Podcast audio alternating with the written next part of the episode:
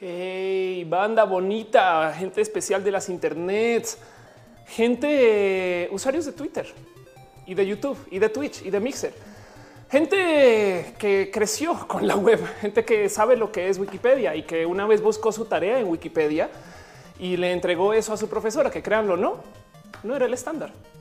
Sean ustedes bienvenidos a Roja, el show que se hace en mi casa porque puedo que se hace para podernos ver una vez a la semana para platicar acerca de todo lo que ha sucedido en la semana para darme chance de presentar la cámara una cosa bonita y especial y para sobre todo reunirnos, abrazarnos, darnos cariño, amor y esas cosas. Aprovecho estos dos nanosegundos antes de arrancar el show, que va a ser un show que yo sé que se puede poner muy largo para recordarles o pedirles o rogarles que le pongan un tweet a algún amigo, amiga, compañero, tía, abuela, exnovio, exnovia. Eh, algún némesis de su infancia, quizás le pueden decir ya arrancó roja, culero.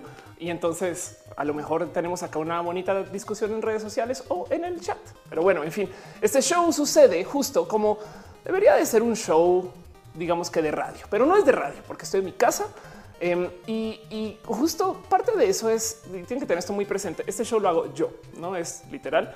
Estoy aquí sentada y que, que vean, aquí está la señora consola, aquí está la señora laptop. Acá tengo un mouse para controlar todas las cosas por si ven que tengo la mano por ahí perdida. Y acá tengo un gato para que me controlen a mí. El gato está vivo, lo prometo. Se llama Matú. Aquí pueden ver que está en sus orejitas. Y allá al otro lado está nadie más y nadie menos que Noelia, quien siempre me acompaña con toda la paciencia y con todo el amor y cariño del mundo que eh, a veces no sé si me merezco. Em, para que yo haga este show. Perdón, perdón, perdón. Es que es que siempre estás ahí. Yo siempre me da un poco un chingo de penes de oye, pues bien podríamos estar, sabes, no sé, haciendo kayak en las en Chapultepec, exacto, pero no estamos haciendo roja estas cosas. Entonces, pues eh, agradezco mucho que me acompañes a lo largo de hacer este show y estas cosas muy bonitas. Y pues bueno, ya Noelia no arroba Noel o sí en el Twitter.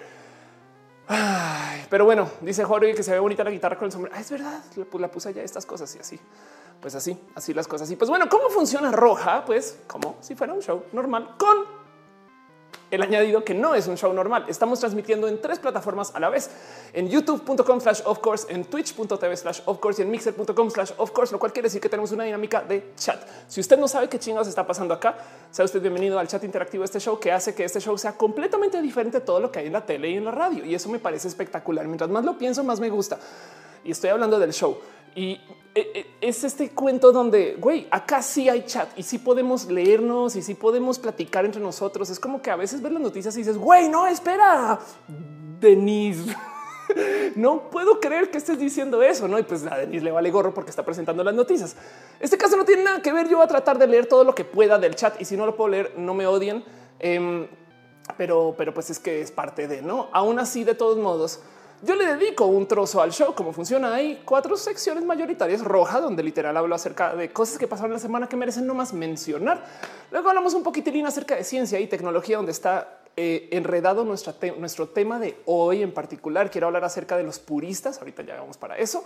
Vamos a hablar de vida y temas de lo LGBT. Hay mucho que hablar en caso de pues, que no se han dado cuenta de que soy una mujer abiertamente trans. Entonces, pues hay muchas cosas que tengo para enredas y al mero mero final, una sección que literal se llama preguntas. Y lo digo preguntas porque, pues, ¿qué les digo? Es, siempre salen dudas y siempre hay que platicar y demás, pero si me sentara a leer preguntas, se volvería uno de esos streams donde literal estoy solo leyendo el chat. Que lo hemos visto, muchos influencers lo hacen y, no pasa nada, ¿no? Pero pues la idea es que también platicar un poquito, hacer show formal y de, luego sí dedicarle un tiempito a responder preguntas. No quiere decir que no va a estar leyendo sus preguntas y el chat durante el show, pero que solo tengamos un poquito de paciencia si no los leo al comienzo y al mero final les prometo que me tomo tiempo de literal solo ver el chat a ver qué chingados está pasando ahí. Perdón. Un pequeño abrazo a toda la gente que vino hoy. Cintia Pérez dice, hola todes. Tabata Madrazo dice, saludos desde Toluca. Un abrazo a Toluca. Ha de estar haciendo frío en Toluca. Pero bueno, Mónica Cruz dice, hola, desde que te vi en la saga empecé a seguirte. Qué chingón, qué cool. Dice Miguel Umbra, no es cierto, vamos a hablar de Pauset. Es lo único lo que vamos a hablar. Sí, exacto, total. Em, Dice eh, Dale Caro, está diciendo hola dice, bueno, todo aquí los veo, aquí los veo. Luis Maclachi dice, aquí llegando mientras tengo poca luz. Eh, ¿Por qué tienes poca luz? eso me interesa saber. Pero bueno, Carlos Ustarros dice: Me perdí la Matucam. La Matucam siempre está acá. La Matucam está. Nos vamos a poner una Matucam acá formalmente. Este Matu está dormido. Eh, que no quiere decir es que luego, luego, porque digo, pero ¿por qué nunca viene al show y por qué se hace el que se va a dormir a otro lugar? Es porque cuando trata de dormir al lado durante el show me la paso despertándolo solamente para comprobar que está vivo, ¿eh? porque me muero del terror que piensen en el show que es un gato de peluche o algo así, sabes? Sí, exacto. Y pues no, güey, no, la neta no, la neta no, así no son las cosas. Pero bueno, ay, dice Salem Casa, saludos desde Monterrey. Dice Pastel Coco, ya hablemos de Bowser. hey, un segundo, tengo más cosas que platicar. Porque además luego, como este show se está transmitiendo en plataformas que tienen monetización, entonces hay un par de dinámicas raras para la gente que nunca ha estado en este tipo de shows que no van a entender.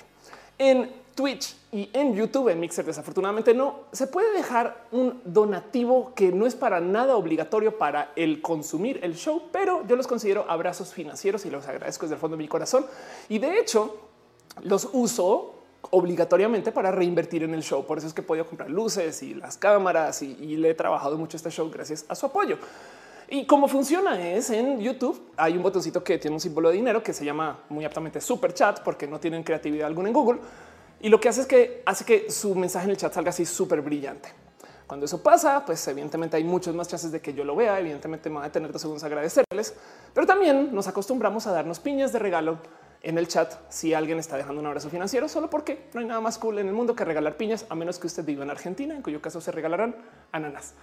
Eh, no las confunda, por favor. Si usted está en Argentina, tómese dos segundos para pensar. No es una piña, aunque esté viendo piñas pero son piñas no de Argentina, en fin, y esas cosas. Así que si usted de repente ve que el chat se inundó de piñas, es por eso, no se pregunten, me lo han preguntado literal, así como a nivel de calles de, oye, Ophelia, pero ¿por qué ponen piñas en todos lados? Y así de, es que, a ver, es que te explico, que de paso este cuento de las piñas se lo inventaron las, este, las Pixel Beats hasta donde sé, fue Cat Power, que es fan de las piñas, hasta donde sé. No sé si ella lo levantó a otro lugar, pero bueno, en fin, piñas para esas cosas y de repente ven que eso pasa. Y de paso también eh, hago uso de un Patreon. Patreon es una plataforma de apoyo financiero para artistas independientes como yo donde ustedes pueden literal darme apoyo, cariño, amor y esas cosas. Y entonces tengo eh, este, esta página en patreon, patreon.com slash of course. De nuevo, nada, esto es obligatorio, pero lo aprecio desde el fondo de mi corazón. Y tengo, me prometí y les prometí que a cambio de ser mis patrones o mis patreones, les leeré a sus nombres antes de que arranque el show. Así que un abrazo especial a Luigi Forestieri, quien de paso fue quien ayudó a que este show comenzara del total, porque me dio la primera laptop con la que pues, me puse a hacer streams en mi época moderna de streams, por así decir. Luego también abrazo especial a Mauricio Padilla, analógicamente a Gabriel O, a Daniel Boone, a Maritza Bernabé, a Carlos Adrián, el artista formalmente conocido como Camorales, a Trini Patacoins, a David Álvarez Ponce, a Jair Lima, a Alejandro Alcántara y a Ake Rubio, quien me apoyan desde el Patreon pero bueno, un Lemus dice la próxima vez que te vea te voy a dar una piña. Exacto, a menos que estemos en Argentina. En ese caso, no dice Wizard. ¿Aún, estás, aún estás en los directos con Pixel Beats? No, y es por todo lo que pasó en estos últimos como tres meses. Debería de volver a no sé. Eso tengo que organizarles, pues, pero ahora sí las cosas. Y pues bueno, eh, déjenme decirles que hoy fue el día. Hoy fue el día que, eh, que sucedió, que pues por primera vez en la historia de este show, em, me topé con una situación como la que va a describir a continuación. Y el cuento es que, pues, como estamos reunidos, como nos estamos viendo y como estamos sentados todos juntos y estamos creando y coordinando y conociéndonos y nos estamos dando a querer, ah, pues hay que considerar que a lo mejor es bonito y útil tener un propósito, un propósito en la vida que a mí me gusta decir es nuestro propósito militante si estamos todos reunidos y tenemos tanta capacidad, pues ¿por qué no consideramos todas las cosas que están en contra de nosotros? Y este show se llama Roja. Y por consecuencia, todo aquello que no es roja es nuestro enemigo. Y déjenme decirles que hay muchos enemigos. De hecho, yo estoy en pelea con todos los colores que no son roja de la roja. Y para eso siempre me asomo todas las semanas por una cuenta en Twitter que se llama el bot de colores. Bot de colores eh, tuitea todos los colores posibles. Nunca ha tuiteado roja de la roja por consecuencia, todos los colores que tuitea el bote de colores son nuestros enemigos. Y esta semana tenemos un digno enemigo que se llama nada más y nada menos que el rojo simple. El rojo simple. Sí, sí, el rojo simple. rojo simple, de hecho, es un apodo que em, le decía a, pues, a un amigo de mi primer trabajo que se llama Roberto Jonas. y Roberto Jonás, pues le decían rojo, no? Porque Roberto Jonás. Y es que el tema es que pues la verdad es que era este tipo de, persona que siempre quería como presentarse muy, muy, muy emocionante en frente a sus jefes y siempre ser el más cool con los compañeros. Y Roberto Jonas, de hecho, me acuerdo que un día llegó a la oficina en, en un coche de lujo, pero alquilado, sin decir que alquilado. Me explico como que un güey, yo tengo eso. Y lo que pasa es que Roberto, pues por Roberto era un güey muy simple. Entonces ningún chiste le hacía sentido, a menos que fuera un chiste acerca de chichis, nalgas y pedos, güey. Y era un problema, un real problema, porque cuando tratabas de trabajar con el pobre de Roberto Jonas, él siempre salía con sus historias de cómo, pues es que, güey, o sea, es que, a ver, ¿dónde están las chichis en eso? No entiendo nada, ¿no? Hasta que un día fuimos a ver un cliente y me acuerdo que el Roberto Jonas fue en su coche rentado, para el cual no había podido pagar la gas, porque no tenía varo para eso, güey así de simple que no pensaba en esas cosas. Y pues nunca llegamos a esa reunión, perdí la reunión, una situación horrible y todo por la mera simplicidad de los gustos de Roberto. Roberto Jonás, no te tengo tanto cariño. El rojo simple siempre te recordaré así, no? Porque eres un simplón, simplón de las de malas, de malas. Roberto, pues ahí estás y de paso también representas este color, pero no este color. Por eso te odio más, porque quieres ser roja, pero no es roja, es rojo y simple. pero bueno, Benito Juárez dice: Ofi, los traumas de la oficina. Tengo muchos traumas. Eh, hígado de pato dice rojo simple es la clona malvada que siempre quiere que le bien a todos, pero que termina siendo vulgar. Exacto. El Alex dice con toda razón el enemigo eh, es porque la roja es todo lo contrario a lo simple. Exacto. Sí, total. Sergio Franco dice ya empezó la rosa de Ofelia. Eso suena horrible y albureable hardcore. güey. dice Eric Ramos. El morado es nuestro enemigo. El morado tiene rojo. El, morado, hay muchos morados que pueden ser nuestro enemigo, pero en un paréntesis, Diana Ide dice el rojo simple hizo que desee censurar el batinepe. Vamos a ver del batinepe hoy. Exacto. Y sí, tienes toda la razón. Muchas gracias por tu donativo, Dianis. Eh, gracias por apoyar. Giselle Vargas dice el rojo simple es el hermano boleado de roja, el menos exitoso, el que creció dando todos tal cual, tal cual. Y dice Miguel Umbra, al fin un digno oponente y nuestra pelea va a ser épica. Totalmente de acuerdo. Álvaro Coronado dice rojo simple por tu culpa, por tu culpa rojo simple, perdí el autobús. Tal cual, tal cual. Pues bueno, todo eso, todo eso, nuestro digno enemigo de la semana es el rojo simple. Eh, Liz Jordan dice el rojo simple tocaba, tocaba, pero en simple plan. dice Liz Jordan, el rojo simple manejaba un socialista muy básico, muy, muy básico. Ben Vivanco dice roja Avenger. Dice Carlos Ustarros, rojo simple eh, es el color de la gripe que me está matando. Todo eso está pasando, todo eso está pasando por culpa de rojo simple. Naz Rodríguez dice el rojo simple nunca me gustó. Y así las cosas. Entonces, ese es nuestro digno enemigo de la semana. Guárdense eso en el corazón nomás para recordar todo lo malo que pasa esta semana va a ser culpa del rojo simple. Eh, no lo confundan. Por eso es tan peligroso el rojo simple, porque se quiere hacer pasar por roja, pero no lo es, no lo es. No es roja, es rojo. Y además rojo simple. Así ya ves. Marco Montoya dice rojo simple te ves bien, combina con tus ojos y tu piel.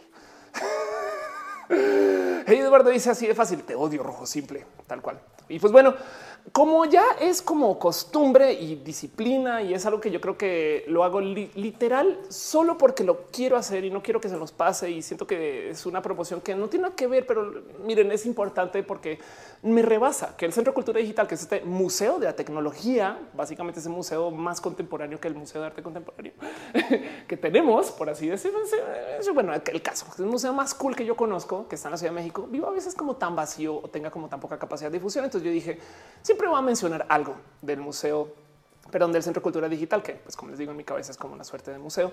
Y pues levanto esto de la sección de actividades. No sé qué nos está esperando acá en lo más mínimo. Entonces literal la primera vez que me asomo por acá, pero es que siempre hay cosas bien pinches chingón. Por ejemplo, acá hay una cosa que se llama Bioluminic. Mensaje sonoro 6 presenta Bioluminic Duo de música electrónica confirmado por Liz Gómez e Ivonne Valdés. El proyecto nace por interés de componer música concebida como un organismo vivo integrado por células, sonidos en constante interacción. Ahí está en el CCD, en la sección de actividades. Otra cosa así como medio tomada al azar. Vamos a ver qué más hay. Festival Internacional Inmersiva. Todo eso se ve que está lleva un rato sucediendo. Em, y luego hay una cosa, Social Game Jam. ¿Qué es esto? Qué divertido laboratorio de juegos, crear proyectos que aborden y temas, desarrollen temas sociales desde la lúdica. Ahí les dejo. El objetivo de este evento es lanzar a los participantes, fomentar el trabajo multidisciplinario para crear proyectos lúdicos que apoyen la construcción de ciudadanía mediante el juego. Así las cosas. Con el Centro de Cultura Digital. ¿Cómo quiero este lugar? Le tengo mucho cariño. Yo creo que por eso me gusta mencionarlos mucho. Y pues así las cosas. Me prometí que lo iba a hacer antes de cada show, porque además está cumpliendo seis años el Centro de Cultura Digital. Eh, de hecho, eh, a ver, esto aquí se va, aquí está completo. Eh, seis años de compartir game jams, tecnologías libres, códigos, talleres, exposiciones, literatura electrónica, actividades con perspectiva de género y mucho más. Gracias por parte, gracias por ser parte del CCD. Seis años. Y para los que no saben exacto, justo el CCD es este lugar que conocerán de cariño en la Ciudad de México como la Suavi Crema. Em, este video tiene audio, yo no quiero que tenga audio, pero bueno, así las cosas.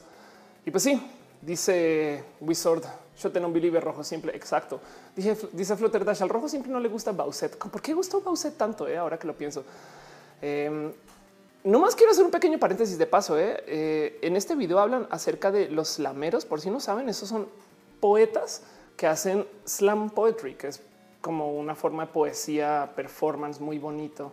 Que si no saben, se lo recomiendo, pero me estoy enredando aquí con el cable de mis audífonos. Pero bueno, dice Sara de noche, el rojo simple detendrá la cuarta transformación por simple. Anda, exacto. Otra pequeña nota así de cosas que son literal mis amigos haciendo cosas cool. Y si no lo menciono yo, yo parecería que casi que nadie lo levanta.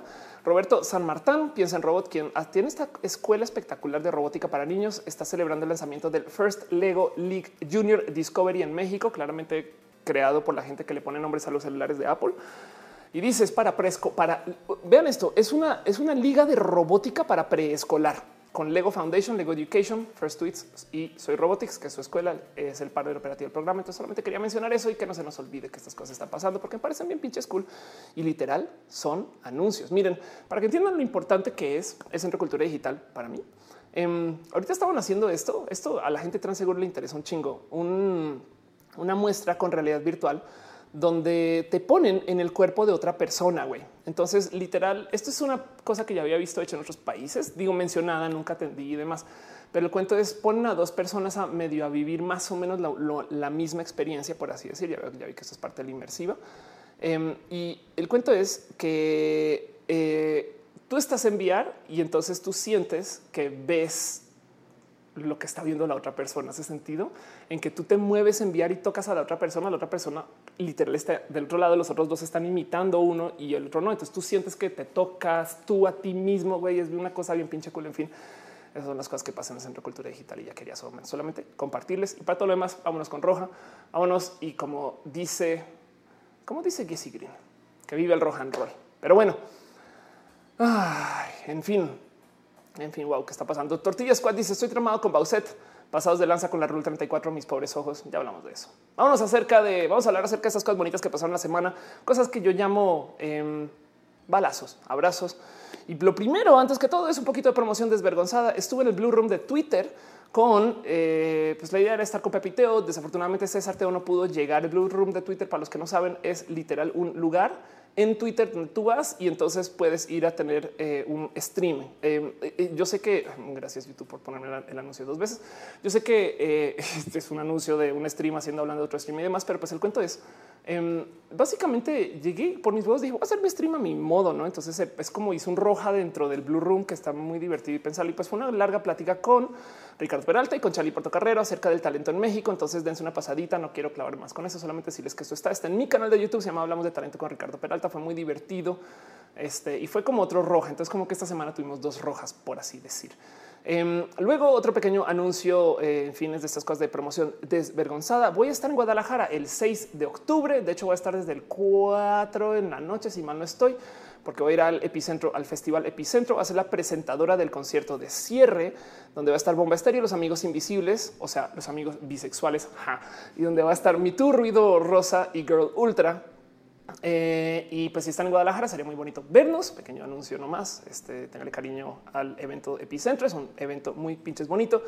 Y luego también un anuncio de eh, voy a estar haciendo una pequeña colaboración con IBM, pero un anuncio justo con este evento que viene de IBM que se llama el Cloud and Data Revolution, que literal, pues como lo, presentan, es el evento estrella de IBM. Entonces, este es un evento que literal, como dicen, está hecho para todos los desarrolladores y startups de México. Va a ser espectacular, em, porque en últimas, y por acá tengo la información, aquí está la primera Cloud and Data Revolution. Como dice acá, es el evento más innovador y grande novedoso de IBM en México, donde podrás conocer el nuevo panorama económico y tecnológico que nos espera, dicen ellos. Este ahí les ves literal, estoy leyendo. Entonces dice IBM eh, ha diseñado una agenda exclusiva para estrategias de negocios desarrolladores empresariales y de incubadoras. Y en este evento van a poder gozar de sesiones de negocio, experiencias hands-on contra las tecnologías que están marcando la disrupción en este momento y van a estar este va a estar María Rosa Casillas, que es eh, Cloud Director de IBM, y Baltasar Rodríguez, que es estratega tecnológico. Y hay mucho de qué hablar porque tienen verticales de data science, cloud, talleres hands-on. Y en fin, va a ser un lugar bonito para que hagan contacto esas cosas. Si les interesa este tipo de tecnologías, voy a estar tuiteando mucho de esto y voy a estar haciendo historias de esto. Entonces, más que promoción desvergonzada, es un pequeño anuncio de lo que viene. Pero pues en últimas, si les llega a interesar, hay un registro, lo voy a poner en el chat este, si son de este tipo de, eh, de, personas que les gustaría ir a este evento o si quieren este, ser parte de estas cosas. Pero bueno, dice en Mixer, Emanu, en, eh, perdón, Emantoni dice eh, mi internet me odia y no me deja ver bien tu stream. Te invito a cambiar de Mixer a Twitch a ver si a lo mejor ahí funciona o a cambiar de Twitch a YouTube a ver si a lo mejor ahí funciona. Y lo mismo con todos ustedes en caso de que por algún motivo vean que no pasen o no vean bien las cosas. Lisbeth Romero dice en la escuela un chico pasó a exponerse a otros alumnos de la comunidad LGBT, pertenece a la comunidad, ella le canceló la exposición, empezó a explicar que las personas no las educan en su casa. No mames, güey. Ay, cómo me da rabia eso. A nivel escuela me da un chingo de rabia, pero bueno, pero bueno, vámonos con nuestro primer balazo de las cosas que pasaron esta semana que yo creo que vale la pena platicar y presentar o discutir, o por lo menos que ustedes ah, igual ya vieron, pero que pues que quieren que yo lo opine o lo diga y lo comente y esas cosas. Pues tenemos una noticia que me han compartido por muchos pinches ángulos eh, y que ha sido muy bonito de ver. Y es que tenemos una nueva mujer trans en la zona. nace una nueva, eh, nace una nueva estrella que ya era estrella, pero pues bueno, para los que la conocen, Carla Gascón, presentada en esta noticia como Carlos Gascón, eh, quien estuvo en nosotros los nobles y que dice acá durante 45 años vivió como hombre, se ha presentado al mundo como Carla Sofía. Em, es una noticia muy pinches bonita. Solamente me salta el cómo, cómo los medios han sido súper pinches groseros con ella, güey. Y ella como que tampoco se ha puesto tan al chas con los medios a regañarlos, como que también entiendo acaba de salir del closet y, entonces no sé si le generará desespero o no, pero todos lados es hoy, oye Carlos, qué pedo, oye Carlos tal y tal y de no les dice ni siquiera, oye, no puedes decir Carla un ratito, por lo menos, por favor, esas cosas. Como sea, aquí está su cuenta de Twitter que no ha cambiado su arroba de paso, pues con Carlos, pero pues eh, lo chingón es pensar que miren, em, Carla ha estado en un buen de publicaciones, entre ellas en nosotros los nobles, por si, por si reconocerán o no. Entonces está muy bonito ver como su tour mediático. Este es un ángulo que me parece espectacular. Dice quien dude lo que es amor incondicional. Cada vez que espero en la puerta del colegio a mi hija, recuerdo una de las frases más demoledoras que me han dicho. Quiero que a mis hijos los recoja su padre, no alguien como tú. Y entonces le dice, lo recuerdo porque lo recuerdo siempre, porque no hay niña tan feliz como la mía cuando me encontré en la salida. Y entonces lo divertido de ver, de ver, a Carla operar mediáticamente es que primero pone ese mega post así súper espectacular en Instagram y después dicen, oigan, queridos medios, perdón, eh, ¿será que mejor no ponen la foto de mi niña? Es de, a ver, Carla, tú comenzaste, ¿sabes? Pero bueno, no pasa nada. Entiendo que este también lo, está compartiendo como desde el corazón y estas cosas. Y solo que los medios se ponen muy pinches locos. Güey. Entonces, más para dejarlo en claro, esto es, esto es el IMDb de Carla. Entonces, hasta el fin del mundo, cambio cambio de sentido, noches con platanito, Lord of the Skies, como dice el dicho, el cura, el veneno, nosotros los nobles, Geist, actual events, interés variable, mentiras, una familia con suerte, llena de amor, corazón salvaje, cambio de sentido. Ja, qué divertido.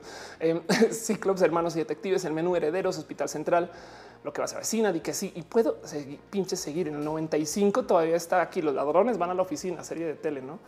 Em, y pues ha estado presentándose en una cantidad ridícula de medios y ha sido muy bonito ver eso. Em, yo creo que hay que tener en cuenta que cada vez va a pasar más esto. A mí me divirtió mucho ver a otra vieja transmediática porque además esta es mediática de a de veras. Ella tiene IMDb, yo no me explico. Entonces, si, si tuvo un momento de wow, de real deal, güey, a ver cómo le va, cómo la tratan y demás.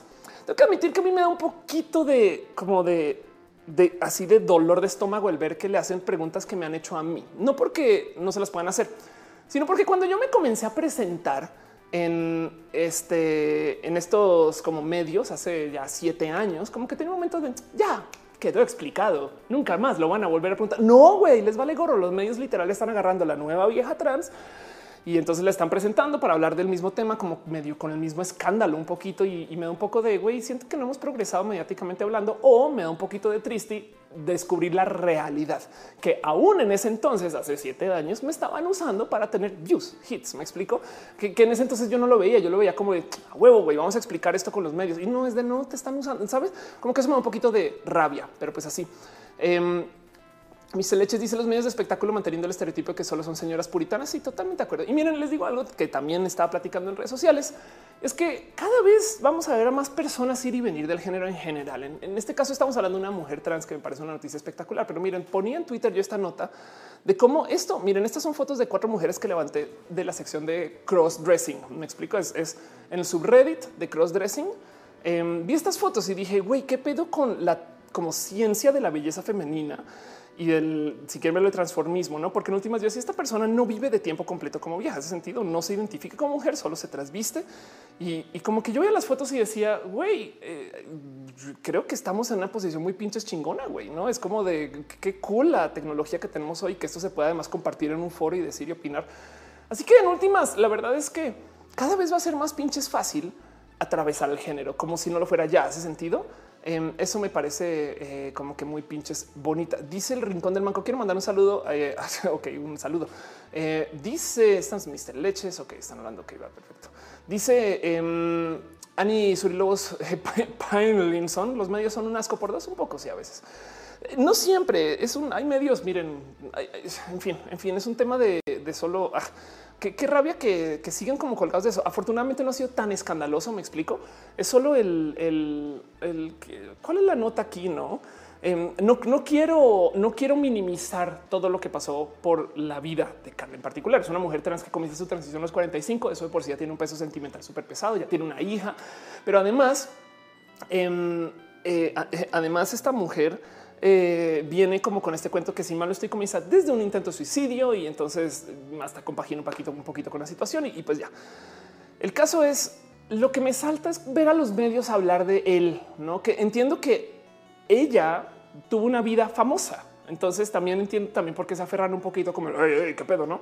Pero pues miren, nadie más y nadie menos que aunque seguramente está hablando de otro tema, Matú Garcés, a quien tengo una cantidad ridícula de cariño, eh, porque más esta mujer colombiana espectacular. Y las mujeres trans son mujeres y los hombres trans son hombres, que tan difíciles de entender.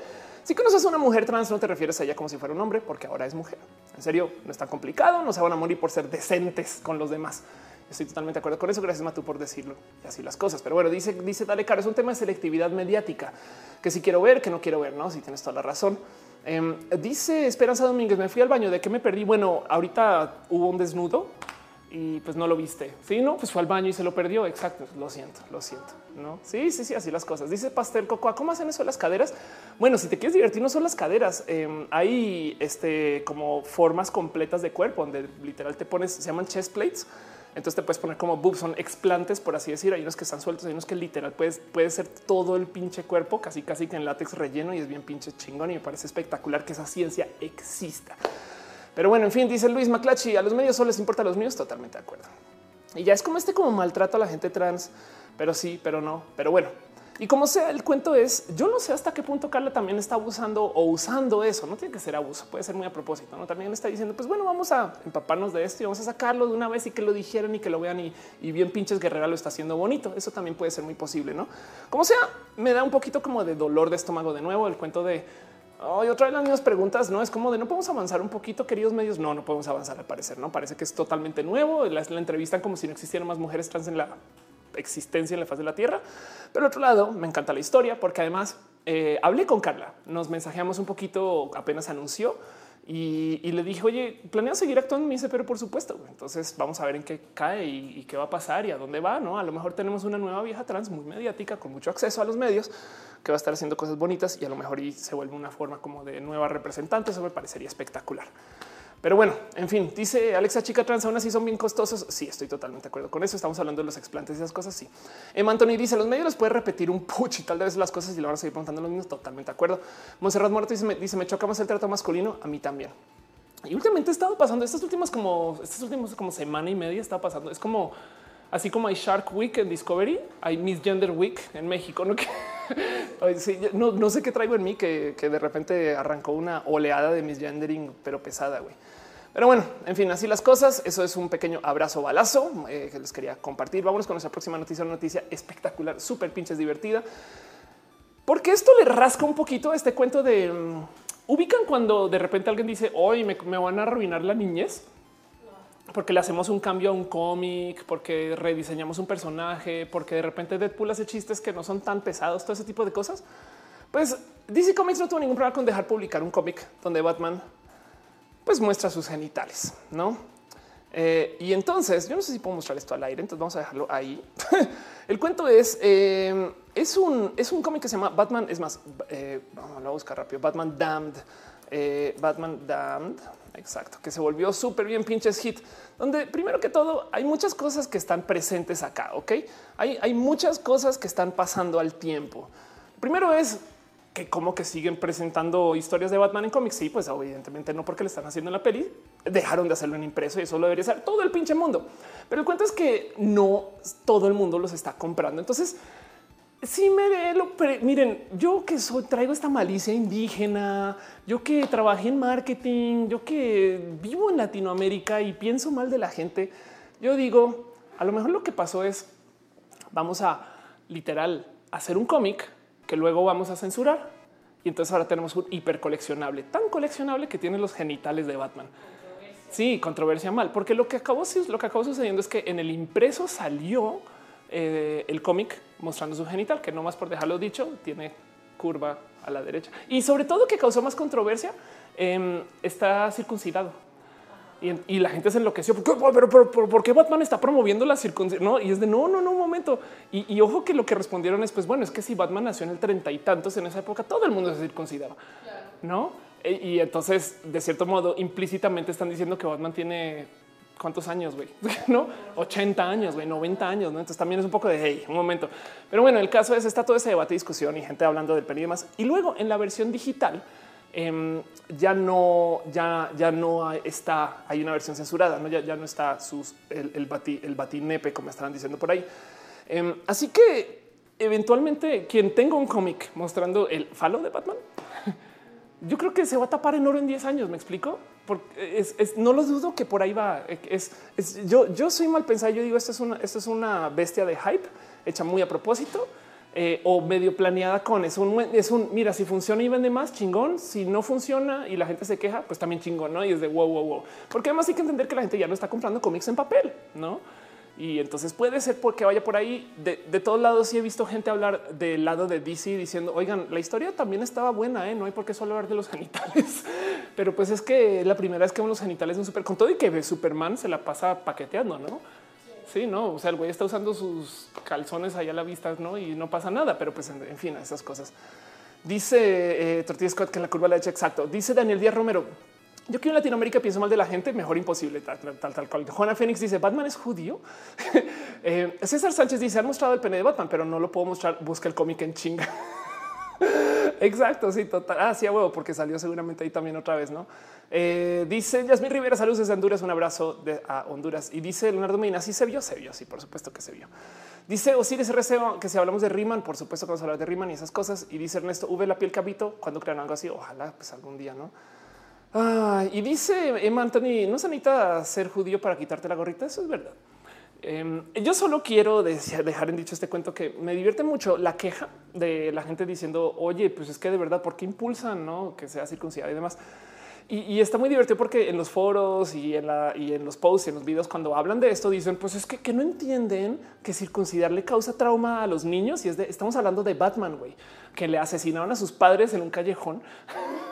Creo que el hecho de que esté circuncidado ya no tiene nada que ver, güey. Ya, ya qué importa. Ajá, exacto. Puede ser, puede estar eunuco, güey y, no, y ya, o sea, en fin, en fin, así las cosas. Pero bueno, dice Albatros, ya encontré el cómic perfecto. Dice Antonio Hernández, saludos desde Bogotá. Iker André Quintanilla dice: Ya llegué. Hola, Iker, ¿cómo vas? Un abracito. Hace rato no te veo hablando de cosas, pero bueno, hace rato no veo show y hace rato. Bueno, yo tengo una entrevista. En fin, dice. Eh, este tortillas lleve, lleve, lleve, lleve su cómic para chicos y grandes. Yo todo lo que tengo que decir es si usted tiene acceso a este cómic, se los prometo que va a ser un coleccionable siempre y cuando no vuelvan a hacer esta jalada ahora con los otros. No de repente ahora vemos pezones de Wonder Woman y de repente vemos nalgas de, de, Flash, no? Y es de hoy las ves, pero el movimiento son más grandes. En fin, no ese tipo de cosas.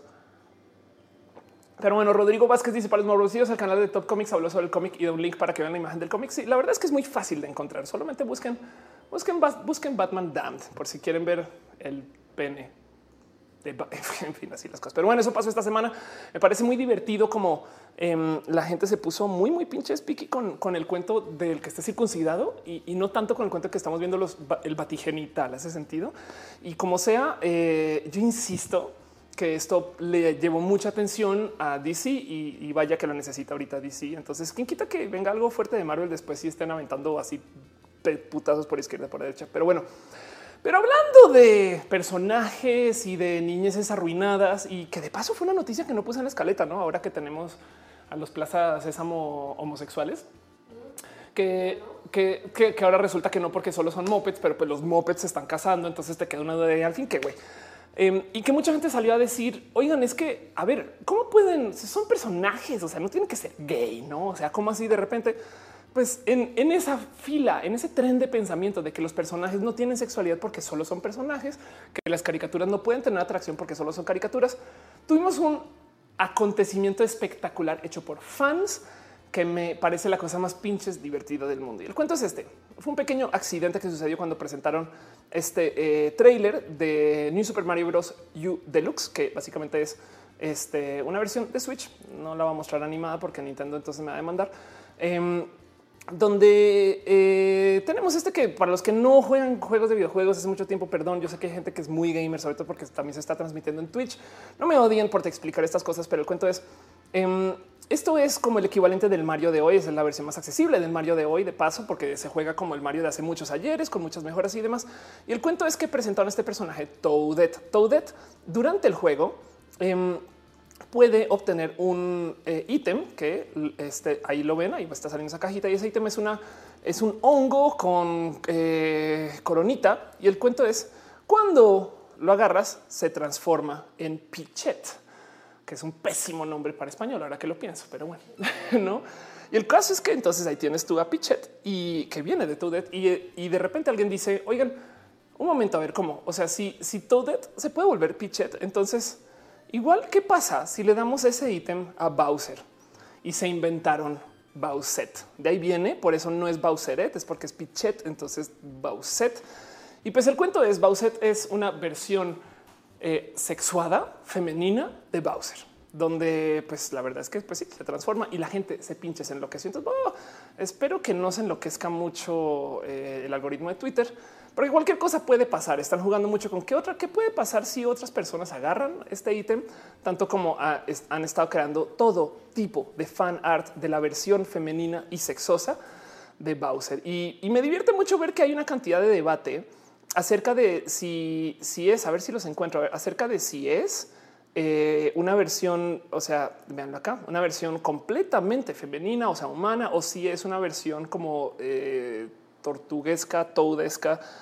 Eh, de lo que es Bowser, pero con rasgos femeninos. En fin, si es que tan, es, un como debate de furries y la gente está enloquecida haciendo fan art, haciendo sus versiones. De hecho, em, está tuiteando yo que aunque si bien es una adaptación de otro cosplay, por aquí está eh, una versión en cosplay, en cosplay de nadie más y nadie menos que Nadia Sónica. Aquí está, veanla.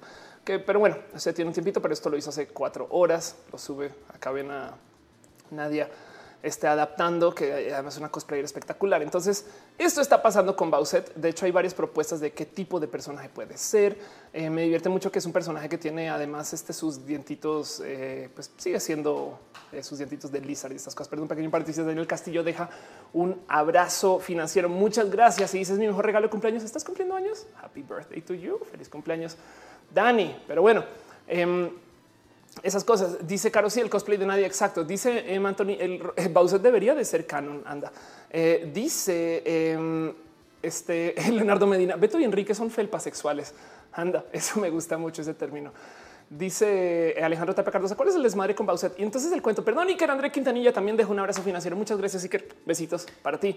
Dice el Alexi, ¿qué pasa si Pitch toma el ítem? Te lo prometo que varias personas ya habrán hecho ese tipo de propuestas. Yo estoy buscando acá literal hashtag Bowser y las propuestas son infinitas. Cada quien está diciendo cómo va a pasar y cómo va a quedar y cómo va a ser. Eh, y es muy divertido de ver. Es como digo, no sé, miren, este Internet me gusta ese cuento de hoy es que Twitter se rompió y la gente está súper agresiva y no sé qué. Cuando hacemos estas cosas que son creativas, me explico. Esto es como lo que pasó con la caída de Edgar. No, eso vengan, aquí está este tweet. Lo debía. Ah, esto lo puso Nadia Sónica también. Este es que ya cuando ya lo bajan a cosplay, y tengo un momento de wow, a qué horas hicieron eso, no? Em, otra cosa que me divierte mucho de Bowset es que tiene unos chicharrones. o sea, no solo, o sea, en qué momento cuando estás diseñando el personaje dices, no, que tenga chichón, sabes que sea no es de cómo se toman esas decisiones, güey. Pero bueno, en fin, em, dice este Alexa Chica Trans bajo la teoría del champiñón eh, nuevo. Se vería que Bowser sería como Peach, pero con ligeros cambios. Al menos es la idea exacta. Eh, dice Katy Marco, nadie también está en programa. Nadie busquen a Nadia Sónica. Ella hace tantas cosas en la vida que está bien pinche chingón. Es una muy bonita, es como una cosplayer muy, muy pinches lograda em, desde México y aparece una cantidad de eventos y cosas más. Pero bueno, esa es la historia con Bauset, nomás para que sepan qué está pasando. Búsquenlo, hashtag Bauset y diviértanse porque, porque la gente está loca. Este tren del mame no ha ni siquiera llegado a su primera estación. Em, se los prometo que eh, miren, es que está muy divertido porque cada vez no sé si se acuerdan que hubo software hecho manga hace nada. Em, y luego tuvimos planetas una vez porque tuvimos a Tierra Chan. Es más, para los que no recuerdan o no saben de qué estoy hablando. Em, vamos a buscar tierra. Aquí está. Esto es tierra. Bueno, esto es tierra Chan. Entonces, estas cosas también pasan. Me explico. Es como que nunca duden eh, de la capacidad de la creación del fandom y estas cosas. Y me parece espectacular que eso esté pasando. La víctima de moda hoy es Bowset. Nunca, nunca va a ser parte del canon porque Nintendo es la empresa que más se aleja de lo sexuado. Entonces les prometo que esto se va a quedar aquí en el fan art, pero me parece espectacular ver que tanta gente le entra. Entonces así las cosas. Pero bueno, dice Iker André llegó y hablan del chicharrón. Exacto. Gabriel Benítez Molina dice fueron los mismos que le dieron sus proporciones a Batman. Anda, exacto. Eh, dice eh, dice hola, hola. Y dice Emma Anthony, Dios, Bauset estará en la Rule 34. Sí, por supuesto que está en la Rule 34. ¿Para qué no sabe? Para la gente que no sabe em, cuál es la regla 34, Vamos a buscar la, set de, el set de reglas entero. A ver, eh, hay un set, esto es viejísimo. Eh. A ver, Rules of the Internet. Wow, primer busco. Ok, aquí está. Esto es bien pinches viejo. Esto existe desde épocas de 4chan y antes de donde en algún momento se propusieron lo que eran las reglas del Internet, no? Y las reglas del Internet. Entonces, eh, justo hablaban acerca de 4chan. No puedes hablar del foro B, no, no deberías hablar del foro B. Eso ya la rompí y sigues, no? Entonces, anónimos es legión, anónimo, anónimos, anónimo nunca, nunca perdona, nunca olvida estas cosas. Y por ahí la regla 34 dice: si existe, hay porno de eso. Si existe, hay porno de eso. Es la regla 34 del Internet. Si algún día se quieren arruinar su niñez, busquen cualquier cosa que les guste de niños chiquitos y póngale espacio rule 34. Yo no voy a hacer esto en este show, pero miren, yo todo lo que les tengo que decir es como dice la regla. Si existe, hay porno de eso. Que de paso, yo siempre he sido proponente de, así como tenemos la regla 34, pues hay 47 reglas del Internet. Eh, la, última es eh, la alberca o, la piscina, depende de qué país viven, siempre va a estar cerrada. Em, y en la 46 es siempre hay porno furry del porno. O sea, si existe en versión porno, también hay furry de eso. Eh, aplica para Overwatch, por ejemplo. Pero bueno, yo todo lo que tengo que decir es esas son las 47 reglas. Yo siempre he dicho que hay una regla número 48 que aplica en México y es que si algo existe y es comestible, hay taco de eso. Eh, así sea aire, si, queremos considerar que el aire es comestible, pero bueno, así las cosas, así las cosas. Yo si, si se puede comer, hay taco de eso, es una regla mexicana y así las cosas. Pues bueno, eso sí. Dice Dali Caro, eso existe desde el Internet como modem telefónico. Exacto. Dice eh, Alexa Chica Trans, Bauset está en el 34 por defecto en la regla 63. Eh, dice eh, Flutter Dash, ¿para cuándo el cosplay de Bowser debería de usarlo? No dice dale cara un taco de aire con sal. Exacto. Dice Alexa Chica Trans, un cómic de cervezas humanizadas, también fanarts de locales de comida. Eh, con mucho ya hoy, pero el fandom le encanta total. Jared Manuel Ramos Olivo dice Nadia Sónica ya había hecho ese cosplay junto con Azuleta hace meses antes de este tema. De acuerdo, por eso lo puedo sacar tan rápido. Tortillas Squad dice si eres chilango, cualquier cosa la puedes meter en un bolillo. Eso es la regla 49. Totalmente de acuerdo. Dice Luis de la Rosa, te puedo agregar en Overwatch. Por supuesto, estoy como of course 1587. 1587 César Sánchez dice taco del batinepe. Oh, por Dios, ya llegamos a eso. Pues bueno, así las cosas. Eso pasó. Eso es Bauset. No quiero clavarme más en eso, sino que diviértanse, diviértanse con esa historia de Bowser. Más bien, ¿qué piensan ustedes de eso? Y como lo ven, lo dejo de lado. ¿Ustedes qué piensan ustedes de que ese tipo de cosas sucedan? En mi opinión, yo siento que es espectacular que el Internet se reúna para el tren del mame. El tren del mame solo conoce dos velocidades, gente, que nunca se les olvide esto. totalmente detenido y a toda máquina, guepardo, explosión, nos vamos a caer del borde. no hay más. O sea, el tren del mame es explosivo o no hay y listo. Y entonces me encanta que eso esté sucediendo. Pero bueno, en fin, próximo abrazo slash balazo, cosas que pasaron esta semana. Una cosita rápida que quería nomás anunciar. Em, para los que estuvieron jugando Spider-Man en PlayStation 4, quería nomás recordarles, y esto literal es una pequeña mención muy pinche rápida, que Spider-Man ya vendió 3.3 millones de copias y de hecho esa venta la hizo en sus primeros tres días de venta, lo cual quiere decir que el juego generó 198 millones de dólares y quiere decir que el videojuego consiguió más dinero en su fin de semana de estreno que lo que consiguió Spider-Man Homecoming, lo cual quiere decir que esto es, este juego es la exclusiva de Spider-Man, perdón, y además del PlayStation, más importante que ha habido hasta ahora. Me explico, es, es nomás para... Digo esto aquí porque estado hablando con muchas personas acerca de Spider-Man, es un juego espectacular. Si no lo han jugado, vayan, veanlo. Si, si ya lo jugaron, no me peleen tanto, pero solo les quiero decir que, que no se les olvide que los videojuegos pueden ser igual o más grandes que las películas. Y eso es algo que quería dejar ahí nomás, por eso la mención, por eso está aquí en la sección de abrazos y balazos. Nada más, pero nada más. Pero bueno, Dice em, Anthony eh, Bayonetta super sexy está en Switch. Ándale. Dice Mau Padilla, deja un abrazo financiero. Muchas gracias. Mau, ya eres patrio. No tienes por qué andar. Te lo agradezco de corazón. Te lo agradezco de corazón. Me lo llevo al alma con todos tus apoyos. Piñas, piñas, piñas para ti. Este dice Ariel Rosas, eh, regla N del manga anime. Si existe, ya hay versión ya hoy de ello. Exacto, exacto. Así las cosas. Y pues bueno, esto pasó esta semana. ¿Qué piensan ustedes de Spider-Man? De Spider ¿Ya lo jugaron? ¿No han jugado Spider-Man? ¿Cómo se siente con el juego? ¿Qué piensan ustedes de que este tipo de cosas sucedan?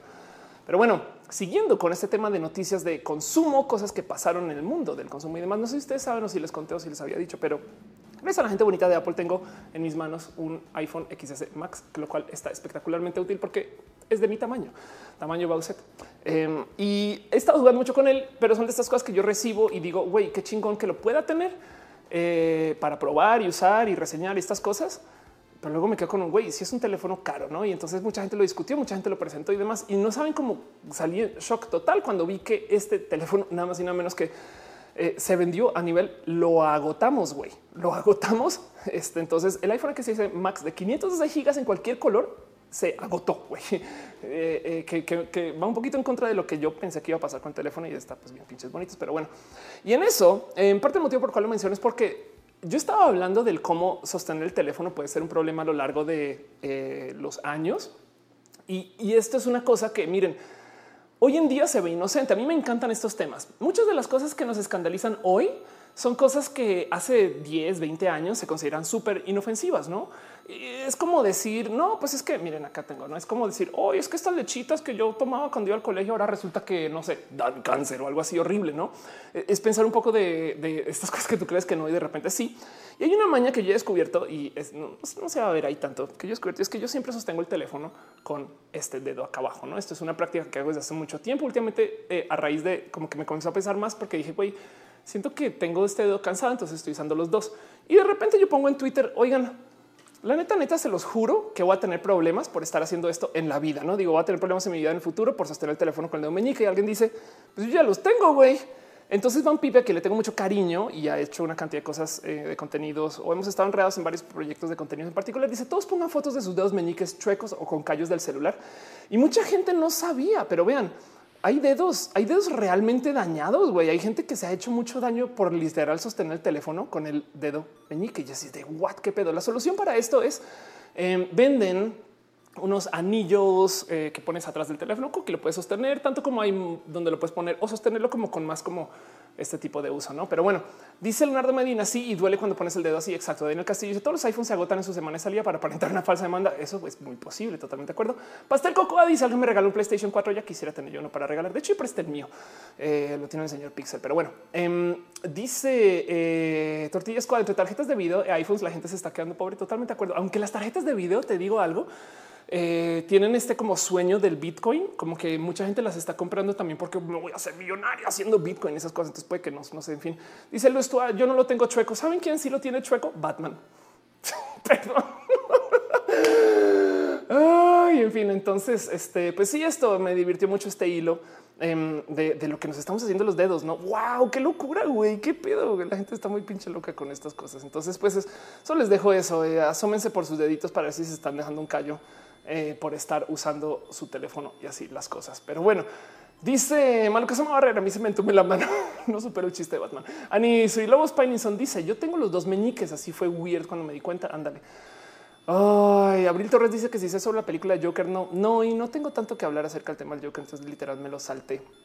Pero bueno, otra cosa que pasó, pequeño abrazo, balazo, noticias, cosas especiales de la semana. Ayer fue el día de la visibilidad bisexual. Yo creo que esto vale la pena mencionarlo nomás porque mucha gente, primero que todo, a ver, cada voy a esto lo repito cada que hay un día de los días de existen y suceden, pues porque de cierto modo se trata de hablar de un tema. Hace sentido, es un vamos a enfocarnos todos en un tema en particular y después de eso los días siguen siendo de, me explico, no porque no sea el día de la madre, ahora ya no tenemos madre, ¿no? Y entonces ayer fue el día de la visibilidad bisexual. El cuento es mucha gente invisibiliza a la gente bisexual y ojo, porque hay algo muy complejo con el tema de lo bisexual y es que hay mucha gente que dice o se presenta o se comunica como bisexual cuando realmente es pansexual y viceversa. La diferencia entre una persona pansexual y una persona bisexual es que quien es bisexual estrictamente, pues entonces asume que hay un binario de género bisexual. Me explico quién es pansexual es de güey. Yo no quiero, a mí me vale gorro, no? Es, del otro lado habrá gente trans, por ejemplo, que se va a sentir ofendida si su novio o novia dice no es que yo soy pansexual, por eso estoy con ella, no? Entonces, porque dice no, pues a ver un momento. Si tú eres una vieja, yo soy vieja, entonces somos lesbianas. Tú no tienes por qué decir que eres pansexual o bisexual. Hace sentido como que bueno, bisexual, porque sí, pero entonces eh, eh, como que hay gente que también puede encontrar pelea y compleja. el caso es, miren, la bisexualidad es espectacular. La gente bisexual, yo creo que hay más gente bisexual o pansexual de lo que se cree. Se están peleando por motivos bien pinches raros. O sea, como que la gente es muy confrontacional con esto de lo identitario. Es lo mío, porque es lo mío, porque, porque yo defino como de no un momento, bájenle de huevos tampoco. Y el caso es que ayer se celebró el día, fue muy bonito. Hoy, hoy me divertí mucho eh, con el cuento de la bisexualidad, porque dije pues que a lo mejor y ya hoy, a partir de hoy, em, pues ya no los vemos porque ya no es, ya no es la visibilidad. Entonces, así las cosas con el día este, de la visibilidad bisexual, Faller y así nomás. Pero bueno, dice Max Trax, no podía quitar las mayúsculas. Así, ah, eh, Caro es nuestro martillo oficial de los chats, es la moderadora y a veces si ustedes están escribiendo mayúscula, Caro se los va a moderar. Leonardo Medina dice, acaba de descubrir que mi dedo izquierdo ya está chueco. Exacto, exacto.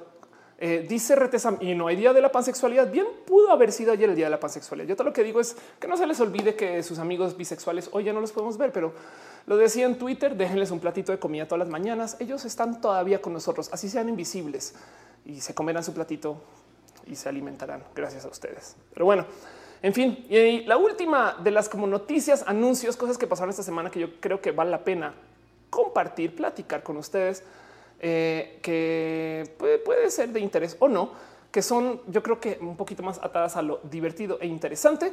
Em, esto sucedió en el Estado de México. Estaban distribuyendo, no, me preguntan en qué momento esto no es un negocio así espectacularmente grande. Desafortunadamente lo desmantelaron, pero una banda estaba elaborando una cosa que se llama pelón pone rico que es una mezcla de marihuana y tamarindo en el Estado de México. Entonces el pelón pone rico, como dicen las etiquetas. Este eh, es producto que es una mezcla de tamarindo marihuana en el Estado de México y lo vendían literalmente así. Me parece una idea espectacularmente pinches bonita. Desafortunadamente esto ya no se consigue, pero pues bueno, solamente el saber que esto se puede hacer. Y lo digo porque hay tanto de la, del desarrollo de la mota que son productos gourmet que no se consiguen o no se hacen o no se venden eh, que, no se están desarrollando en general, porque en México no hay esta industria legal de mota. Y así que esta gente, pues me parece que son los más pinches visionarios del mundo. Yo les digo desde allá, el momento que la mota se legalice, Rappi va a triplicar su valor accionario. Solo guárdense eso en el corazón. Entonces, esto para mí siempre ha sido un tema de no si se legaliza, sino cuándo, no? Pero bueno, sí las cosas. La reina Trapito dice que puede decirles a aquellos que dicen que la pansexualidad va en contra decir que una mujer hombre trans pertenece al género eh, que corresponde. Anda, exacto. yo todo lo que digo es que hay mucho en las definiciones de pansexual y bisexual que son eso, definiciones y la gente no se está fijando estrictamente desde lo semántico. Es, un más, en fin. Perdón, María, María Fernanda García Zamora deja un abrazo financiero. Muchas gracias, muchas, muchas gracias por colaborar con eso. Tortilla Squad dice correr el hecho de que vendan esos dulces. ¿En qué lugar, dirección y horarios nos estaban vendiendo? Te quiero. Em, dice Leonardo Medina, pelón pone rico debía ser industrializado. Eh, es un día triste para la industria, totalmente de acuerdo. Esperanza Domínguez dice, eso es tener creatividad. Me quito el sombrero ante eso. Yo también. Daniel Díaz Romero dice el tema de la bisexualidad, pansexualidad, es tema de nunca acabar. Exacto. Yo, insisto que debería de haber más paz entre las este, facetas que se pelean por esas cosas y demás. Pero bueno, así es como es. Pero bueno, eso dejando como un pequeño cierre como entre los abrazos y balas de las cosas espectacularmente bonitas o divertidas.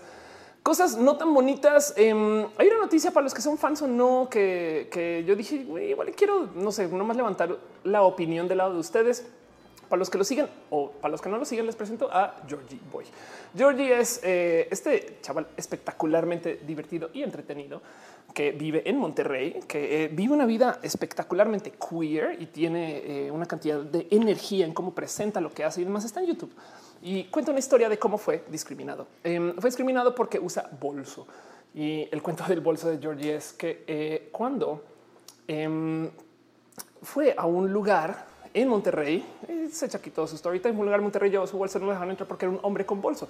Y resulta que en este lugar no tenían como eh, ninguna guía ni permiso ni, ni lo permitían. Y, entonces literal le dijeron, no, perdón, pero es que si no eres mujer no entras con bolsa. no, no, no, pero pues es que, güey, a ver un momento, las viejas, pues tú no eres mujer, entonces qué pedo. El caso es que salió discriminado y, me saltó un poquito el wow, qué ruda cultura que ni siquiera permite. O sea, güey, que, que ningún, o sea, ningún hombre usa cangurera en Monterrey, por lo menos o algo así. y, quería como preguntarles a ustedes un poquito el qué piensan de esto. Me parece deleznable, me parece rudo que ni siquiera eso se permita, no como que yo soy muy pinches privilegiada en mi posición de llegar a lugares con este como sentir de pues güey, yo me pisoteo con esas cosas y demás, no? Y, me salta ver que, o sea, Georgie es una persona que claramente tiene los sentimientos organizados, parece, o por lo menos que no es como que para que hubiera hecho un drama y demás ahí en un lugar, sino que se nota que es que quiere agarrar sus cosas y se va y luego dice, güey, qué pedo. Em, y cuenta esta historia de cómo acabó pasando la noche de fiesta en un lugar em, LGBT que también está muy bonito, pero como que me salta un poquito. Wow, qué ruda historia, güey, que, ni siquiera se permitan estas cosas. Em, y como que no sé, como que yo, miren, de las tres veces que estaba en Monterrey vi una cantidad ridícula de gente gay. Entonces me quedé con, con, la duda de what es neta que esto pasa, pero pues bueno, es como este tema de los mask for mask y que la gente gay no puede ser muy ni afeminada. Estas cosas, perdón, me hago más cómoda acá y ya llevamos un ratito al aire, pero bueno. Dice Pastel Cocoa, ay Monterrey, dice eh, Luis eh, Farro de Paradise IMA, dice desde Perú llegando tarde y dejas un abrazo financiero en una moneda que debería de poder convertir. Daniel Díaz Romero dice Monterrey qué año y en 1746. Pues les dejo ustedes la duda, ¿no? ¿Qué, piensan ustedes de este cuento de Georgie? y su discriminación. No más lo quería mencionar. Un abrazo a Georgie. Este lo siento que tengas que ir por esto. Yo todo lo que le tengo que decir a la gente que está por fuera y que pasa por esto, si bien está chingón lidiar con esto y ser guerrero o guerrera y enfrentarse y entonces corregir a la gente y pasar por esto es parte del activismo. Ven a México, Georgie. Aquí tenemos, eh, tenemos a Matú y galletas. A lo mejor eso puede pasar, no? Pero bueno, Jonah Phoenix dice: Georgie debe llevar piedras en su bolso, como Duisas y los guamazos. Güey, ándale, puede ser. Em, dice eh, tío Mario, más si preparas una disca. Ah, wow, la carnita sabe está rica. La carnita sabe está rica en Monterrey. Eso es verdad. Eso es verdad. Qué bonito verte, tío Mario. Hace rato no, no hablamos esas cosas, me parece menos, pero bueno. Otra cosa que quería platicar hacer la sección de abrazos y balazos y estas cosas que consta que ni siquiera hemos comenzado formalmente con el show. Ya llevo como una hora al aire, lo cual yo creo que va bien. Em, no sé si vieron que hubo una, este, un linchamiento público con el cuento de los robachicos. Los robachicos eh, básicamente eran estos, una supuesta banda de personas que literal están secuestrando niños y lo están robando. Y pues el cuento es que un hinchamiento. Esto fue en Puebla, si mal no estoy, em, donde primero que todos los videos del linchamiento están horribles, pero horribles mal.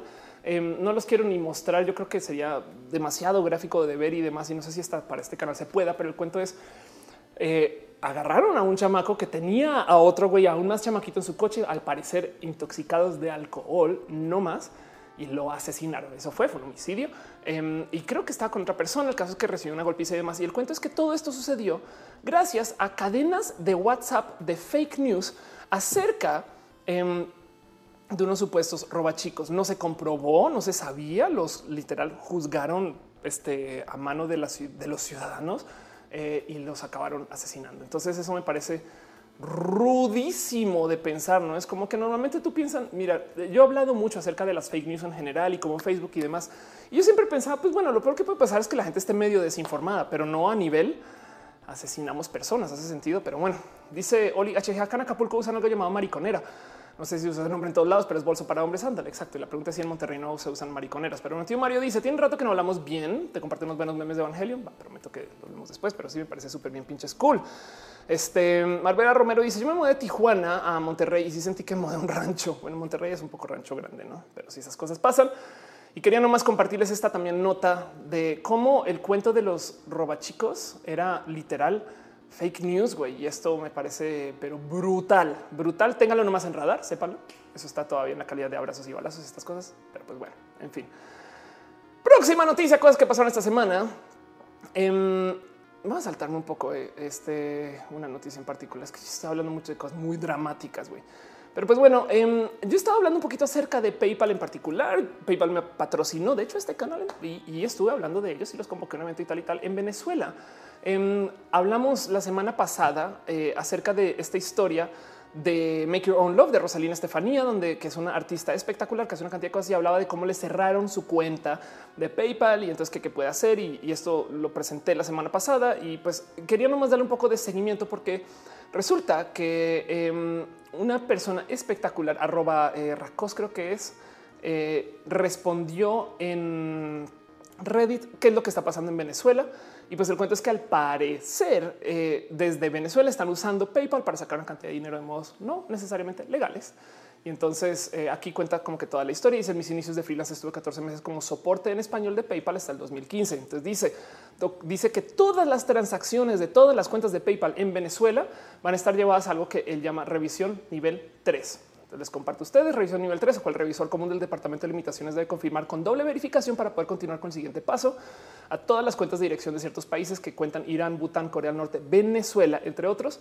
Y dice cualquier documento, cosas que ya no se aceptan para verificar direcciones en Venezuela, cualquier documento emitido por la República Bolivariana de Venezuela, recibos donde se encuentre solo un nombre y un apellido, estado de cuenta bancaria bolívares soberanos y demás. Entonces, pues esto está aquí en este Reddit y me parece nomás si algún venezolano está viendo esto o si le quiere compartir esto a algún venezolano, amigo, chamo y demás, pues ahí está. Nomás está aquí en la sección de abrazos y así, porque Venezuela ahorita está llevada, pero al pinches raro, güey. Está, está, está, está, pasando todo tipo de cosas bien, bien loquitas. Eh, sobre todo me divierte mucho que esto haya sucedido alrededor de un meme. Entonces no me odien, no me odien, chamos, eh, por trivializar esto un poco, porque resulta que hubo un escándalo en Venezuela gracias a nadie más y nadie menos que Salt Bay. Salt Bay, para los que no ubican o no saben o no entienden qué pedo es este personaje que puede que ubiquen ya viéndolo o si no lo, si no lo reconocen, ahí definitivamente sí lo van a reconocer. Eh, aquí Salt Bay es eh, este personaje famoso por aventar la sal del modo más épico en la existencia eh, y este meme yo creo que sí lo van a tener que reconocer. Y el cuento es, eh, es un chef que se volvió famoso en el Internet por literal ser tan pinches dramático en cómo prepara su carne. Entonces él tiene varios restaurantes. Curiosamente tiene un restaurante en Miami donde ha tenido una cantidad de problemas con la gente venezolana. Eh, porque ha sido como que muy grosero con la gente venezolana en general, pero en este caso en particular eh, resulta que en su restaurante esto no sé si creo que no fue en Dubai, fue en eh, me inventé eso. Em, pues él estaba sirviendo su sus carnitas al presidente Maduro y entonces la gente se enloqueció de güey, qué pedo que la gente en Venezuela está pasando tan pinches mal. Y pues aquí está este güey comiendo en el restaurante de los memes, no? Entonces, ¿cómo, cómo pasó eso? Pues eso se volvió lo que es, no es, es lo que es. Este no es más, no le buscan más. Entonces pues, se volvió, volvió, se volvió un pinche meme. Es una cosa bien pinche rara, güey, porque, porque la gente entonces gracias a Salt Bay, Salt Bay, este, eh, fueron a protestar. Esto es en Miami, esto sucedió en Miami. Eh, y se presentaron eh, pidiendo unas disculpas, güey. Y está bien pinches raro. De hecho, el otro motivo por el cual este güey se volvió eh, súper, súper, súper controversiales porque al parecer en algún momento pareció, se subió una foto a Instagram donde le estaba haciendo como una pose muy como pop del Che y entonces en Miami también fueron a quejarse de estas cosas, pero bueno, en fin, el caso es que son como estas historias de lo jodido que es Venezuela, lo complejo y para rematar ver cómo que la gente a cargo de Venezuela le esté pasando así. Pero bueno, Tortillas Squad dice esta intervención de Salvae me obliga a llamar a Rappi, Uber Eats, BRB de aprovechen ahorita para pedir comida, esas cosas, pero sí, no Ah, hoy Futaba dice es maduro. ¿Qué esperaban? Marbella, Marbella Romero dice: ¿Viste la noticia de que por rumores de pareja quitaron el equipo de dos jugadores de fútbol en México? No manches. Según un técnico dijo que fue por algo técnico, pero es casualidad. No manches. No, no vi esa noticia y me parecería bien súper pinches rudo. Pues bueno, el cuento es que Salvae ahorita es noticia eh, por Maduro, pero también porque esto, esto, esto está pasando en Miami y está muy, está, está un poquito divertido de ver porque en últimas, lo que pasó con Maduro, a ver, em, lo que pasó con Maduro no fue en Miami y, los venezolanos no están en Venezuela. Entonces, pinche mundo globalizado donde estas cosas se pueden dar y suceder. Y pues sí, como dicen acá muy claramente, o sea, Nadie le puede negar a Salvaya tener su restaurante ahí, pero pues luego del otro lado también nadie les puede negar a esos venezolanos eh, que no se pongan, eh, que no hagan su protesta. Aún así, la respuesta de una cantidad ridícula de gringos, y no sé si tienen la razón o no, yo, yo creería que también bajen de huevos, queridos gringos, como siempre, pero lo que dicen es, oigan, ¿por qué chingados no se van a protestar a Venezuela, güey? no, donde sí importa. Y eh, pues así las cosas, eso está pasando. Les dejo ustedes la opinión. ¿Qué piensan ustedes de esta rarísima situación? Pero bueno, y lo digo porque miren, Latinoamérica en general está pasando por una etapa de cambio rara, compleja y difícil porque hay muchos problemas en un buen de países. Argentina es otro país que está teniendo una cantidad como de temas, eh, sobre todo con esto de lo financiero, como Venezuela. Em, y, esto yo creo que afortunadamente o, mejor que sea afortunadamente no le ha empapado tanto a México, pero no sé si saben que eh, digo, dejando de lado como que el tema de la injusticia y la, ¿no? la desigualdad y demás, Em, China está haciendo una cantidad ridícula de inversión en infraestructura para Latinoamérica. Y eso es un poquito raro de ver y observar. Y lo digo porque eh, para los que no saben o, no lo siguen o, no, no, han estado como al tanto, les quiero más recomendar un poquito un canal en YouTube que explica todo esto como del movimiento, em, si quieren verlo sociopolítico, eh, que se llama Visual Politic. De hecho, hay una versión en español también muy pinches bonitos, pero bueno, Simon Whistler entonces habla un poquito acerca de eh, lo que pasa con un buen de países y más en este caso en particular. Hizo un video que se volvió súper viral acerca de cómo Venezuela puede ser una nueva colonia china. Entonces, para los que no saben, básicamente China está invirtiendo una cantidad en recuperar países que tienen problemas. Pero el cuento es que las inversiones de China son bien pinches raras, porque primero que todo, no solo es inversión sobre el país y sobre su infraestructura, sino que encima de eso como que se presentan para apoyar y ayudar y siempre llevan a chinos para que sean parte de esa actividad. Entonces pasan cosas bien raras. Por ejemplo, em, este llevan un bote que es como este bote salvavidas hospital demás de China eh, y, y una pasada por Venezuela para apoyar a la gente. Entonces, literal es como un hospital sobre la mar. Y luego em, comienzan a aparecer estos como acuerdos donde eh, los presidentes, en este caso en Venezuela en particular, porque acuérdense que Venezuela tiene una cantidad de dinero, que está muy mal administrado, eh, está negociando estos acuerdos donde literal China está comprando acceso a todo lo que pueda de, esa, de ese proceso petrolero. No em, eh, en este caso, creo que por aquí está la nota. Eh, China acabó comprando una cantidad o invirtiendo una cantidad en Sinovenza, que es, eh, pues es este, aquí está, es este trozo de inversión del petróleo. Entonces dice Nicolás Maduro, sostuvimos reuniones con concreción de acuerdo con el Banco de China, con la empresa china National Petroleum Corporation y para concretar exportar un millón de barriles para China. Entonces, eso, la primera pregunta es qué chingados es un millón de barriles. Pues eh, nomás para dejarlo ahí, la producción petrolera de China, eh, perdón, de China, de, Venezuela es muy pinches baja, es muy pinches baja, tanto que hay dudas si puede cumplir con ese millón de barriles. Em, eh, esto, esta proyección ya se hizo hace un buen, hace un ratito, o sea, tiene un tiempo, pero de todos modos se pueden ver un poquito como literal, no se sabe si sí tiene o no tiene eh, ese millón de barriles para entregar y eso puede ser tema. Entonces ahí tienen que China básicamente compró la producción petrolera de Venezuela. Eso me parece muy pinches raro. Y es que de nuevo recuerden que China lo que hace, hay que de paso, que de paso también es parte del acuerdo. Em, dice Nicolás Maduro, no va a haber financiamientos para el crecimiento de la producción petrolera. Si no se puede cumplir con eso, también China entra a la producción de oro. Firmamos acuerdos para, el fortalecimiento de las industrias básicas, para mejorar la distribución, el almacenaje de medicamentos. Eso es el 18 de septiembre.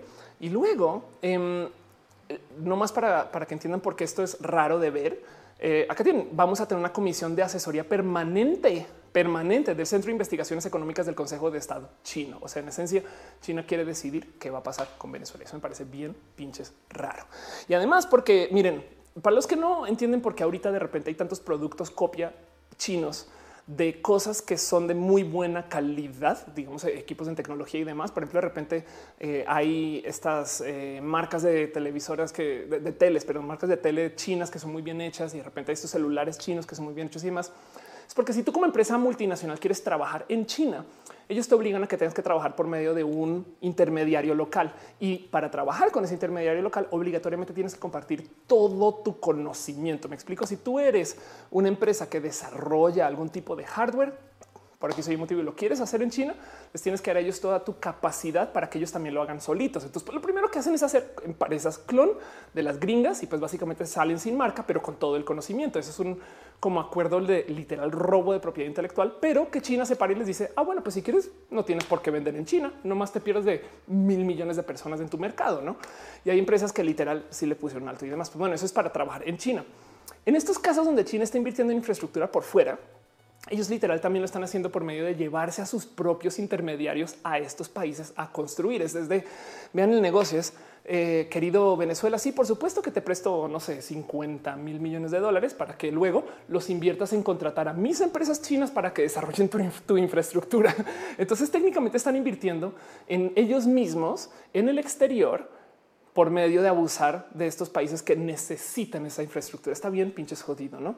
Em, dice Pastel Cocoa, ¿qué piensas de que China está buscando países donde encontrar mano de obra barata, aplicar su forma de industrialización masiva? Eso es. Es como una forma de, es una rara forma de, em, ¿cómo se diría? Eso es una invasión. Si quieres ver una invasión económica, em, es, como no es mercantilismo, no es como un nuevo modo de, conquista, ¿no? porque no es conquista económica desde el voy pongo un McDonald's. Este obligo a que trabajes con mis eh, con ciudadanos, con mi dinero que te doy. Sí, es, sí, es, una, es, una, es una rarísima situación. Y lo digo porque miren, no solo es este Venezuela, Argentina también está pasando por, una cantidad de problemas y pues no más para dejarlo ahí el misterioso acuerdo de China y Argentina por la construcción de una nueva central nuclear.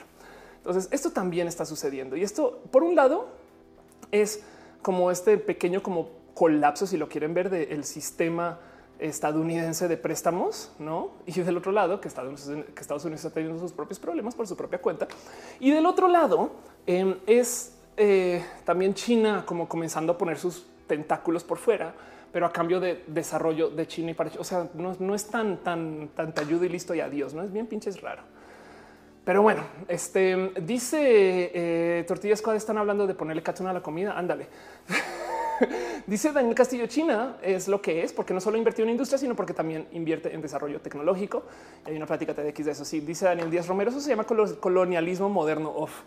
Y yo así de claro, sí, perdón, tienes toda la razón, así se llama y así es tal cual. Entonces, pues bueno, esto está pasando, esto está pasando en Argentina y por eso quería hablar del tema porque em, me, asombra ¿no? este cuento de como este como China rescatista que realmente es eh, eh, cuánto tiempo para que estemos aprendiendo chino mandarín más bien. es lo que yo pregunto con este tipo de cosas. Así de si quieres hacer un negocio con algún chamo, eh, pues a fuerzas tiene que ser eh, alguien que hable chino mandarín. de no mames, güey. Perdón, vamos a poner la camarita dedicada al, gato. Dos segundos. Pero bueno, dice Gaxmart, me saludas, please. Oli dice la locomotora. ¿Cómo que China está buscando al nuevo China? Eh, dice Francisco Martínez. Entonces la macrisis en Argentina no es de Macri. Es la primera vez que escucho el término macrisis y, me, qué idiota que soy porque es lo más evidente.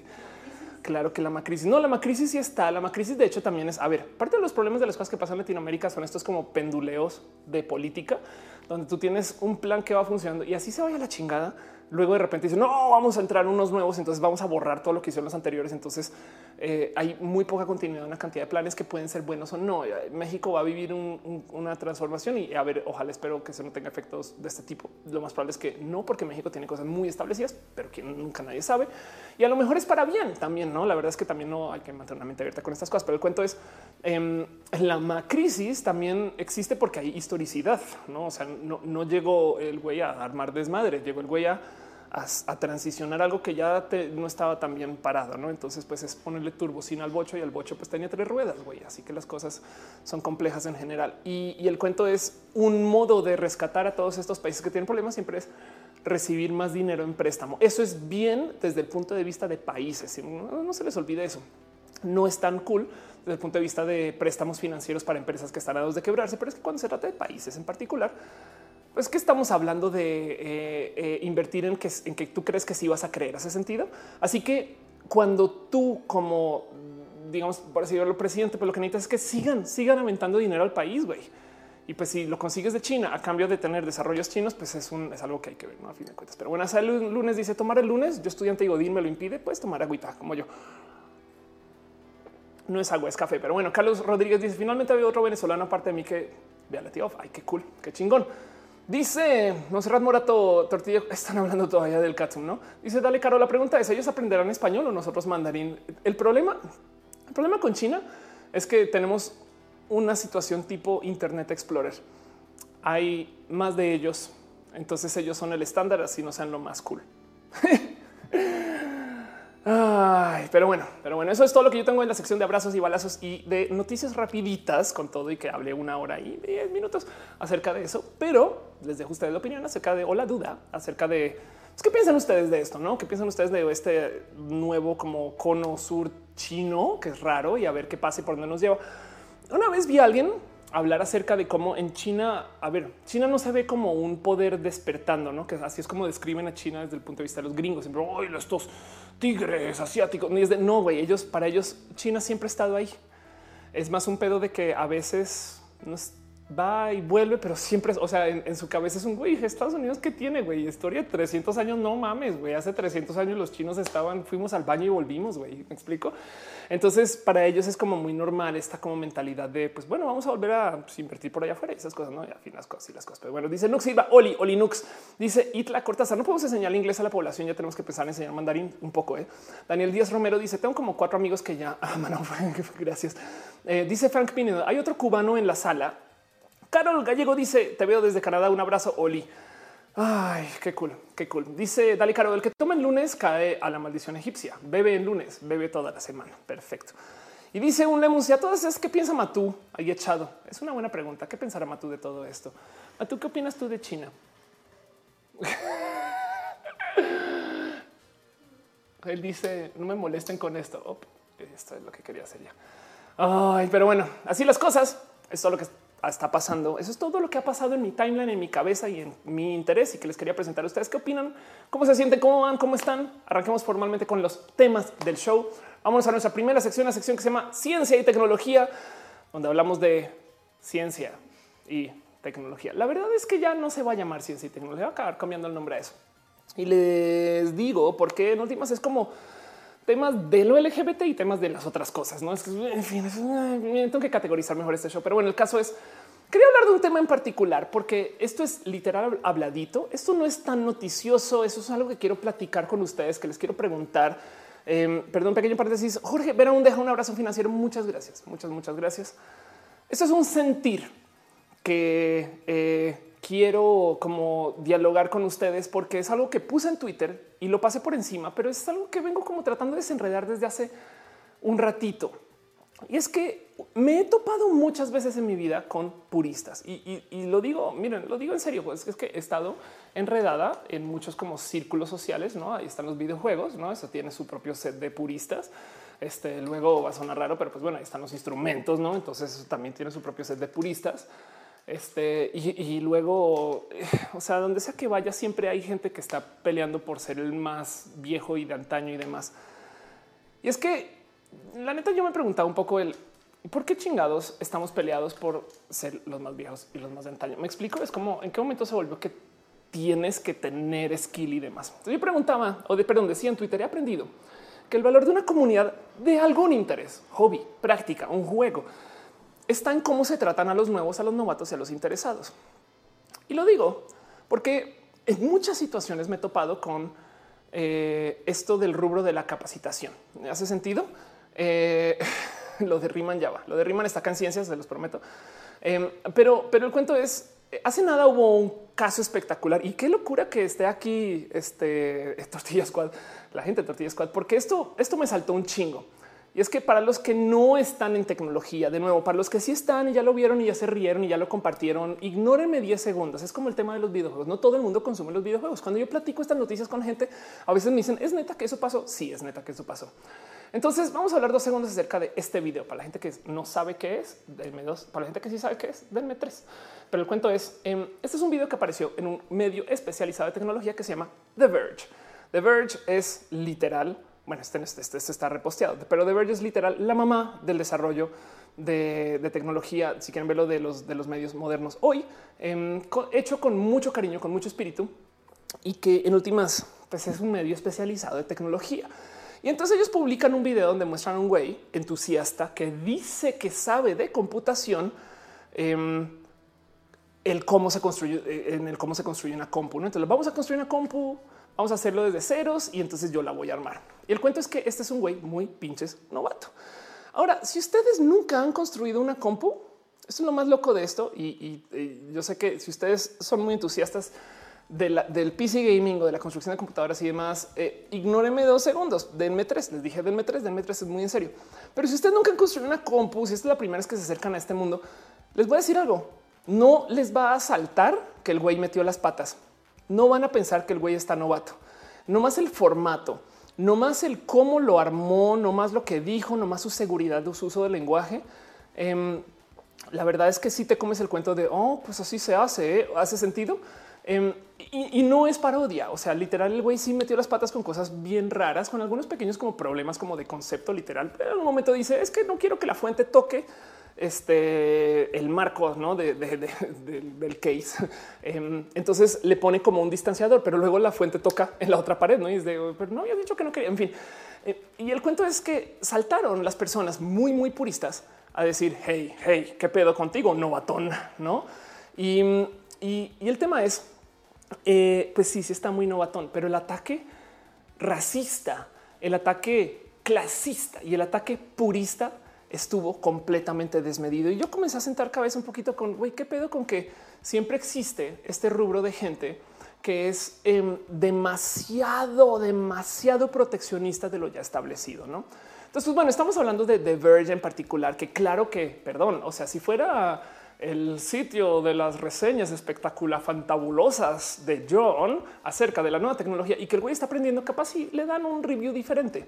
En este caso, la respuesta fue tan pinche seca que tuvieron que sacar el video. Ahora, The Verge en particular se había quejado varias veces de cómo hay medios en video que este no saben reseñar y no saben demás. Me explico. Entonces también se habían levantado un poquito de hate y demás. Entonces entiendo que este, en este caso en particular se formó, pero lo que voy es de nuevo para el ojo no entrenado.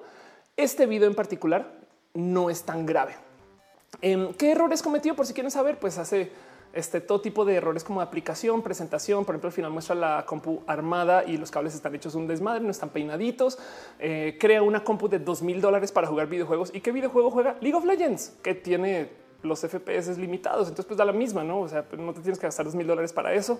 Em, y, mal uso de herramientas, mal uso de no, mala aplicación. Eh, este, en fin, hace, hace es más, justo lo paré donde era. Em, en algún momento usa acá un poquito de disipar termal. Ahí se ve y, pues hace un desorden. Se lo puse como si fuera catsup. Em, pero son detalles que tú no ves si nunca has armado una. Miren, yo no armo una compu desde hace fácil 10 años y aún así, eh, y me tocó sentarme a ver, es, neta que la metí las patas y esas cosas. El caso es, em, hay algo dentro del lenguaje del purista y de los modos del purista que, siento yo que pueden ser un poquito hasta tóxicos para los nuevos.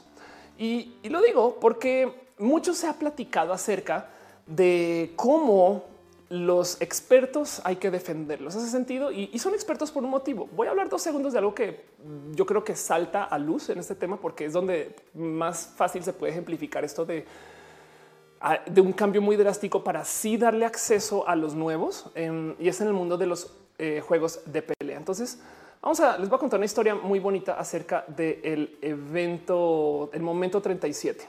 Para los que ya saben qué es, ignórenme dos segundos, tres o cuatro. Pero pues miren, yo eh, espero que a esta altura sí sepan, sepan muy bien que hay em, este, eh, competencias, o sea, que, hay torneos competitivos de Street Fighter, entre otras, eh, otros tipos de, peleas y no sé qué. ¿no? hay muchos juegos de pelea que son competitivos y eso que les voy a mostrar es un video que de algo que sucedió en el 2004. O sea, ya tiene un chingo de tiempo, pero es que es de cierto modo pinches épico, no? Eh, voy a nomás este, mostrarles acá rapidín. Y el cuento es, em, esto es una pelea, nomás para darles un poquito de fondo, es una pelea que está pasando entre dos expertos, un japonés y un estadounidense. Y es una pelea que se estaba llevando, eh, espero que no me flaguen, yo creo que no me van a flaguen así lo voy poniendo ahí mientras estoy contando. Es una pelea que se está llevando así de fondo, em, porque el cuento es que ahí ven. El cuento es que le estaban llevando eh, como que muy a la par. Ganan round uno, ganan round del otro y están em, están peleando. Aquí está la pelea desemboca un último enfrentamiento decisivo. Y aquí es donde se pone bien pinche loca la cosa, porque tienes tú un personaje que está a dos de ganar y otro que está a literal un pixel de perder. Ok. Entonces esto es Ken, que está un pixel, y esto es Chun-Li, que por si nunca la han visto, tiene un ataque que es una patada que tiene 15 contactos diferentes. Ok, entonces esto pasó de nuevo en el 2004 y el cuento es como este güey tiene un pixel, cuando tú bloqueas, depende del tipo de bloqueo que haces, te quita vida si bloqueas de un modo y si no, este, si, bloqueas justo el momento en particular, no te quita vida. Pero el pedo es que hay un movimiento en particular que toma 15 pinches movidas. Entonces voy a, voy a dejarlo acá dos segundos nomás para, para, que se, para que se lo gocen, porque yo me lo gozo. Yo, yo la neta no, no supero que esto haya pasado eh, todavía. Este, y ahí les va nomás. Vamos a poner un pequeño video de la tía off. Entonces ahí les va, está en su último round. Y como pueden ver justo, ¿no? Llegan. Y ahí tienen a su Ken que está llegando a hacia su último límite. Está en su último pixel. Está un ataque y comienza su ataque de 15 patadas. Y ahí les va la locura, güey. Dice listo, aquí lo acabo. Vámonos. 3, 2, 1. Y ahí está. Y este loco, güey, comienza bloqueo, bloqueo, bloqueo, bloqueo, bloqueo, bloqueo, bloqueo, bloqueo, bloqueo, bloqueo, 15 pinches bloqueos seguidos para luego volteársela y la gente se enloquece, güey, se enloquece mal pedo es de perdón, perdón. O sea, no solo, no solo le devolvió sus 15 pinches bloqueos, sino que luego fue y ganó. Entonces fue una escena épica que sucedió este en el Evo. Caray, un momento de menos segundos. Y entonces te queda claro que es un güey que claramente sabe lo que está haciendo. Me explico. Es, sí, salta un poco el wow, qué pedo con este güey que tiene esta capacidad, porque quiere decir que él en su momento hizo, hizo, eh, se llama Parry Block. Entonces, este hizo su movimiento justo cuando hace contacto con las patas de Chun y una cosa que me rebasa que eso haya sucedido. Y hoy en día en Street Fighter 5 ya puedes hacer ese tipo de bloqueo solamente con darle a un botón. Ok, dice Luis de la Rosa, ¿cómo no se va a enloquecer la gente con esto? Totalmente de acuerdo. Y entonces lo que, lo que pasó es, y, hay, mucha gente que lo ha analizado, yo creo que el video que más bonito lo muestra este, es esto que está hecho acá por Core A Gaming, por si lo quieren ver algún día, donde ellos dicen, pues qué chingón como sucedió en su momento, pero hoy en día, si tú quieres hacer este tipo de, eh, este tipo de bloqueos, pues es sumamente simple porque ahí, ahí, justo lo está tratando de replicar y dice, güey, hasta puedes tocar cualquier merengue eh, y vas a poder hacer ese bloqueo. Y es porque la gente que crea Street Fighter, en este caso Capcom, salieron a decir, es que es tan épico el momento que ahora queremos que todos los jugadores de Street Fighter lo puedan sentir. ¿Me hace sentido? Tienes tú una, una situación donde tomas algo que es súper para gente mega profesional y de repente dicen, no, pues ahora queremos que todos lo puedan jugar. Y mucha gente salió a quejarse de esto porque entonces te quedas con él, pero pues no se supone que era el skill, el no el profesional, no se supone que era algo que está atado a esta gente que lleva muchos años entrenando. Y es esta gran pelea entre como este como modernismo y posmodernismo acerca de la creación del talento, no? Porque, porque esto aplica en muchos otros rubros. Por ejemplo, bien podría alguien decir, güey, yo soy buen fotógrafo, pero porque tengo un iPhone, que hace bokeh. ¿Hace sentido? O porque el iPhone ahora este, ilumina, entonces ya no tengo que iluminar. Em, y entonces ahora que dice, no, perdón, pero el buen fotógrafo es el que tiene que sufrir y que tiene que hacer que las cosas funcionan, ¿no? Y dice, dale, caro, ¿dónde dejas al pro player? No. Y, el cuento es, en los videojuegos en particular, sobre todo cuando se trata de, eh, de juegos en línea, estas cosas, la volatilidad no es tan necesariamente bien vista. Em, pero eso también en cualquier otro campo de desarrollo donde tengas que hacer un skill. O sea, si tú eres una persona profesional y compites y eres campeón, mientras más ganes, más mantienes tu nivel de, si quieres verlo, de élite. Pero el problema ahí es si tú cambias las reglas para que el juego sea como, por ejemplo, lo puede ser Mario Kart. Entonces, no importa qué tan profesional seas, vas a perder un chingo más de veces. Y entonces, si pierdes un chingo más de veces, ¿cómo chingados mantienes un campeonato? ¿Hace sentido? Em, es, como este como tema que se vuelve muy visible en los videojuegos en particular, pero que yo lo veo en una cantidad de esquinas. De repente te topas con que hay gente que literal vive con este pánico de hoy. Hoy en día cualquier persona puede decir que cualquier cosa. Me explico. Hoy en día cualquiera puede hacer cualquier cosa, pero es que tú como desarrollador de hardware o desarrollador de software o de ideas o de proyectos, la verdad es que tú quieres que las cosas sean más masivas. Y entonces yo recordé algo en particular. O sea, si bien en este caso primero que todo, no desaparecieron Street Fighter 4 ni 3 ni 2 para salir con el 5, no? Por un lado, em, que quiere que pasa, por ejemplo, en King of Fighters, que mucha gente sigue jugando con versiones viejas y no pasa nada. Em, si bien no los desaparecieron, entonces puede seguir eh, compitiendo por allá. Del otro lado, la gente le tiene como un recelo a los nuevos y, quería platicar justo, justo de eso con ustedes. Porque hace unos ayeres sucedió este cuento donde aparecieron los que se llaman los casual gamers. No, esto ya tiene un rato. Esto es una plática que tiene muchos años, pero pues el término yo creo que eh, la mejor definición que he visto en mucho tiempo es lo que dicen acá. Un gamer casual es alguien que juega de vez en cuando y hardcore básicamente es un modo muy, muy feo de decir que hay jugadores dedicados, no? Em, y en eso, eh, si bien hay motivos y hay momentos donde hay que defender la élite, y, justo Moisés Le, eh, dice, por ejemplo, en medicina, y tienes toda la razón. Del otro lado, eh, hay gente que la neta, neta, pues está entrando al rubro. Y miren, yo les voy a contar así por encima un cuento. Hace mucho tiempo que no hago artes marciales, pero esto sucedía en mi escuela cuando yo estaba en Estados Unidos. Ya, ya aprendí que no es un estándar. Yo pensaba que sí, pero básicamente el sistema de cintas o cinturones, y yo sé que esto tiene muchas variaciones. Esto es el sistema de cintas este, WTF cuando yo hacía taekwondo en Estados Unidos. Como me las enseñaba mi maestro, él siempre nos decía, mira, si yo te doy una cinta, digamos un verde, tú automáticamente estás certificada para enseñarle a todos los naranja, amarillo o blanco. ¿Hace sentido? Quizás los blancos déjamelos a mí porque son muy nuevos. Pero la enseñanza era con esta luz de no solo se trata de mejorarte a ti, sino de agarrar a los de abajo e irlos subiendo también. Y yo me he llevado esto a muchas áreas de mi vida. Yo me he encargado de que muchas personas y de que en muchas prácticas y de que mucho de lo que yo hago también se tiene que enseñar para que seamos más. Es que la ironía, la ironía de la élite es que también quieren que su juego sea súper importante o su práctica o su hobby. Entonces piden que sea masivo y de nicho a la vez. Y eso puede ser un poco complejo. En el castillo dice yo soy calígrafo y aún existen herramientas que imiten los resultados de alguien que ha practicado por años. Aún no. Uy, este te voy a romper el corazón dos segundos, no más. Te voy a romper el corazón dos segundos. Eh, no me odies por, por, esto, pero bueno, en el caso de caligrafía, pues que no se te olvide que hay robots que firman y que hacen caligrafía. Eh, y esto puede hacer a cualquier diseñador con el más mínimo conocimiento de Photoshop, este, un calígrafo. Y pues estas cosas pasan, ¿no? Y, pues esto está, esto no se va a ir a ningún lugar. De hecho, em, a ver, wall, eh, a ver, de hecho esto no solo tiene que ser sobre papel, aquí está, hay un plotter vertical.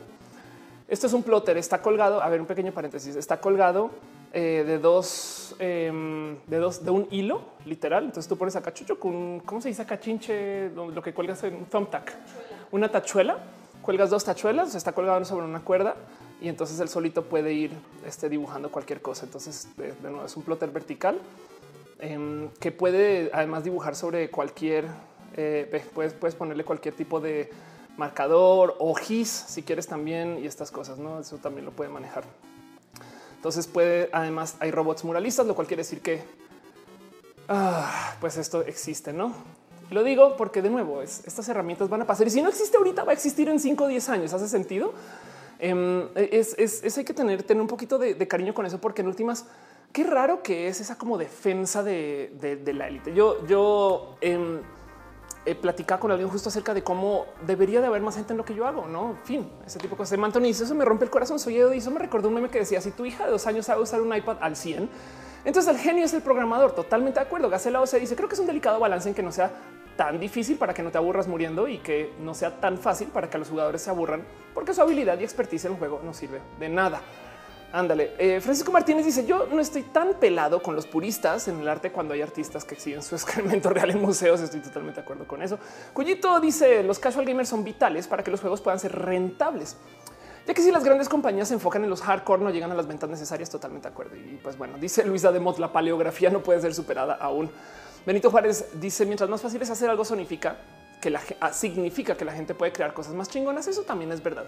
Es un tema de cómo eh, es, muy complejo. No sé, a ver, eh, eh, es, me es complejo pensar en que la gente no quiera ver a personas nuevas en su rubro. Yo he hablado mucho acerca de, mi ensayar impro y entonces he hablado acerca de improvisa, que es como pues, yo, yo, ahora digo que improvisa es mi eh, segundo primer hogar y entonces pues un taller donde la gente va a aprender actuación y, a aprender improvisación y entonces estas cosas suceden, ¿no?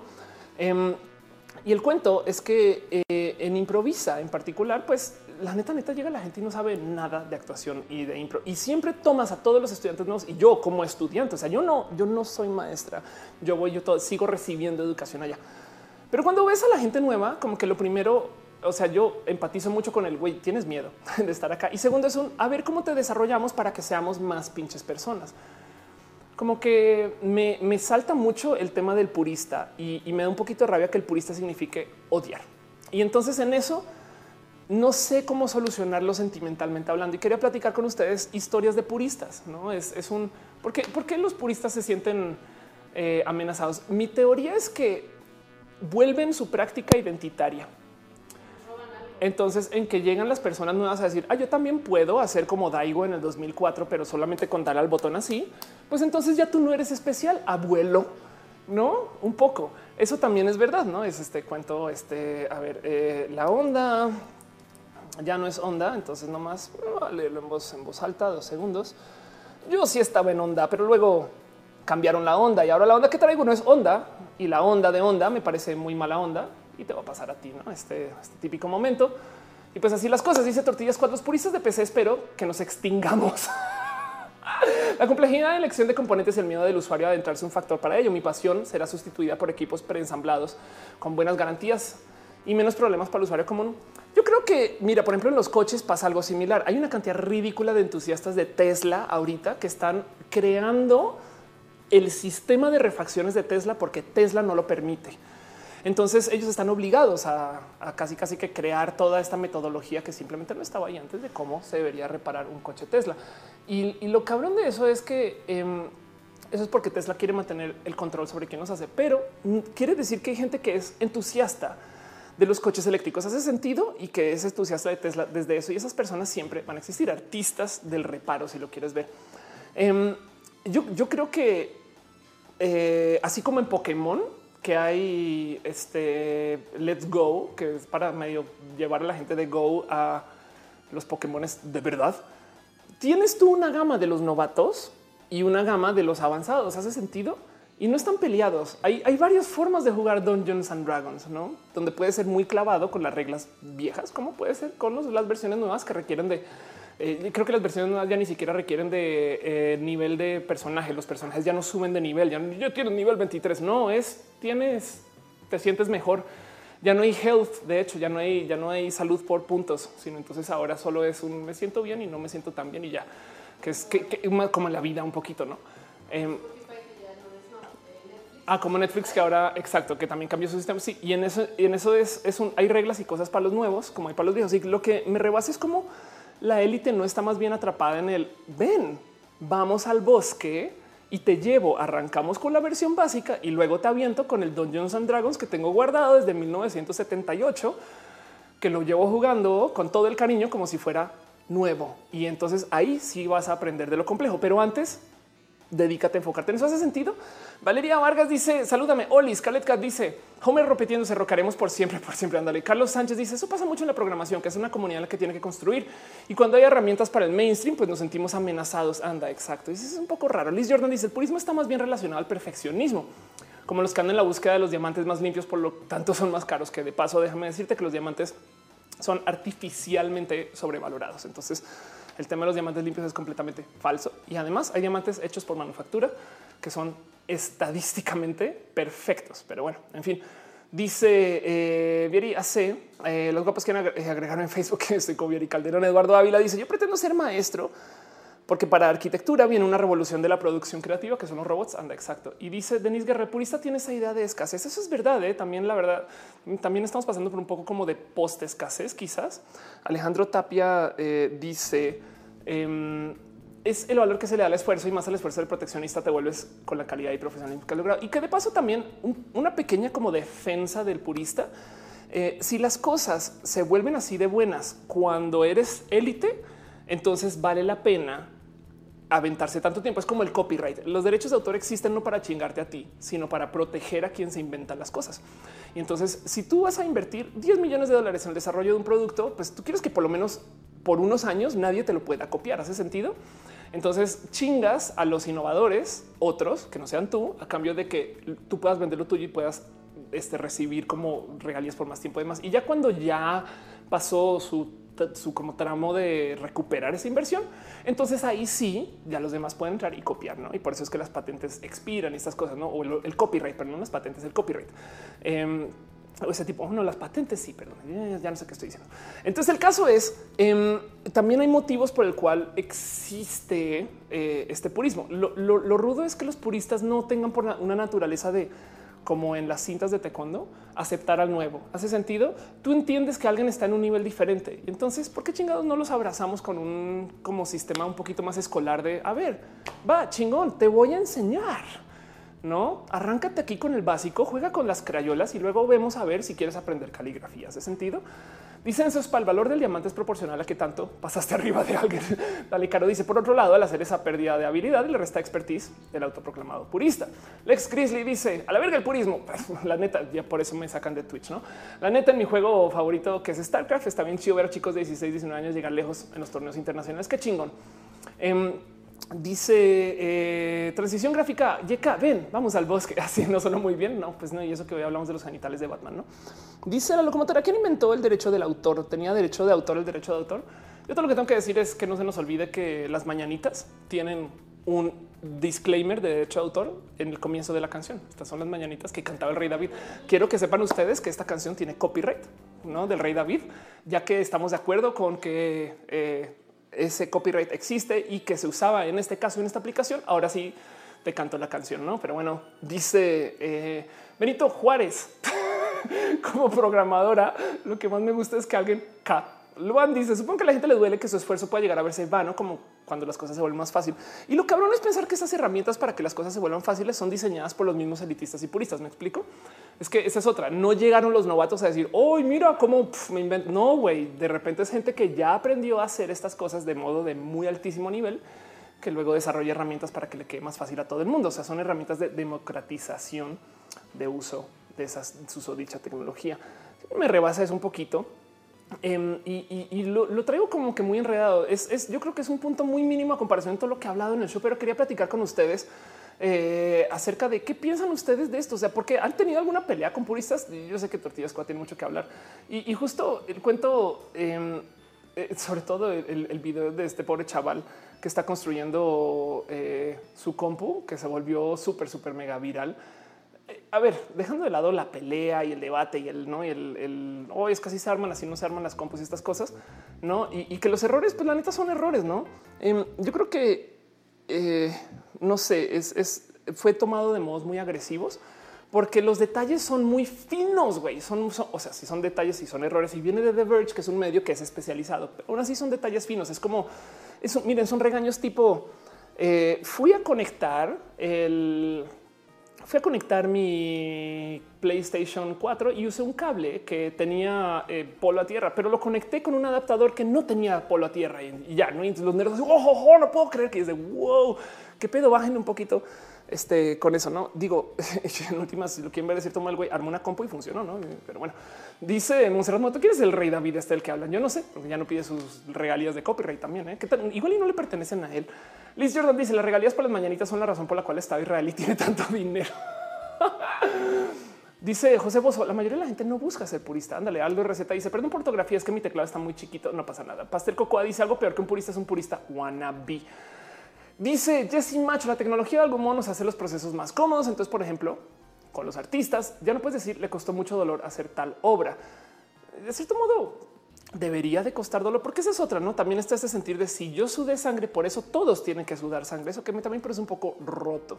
Denis Guerra dice, te rebasa porque tú tienes una vocación educativa. Hay gente que sustenta su ego una sola cosa y que lo hacen bien. Ándale, eso no lo había pensado. Alejandra Lara dice, los homofóbicos son puristas, de cierto modo sí.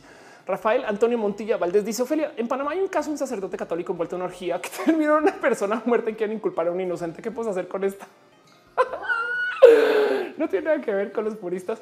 Em, darle mucha pinche luz, güey. Darle, o sea, no pares con, con mover eso por todos los medios. O sea, que se vuelve la cosa más pinches mediática del mundo, que lo, que lo hablen en el, en Today, o en el RT. Eh, y, luego la mera presión pública va a hacer que respondan. Em, y ojalá funcione. Ahorita prometo que me clavo en eso y lo muevo en redes sociales. Dice José Bozo, las críticas tienen que ser aceptadas, no tienen por qué irse. Por eso eso también es verdad. ¿eh? Gama dice, bueno, también están las empresas como Disney que pujan para que los derechos de autor duren varias vidas. Eso es verdad. Eh, y Willow Nino dice, buenas noches, llegué tarde. No, no, todavía hay show. Luisa Demont dice, el rey David fue quien, en quien se basó Miguel Ángel para ser David. Anda. Eh, Aldo Receta dice, perdón, ya habíamos visto. Jesse Macho dice la tecnología algo nos hace procesos más cómodos. Ya había leído eso. Aldo Receta dice a veces sucede que eh, uno se siente desplazado cuando alguien más joven llega con ideas que no se te ocurrieron a ti. Eso es verdad, pero pues no hace eso, nuevas propuestas. Me explico. Es, no sé, como que siento yo que no hay, un poco de, de, bonito en el dejar que las ideas muten y crezcan y funcionen. Alguien, miren, yo les digo esto desde ya. Me encantaría ver, eh, con todo y que mi show no es el show de YouTube de las noticias, pero me encantaría ver más gente haciendo streams como yo y entonces que a lo mejor entonces no sé, en fin, ese tipo de cosas. Eh, vi que Pepiteo comenzaron a hacer streams otras quizás. Ojalá y ah, el, stream de Pepiteo si tiene audiencia de, o sea, así explosiva. Em, me encantaría ver que lo que yo hago también se lo consuma lo que yo hago ese sentido. Entonces, pues bueno, eso yo, ese es mi ego también diciendo lo que tú haces tiene futuro. A lo mejor solo lo hago yo porque nadie más lo quiere hacer. Pero bueno, el punto es em, eso es un, es un, eh, como dices, igual yo tengo ganas de educar para que más gente pueda hacer esto, porque yo veo muy posible aprender para hacer esto y me, suena, raro que, que, exista este como odio al impurismo. Rigo Zavala dice los puristas dicen que manejar un auto automático no cuenta como saber manejar. No mames.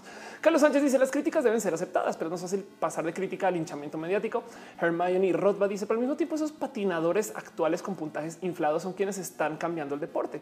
Trusova es una patinadora de 13 años que hace saltos con cuatro vueltas. Ándale, exacto.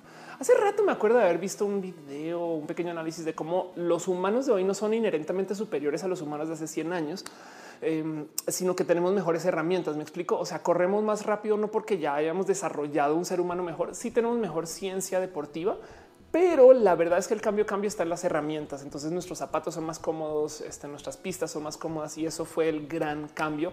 Puede ser verídico, no? Eh, eh, o sea, hay más en eso, en la tecnología, que en el diseño genético del humano que no ha cambiado absolutamente nada. O sea, un ser humano genéticamente hablando es muy similar a lo que eran o éramos hace 100 años. Em, y no me sorprende eso. Y en cuyo caso lo que tenemos es definitivamente mejores pinches herramientas. Eh, hay algo que decir de eso justo porque hay que pensar que, a ver, yo estoy haciendo un show en casa. Em, hace nada hablé con gente de Milenio, está, muy divertido, se me había olvidado compartirlo. Yo les decía, no, pues yo hago roja sola. Y ¿qué? ¿Cómo que hace roja sola? Em, es más, les voy a mostrar a ver si lo alcanzo, si lo encuentro. Eh. Cuando fui a Twitter a hacer el cuento este del eh, ¿dónde está? Aquí está eh, aquí el Blue Room. Cuando fui a Twitter a hablar del Blue Room, este ahí les puse anuncio. Eh, llego y yo pensé que era tú pon tu teléfono y ya no, pero no llego yo al Blue Room y resulta que ahí a la mera entrada eh, están las personas de Twitter mismo. Entonces ellos, yo creo que no se va a ver en ningún momento. ¿eh? Pero bueno, ellos eh, tienen tres pinches personas para switchar dos cámaras y un micro, perdón, dos micros era, ¿no? Entonces, eh, a ver si ahí lo volteo de puro chiste. No, no lo volteo, qué boba que soy. Pero bueno, entonces el caso es que cuando voy a dejar sonando y se aparece, se los muestro. Cuando volteo la cámara, hay tres güeyes para hacer el, show y ahorita yo acá estoy sola. Bueno, está me acompaña porque me tiene mucho amor y cariño. Está Mato que está jetón. Pero en últimas, yo hago los cambios de cámara, luces, micrófono, pongo la música y estoy hablando con ustedes y presento los temas. Uy, aquí está, aquí está. No más para que vean esto, ¿no? Y, son una, dos, tres, perdón, cuatro personas, un caster eh, que además es una PC. Esa cámara está conectada por este SDI y están ahí sentados. Y, me, me costó, fue muy rudo con ellos porque pobrecitos estuvieron el domingo trabajando para que llegara yo y les dijera, no, yo hago la transmisión, ¿eh? o sea, me vale gorro. Yo puse mi laptop, yo, yo manejé las cámaras y yo hice los cambios. Em, y, claro, ahora que lo pienso, pues en últimas ellos estudiaron, se prepararon, organizaron, armaron todo ese foro de más para que llegue una vieja, no, tranquilo, yo lo hago sola. Uy, soy Edo, dice cuándo harás clases para hacer streams. Hice un video eh, explicando cómo se hace todo esto. Y, pues, si quieres, pregúntame por Twitter y mando pasa absolutamente nada. Marbella Romero dice el deporte en mi área. Las técnicas han mejorado, las investigaciones han mejorado en cuanto a correr, resistencia, trabajo, fuerza, velocidad, etcétera. Ándale, Scarlett Cat dice: Recordé el comentario de los partos con cesárea. No es verdadera experiencia de tener descendencia al parto por vía vaginal. No mames, hay puristas del parto.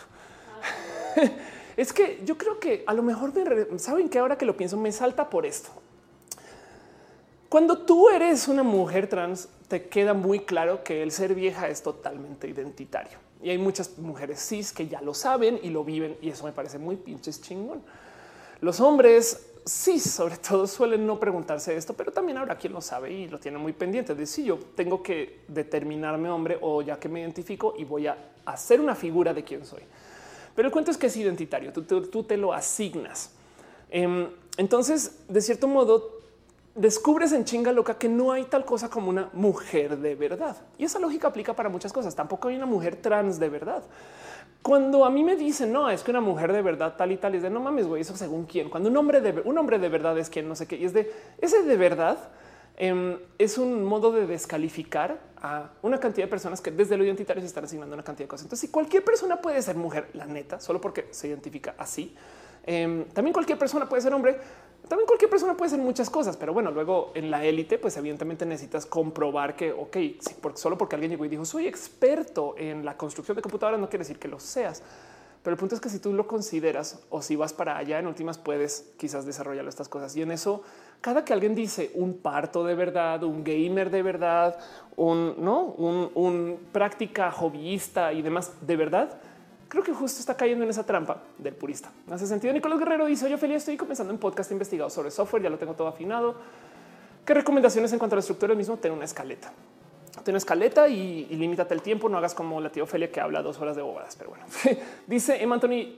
Yo no sé, pero por alguna razón me gustan los hombres. tengan o no tengan, pero qué chingón, qué chingón, qué bonito. Eh, este, eso sería una androfilia. Eh, sí, un androfilia. Exacto. Bueno, dice Monserrat Muertos. Hay puristas del parto. Según muchas mujeres, mis crías fueron extirpados como tumores porque no dio luz. No mames, güey. Transición gráfica dice quizás lo que ahora nos toca es mejorar lo ya mejorado. Quizás unas constantes luchas en las que vivimos como así. De acuerdo. De hecho, en el arte ves mucho estos como rebasos de eh, ya todos están haciendo una técnica y llegó alguien más y pum, una técnica nueva. Llegó alguien más y una técnica nueva. Y entonces quedan documentadas como técnicas hacia el pasado y las técnicas se vuelven muy únicas y demás, no? Pero, pero entonces, eh, claro que hay estilos y formas y modos. Y cuando ya construiste algo, lo que viene después es hacer la deconstrucción. Entonces, eso es un paso como natural, como el desarrollo de ideas en particular, y es parte de este diálogo eh, creativo. Pero bueno, quería hablar de eso con ustedes, escuchar historias de puristas, ver qué tenían como que decir y estas cosas. Dice Leo Di Dragone, eh, es que el punto es que algún purista se va a sentir superior, no el hecho de que las cosas no cambien o se mantengan mejores o puras. Ándale es un punto muy válido con eso. Em, dice Ezra 21, entonces debe ser un parto pro. un parto de verdad fue lo que yo dije. Dice Cintia, pero es la verdad relativa. Al final de cuentas, la percepción de cada persona. Totalmente de acuerdo. Hanamichi XXX dice ahora que mencionas el purismo del parto. Existe otro. Algunas personas dicen que no hay una verdadera experiencia de maternidad cuando se adopta. Wow. Bueno, parece chiste. Hay mucha gente que me dice que yo no soy mujer de verdad y la pues, a la chingada. Nicolás Guerrero dice: Estoy ah, ya, ya, había leído eso. Ada Silva dice: No es fácil hacer lo que tú haces. Eres polémica, guapa, instruida. Un paquete que eh, dijo un paquete. Está hablando de mí. Exacto. Sí, ya, es que ya ven, no es sino que una diga algo acerca de los genitales de Batman y piensan en eso, no? Eh, dice un Lemons, el hombre purista de las cavernas le diría al hombre de ahora que ahora la tiene muy fácil para cazar y comer. No, eso es verdad. ¿eh? Dice Marcos Guarneros, yo soy purista en la crianza de Pokémon. Ándale, Venus dice, no te vas, no, todavía queda suficiente show. Vamos a seguir con la próxima noticia. Quería nomás de dejarle esto a ustedes. Era el tema central del show, sí y no. Lo puse como tema central porque era algo que no tenía notas asociadas, no tenía, literal, no tenía nada más, sino solo un, oigan, ¿qué opinan? ¿Qué piensan de cómo se sienten ustedes con esto? y demás, porque dejando eso sobre la mesa y lo seguiremos discutiendo después, hay una sección de preguntas al final. Quiero hablar un poquito acerca de notas y cosas que han pasado en el mundo de la ciencia en particular, porque además yo no tengo este, no tengo la plequita de ciencia. Les vamos a hablar un poquito acerca de notas y cosas que pasan en la ciencia. Dejo ustedes un poquito de ese pensar de qué, qué sienten ustedes con el tema del purista. ¿Son ustedes puristas en algo? Ya este Tortilla Squad nos dijo que eh, los puristas deben, como los puristas, los puristas como yo deben de morir. No, entonces la pregunta es ¿a qué te refieres como yo? No? Pero bueno, dice Dale Caro, ¿quieres conocer puristas? Linuxeros metaleros. Eso sí que son puristas, ándale. Eh, de hecho, hay un episodio de South Park donde se burlan de los metaleros contra los contriceros. Es, yo sé que existe este sentimiento como de tribu, pero me rebasa, me rebasa que, los puristas sean asociados con literal, literal odio, ¿no? Pero bueno, Marcos Guarner nos dice, ah, que crees de Pokémon, ya lo había visto. Tomás ya te dice que soy gay, pues soy lesbiana. Eh, dice Andrea Serimar fuera de tema, pero eh, ¿qué es la música MIDI? la música MIDI es la música que escuchas. Esto que es música sintetizada, no son, no son, o sea, el instrumento que estás escuchando es una computadora sintetizando la música. Y esto, eh, por si no saben o no, no tienen presente, lo hago gracias a un website que se llama Mookie, que es un website que hizo un amigo que tiene una cantidad de rolas en MIDI y lo uso de fondo porque todas estas rolas no tienen problemas de derechos de autor. Así de simple y porque están bonitas. A mí me gustan. Pero bueno, Santiago Ignacio Morales, Morales Ramos dice que es un purista, es una persona elitista una persona elitista de una práctica. Ya pues bueno, dejo con ustedes el pensar acerca del purista. Un purista es una persona que fuma puros. Este sí, porque los cigarros no, o sea, los cigarros son de millennials, no? O sea, los puros son. Sí, exacto. Sí, si tú vas a ser un dictador, no puedes ser dictador de cigarro, no tiene que ser con puros. Ajá, sí, sí, claro, sí, total. En fin, bueno, así las cosas. Vamos con un poquito con las noticias de ciencia.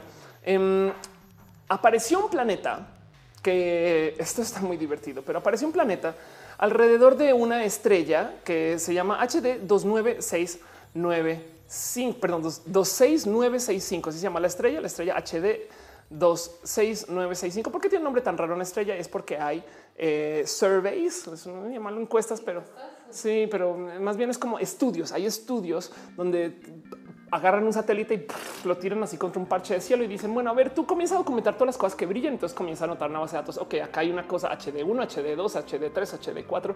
Luego una base de datos y en esa base de datos en el ítem HD 26965 coincidió con ser una estrella y quedó guardada en la base de datos. Dejemos eso guardado aquí en la esquinita al lado. Esa estrella evidentemente ya era parte de una constelación, ya era parte de algo que está en un mapa estelar, ya tenía otro nombre aparte. Pero el cuento es en paralelo hay mucha gente que está buscando exoplanetas. Entonces, ¿qué son los exoplanetas? Eh, planetas, eh, a buscar en exoplanetas, son planetas que están por fuera del sistema solar que pues básicamente eh, sabemos que son planetas, no ítems que están allá, que ya tenemos la tecnología para medir dónde y cuándo eh, y dónde están y estas cosas, no? Entonces hay una búsqueda de exoplanetas. Aquí está, se han encontrado. Aquí está 2949 exoplanetas que tienen eh, buenas órbitas, porque además el cuento es ya sabiendo qué tan cerca o qué tan lejos pueden estar estos planetas a una estrella si están en cierto rango de temperatura, hay una altísima probabilidad que puedan tener agua y vida como en la Tierra. Si logramos encontrar un clon de la Tierra, por así decir, un planeta que tenga más o menos el mismo tamaño, que esté más o menos cerca de una estrella, que tenga una órbita más o menos similar, pues igual y puedes decir, güey, a lo mejor ahí se da vida como se dio acá. Gente enloquecida buscando exoplanetas eh, y, ahí, pues bueno, ya por los 2000, 3000, depende cómo saque los cuentes. Hay una conteo total de 5311 exoplanetas, planetas que están por fuera del sistema solar. Y el cuento es: y si la estrella es más grande, Ofelia, pues entonces la zona como de seguridad de vida, donde puede existir agua y que se, vida, se dé vida como la hay acá en la Tierra, es un poquito más lejos y más de ¿no? Fin de, fin de la historia. Em, y entonces esa zona se le llama, ¿cómo se dice Goldilocks en español? Ricitos de oro, la zona de ricitos de oro, la Goldilocks zona. Entonces el caso es, hay una búsqueda inmensa por exoplanetas. Y entonces encontraron un exoplaneta al lado de esta cosa que se llamaba HD 26965. Y lo bonito es que esta estrella en particular se llama Eridani, perdón, 40 Eridani A, 40 Eridani A, que está a 16 años luz de la Tierra, lo cual quiere decir que si tuvimos una nave espacial que pudiera ir a la velocidad de la luz, igual nos toma 16 pinches años llegar, o sea, está lejísimos, es como que podemos visitar con mucha facilidad. Pero el cuento es 40 Eridani A en la historia de Star Trek es el Sol que está al lado de Vulcano, el planeta de Spock. Entonces de repente un astrónomo se sentó a decir, ok, pues creo que eh, encontré un planeta alrededor de la estrella de Spock, lo cual quiere decir que este planeta eh, puede ser Vulcano, de donde viene. Y me parece la cosa más pinches, pinches entretenida del mundo. Desafortunadamente, el planeta está en una zona demasiado agitada. De hecho, es un sistema trinario. Entonces hay tres soles o tres estrellas que están este, en movimiento. Y además, em, no sé, no hay medidas suficientes como para poder decir que la temperatura es tal, que la masa del planeta es tal, que el tamaño es tal, como, como mucha precisión, como para poder decir igual está en una zona segura para que pueda tener vida. Pero lo que importa es, y además hay mucha gente que está diciendo, es muy posible que sea un planeta muy caliente. Y pues bueno, Vulcano es un planeta caliente. Entonces la gente está loquísima con eso. Pues me parece un detalle muy pinche divertido y elegante acerca de la este, historia de Spock en particular, porque esto es como eh, una rara historia acerca de cómo la ficción eh, se adelantó un poquito a la realidad, quizás o algo así. Pero bueno, astrónomos descubrieron un exoplaneta real y potencialmente habitable, un sistema donde Star Trek ubica Vulcano. Una nueva investigación reveló la existencia de un exoplaneta con las mismas características de Vulcano, el mundo natal del señor Spock. Uy, cada 16 años de los. Entonces fue lo que pasó. Una pequeña noticia de ciencias. Este y dice Francisco León, ese señor Spock, qué bonito peinado. Totalmente de acuerdo. Yo, de hecho, tengo una inmensa obsesión con el señor Spock. Siempre quería ser vulcana. Este que les digo, no estas que es otro tema, pero bueno, dice Benito Juárez. Hay planetas puristas. Pues sí, la Tierra es un planeta purista. Este es un planeta de verdad. No dice Dal Carmen, cuídate pronto. Alguien se está despidiendo. Dice eh, Liz Jordan. Pensé que estamos hablando de sexoplanetas. Eh, este, no, eso sería una espectacular eh, premisa para una impro, pero es otro cuento. Dice eh, Pastel Coco está cerca, está relativamente cerca. Hay cosas bastante más lejos, no? Dice Cuyito ZK, las estrellas y planetas tienen copyright. Em, hay un acuerdo que yo creo que el momento que aparezca algo de valor, de real valor, se van a pasar este acuerdo por el arco del triunfo, pero hay un acuerdo em, espacial internacional donde técnicamente ningún país puede minar ni explotar ningún planeta, por lo menos eh, explorable. Hace sentido como que, como que se hizo un acuerdo muy a favor, a favor de como que la investigación y la ciencia, donde dijeron no queremos volver esto un plan de vamos a ser los mejores mineros, vamos a investigarlo por el bien de la ciencia. Pero les juro que el momento que aparezca, no sé, Bitcoin en Marte, perdón, que aparezca algún mineral o metal precioso en Marte, ahí van a enviar, no llegan los chinos y van a sacarlo todo y adiós, no a la chinga. Eso puede pasar. Del otro lado, en cuanto a leyes va, eh, hay una cantidad de países que su restricción de como de hacia arriba, o sea, de, la propiedad. O sea, la propiedad como que tiene limitantes, si quieren verlo de, área en dos dimensiones, tanto hacia abajo, pero el subsuelo le pertenece al gobierno, pero hacia arriba no hay límite. Entonces, técnicamente, si tú tienes una propiedad en, no sé, me lo inventaré en eh, Chile, no sé si Chile es uno de estos países, pero digamos que sí, para este ejemplo, si tú tienes una propiedad en Santiago de Chile y, y justo arriba de ti a dos mil años luz, porque más tiene que ser un cono que se va abriendo, ¿no? Arriba de ti a dos mil años luz hay algo, pues técnicamente, legalmente te pertenecería. me parece, me divierte mucho, pero bueno, como por ejemplo hace nada vi uno de los acuerdos que firma la gente que trabaja con o para Netflix y literal dice todas las transmisiones en el universo, en el universo, así dicen, eso es lo legal, ¿no? Pero bueno. Dice Santiago Ignacio Morales, ¿qué opinas del aborto? ¿Me puedes pasar a el, este, ahora sí, el, el, juguete? No es juguete, es nomás eh, aquí la pregunta es qué opino del aborto. Muchas gracias, Nalita. Esta es mi opinión del aborto, pero bueno, vamos a dejar esto aquí. Me lo voy a poner aquí. Pero bueno, dice Hanamichi, se supone que los cuerpos celestes son propiedad de toda la humanidad. Al menos eso me enseñaron en leyes, pero aquí en Chile una persona escribió eh, la luna a la, luna a su nombre. Bueno, sabes que en una época es más todavía ahí seguro eh, registro este, a ver, Star Registry. Esto es un negociazo. Em, es completamente ficticio pero si quieren hacer dinero, em, hay gente que literal tiene estos negocios donde tú vas y seleccionas en un mapa una estrella, ¿no? Entonces por la módica suma de 89 dólares, eh, ellos te mandan un comprobante de que esa estrella está registrada a tu nombre. Entonces ellos dicen la estrella que está en tal constelación, eh, tal y tal, ahora se llama Ofelia Pastrana, chinga tu madre, ¿no? Y te dan un certificado. El certificado no es válido y, de serlo válido, o sea, digamos que igual existe el registro. Si, si resulta que hay minería y entonces le pertenece a China, China va a valer gorro. Me explico. Entonces, pero bueno, el caso es hay mucha gente que está cobrando una cantidad ridícula de dinero. O sea, 89 dólares no es papitas por literal darte una hojita de papel que dice mira, esto comprueba que esta estrella te pertenece, no? Pero bueno, Hugo Rivera dice no se podría apropiar el espacio más allá de la atmósfera por el pequeño detalle que la Tierra gira. Además, que conste que yo estudié física, no? Tienes toda la razón. Pero bueno, Aldo Receta dice: Recuerdo hace muchos streams y a ver Star Trek Discovery. Todavía no la he visto. Perdón, pues vas. Gisela dice: Recuerdo que alguien vendía terrenos en la luna. Anda. Em, dice Fernanda López: Comprar planetas ahora es una ganga, una gango. Sí, total. Es más, debería. No entiendo no, por qué no ha existido un piramidal alrededor de la compra y venta de planetas. Hanamichi dice: se, supone que los cuerpos seres. Ah, sí, ya lo había leído, ¿no? que el Chile que alguien lo, registró. Dice Monserrat Morato: Dice marido que puedes comprar estrellas en 1997 y 98. Ándale. Y Leonardo Medina dice no es comprarlo, es solo ponerle tu nombre. Totalmente de acuerdo. Entonces, pues bueno, eso sucede, eso pasó. Este, eso es una noticia. Eh, porque que no se les olvide que la exploración espacial está a todo lo que da. De hecho, hace nada Japón aterrizó dos robots en un asteroide, porque Japón, si algo sabe hacer, es aterrizar robots en asteroides. A todas estas, ¿por qué? ¿Por qué? ¿Por qué los Transformers no son japoneses? No, pero bueno, bien lo pudieron haber sido. La nave Hayabusa 2 de Japón, o sea, no es la moto, es una nave.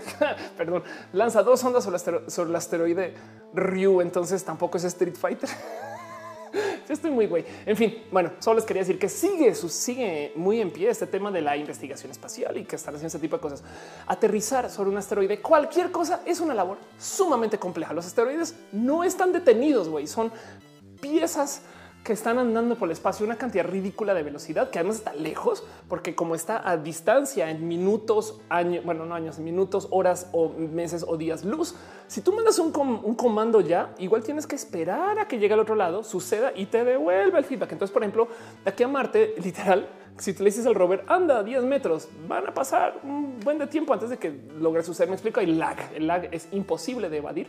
Em, y entonces el hecho de que logren aterrizar una sonda en algo que se está moviendo a esa velocidad es como pegarle una bala con otra bala en el espacio, ¿no? Entonces es bien pinche complejo. Dice un Lemos, no sé si escuchaste una mujer empresaria que se proclama la dueña del sol hace unos años, o oh, por Dios.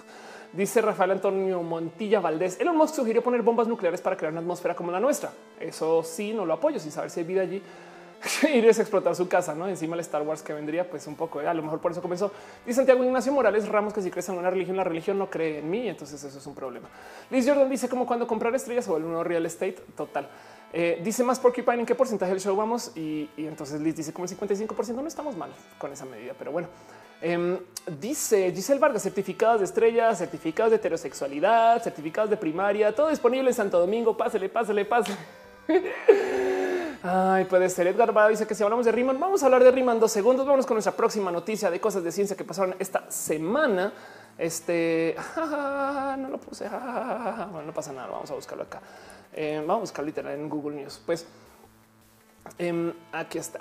Eh, esto está en la Science Alert. Em, resulta que una de las pruebas, esto se supone, esto no es un problema matemático de lo que llaman los problemas matemáticos milenarios eh, y por milenarios entienden cercanos del milenio, sino son cosas que existen desde hace mucho tiempo. Eh, una, una prueba de una función matemática que está escrita hace 160 años. Vamos a ver si la encontramos. Bueno, aquí estamos, aquí estamos, aquí está escrita. La función Riemann se llama la, se llaman de hecho eh, la función Riemann Z. No Z es este simbolito que está a la izquierda de entre paréntesis X para los que no siguen este tipo de notación.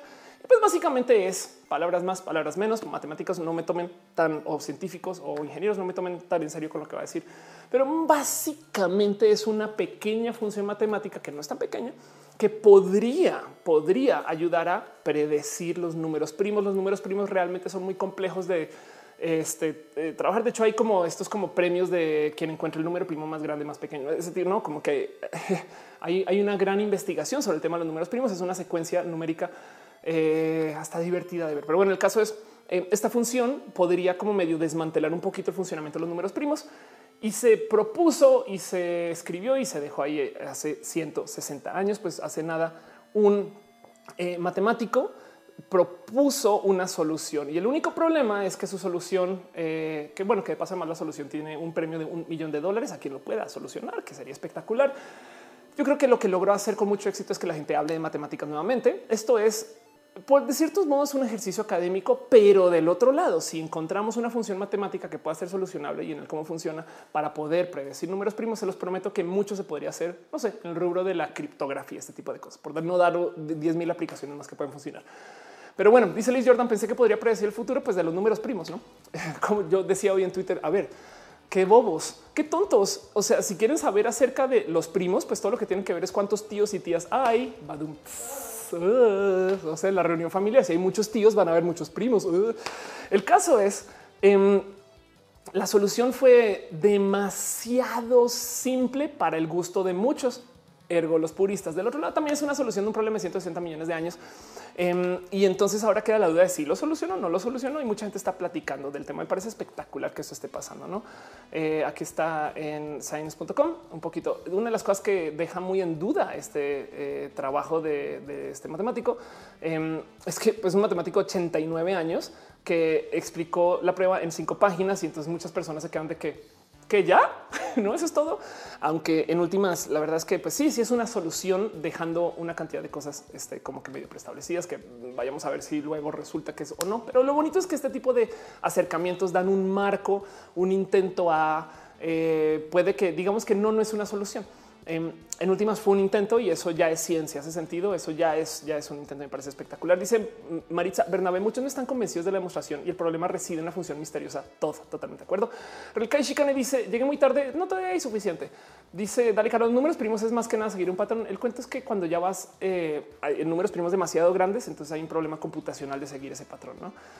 Eh, dice Villo Pineda, ¿alguna vez pensaste en dar clases? Di clases, de hecho, enseñé en el TEC de Monterrey una materia que se llama redes sociales como estrategia de negocios, TI 3036, se llama el código de, por si me quieren buscar, porque hecho hasta en mis profesores.net estoy.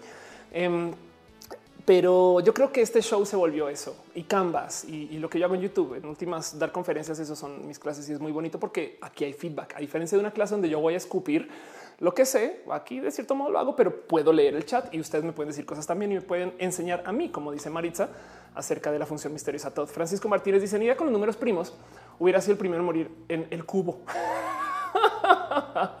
Leonardo Medina dice: Haré cara estoica y aparentaré que entendí totalmente de acuerdo. Em, dice eh, Luis Tua, hasta dentro de los metaleros hay purismo. Los del death metal noruego se creen superiores a todos. Ándale. Homón Cruz dice: ¿Qué onda con el PlayStation Classic Mini? ¿Revivirá la batalla Play versus Nintendo 64 los 90? Yo creo que no, pero suena divertido que sea una mini batalla. Qué cagado eso. Dice Anthony: Al rato irán genial. Elon Musk acaba de destruir Marte. Es posible. Em, dice Sara de noche: Los puristas aman hablar de primo de verdad. Pastel Cocoa dice los 90 son cool de nuevo. Sí. Eh, y dice Damián Arechar, eres la Platón o Aristóteles del mundo moderno. Ay, ojalá ya quisiera. No, yo soy el Platón y Aristóteles de este de mis sueños, pero bueno. algún día, algún día me inventaré que tengo un doctorado, lo voy a decir y nadie me va a comprobar que no lo tengo y van a ver cómo va a ser divertido ese día. Va a ser. Hmm. Venus dice cómo empezar a hacer off. Lo primero que tienes que hacer es una cirugía de resignación de ser mentiras. Yo ni yo la he hecho. Bueno, en fin, eso pasó. Dense una búsqueda. Este, dense una búsqueda por todo lo que sucedió con, este, este búsqueda. Porque miren, también piensen, ¿saben qué me parece espectacular? Se han puesto a pensar ustedes que cómo habrá sido la vida de alguien hace 500 años, ¿no? Eh, eh, piensen, o sea, primero que todo piensen que era de América hace 500 años. ¿Cómo habrá sido la vida de alguien hace 500 años? Em, y, de qué hablaban y dónde estaban y eso. Y hay cosas por ahí como pistas y demás. Y no es para que entiendan qué tan loco es el lenguaje inglés. Esto creo que lo he presentado varias veces. The Great em, Vowel Shift.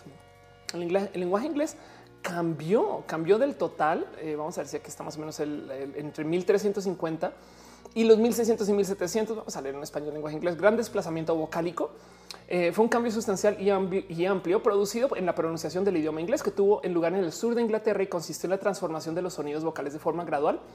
Entre los años 1200 y 1600 el término fue acuñado en la anglicista y eh, lingüista danés Otto Jespersen. Y el cuento es todas las cosas que se pronunciaban con A se volvieron E, todo lo que se pronunciaba con E se volvieron I, las I se volvieron A, las O, O, ese tipo de cosas un cambio de vocales, güey. Entonces, pensar que la gente hace 500 años hablaba inglés, pero con las vocales diferentes de no mames, ¿cómo puede estar pasando con la E y el lenguaje incluyente? Pero bueno, el cuento es un cambio de vocales. Y, entonces, si te pones a pensar cómo habrá sido la vida, tenemos tan poquitas pistas que te queda un poco de hoy me moriría por verlo. Pues ahora piensen que nuestra vida, a menos que pase algo y Elon Musk explote Marte, a menos que acabemos con la vida en el planeta como la conocemos, la gente dentro de 500 años va a poder ver este stream.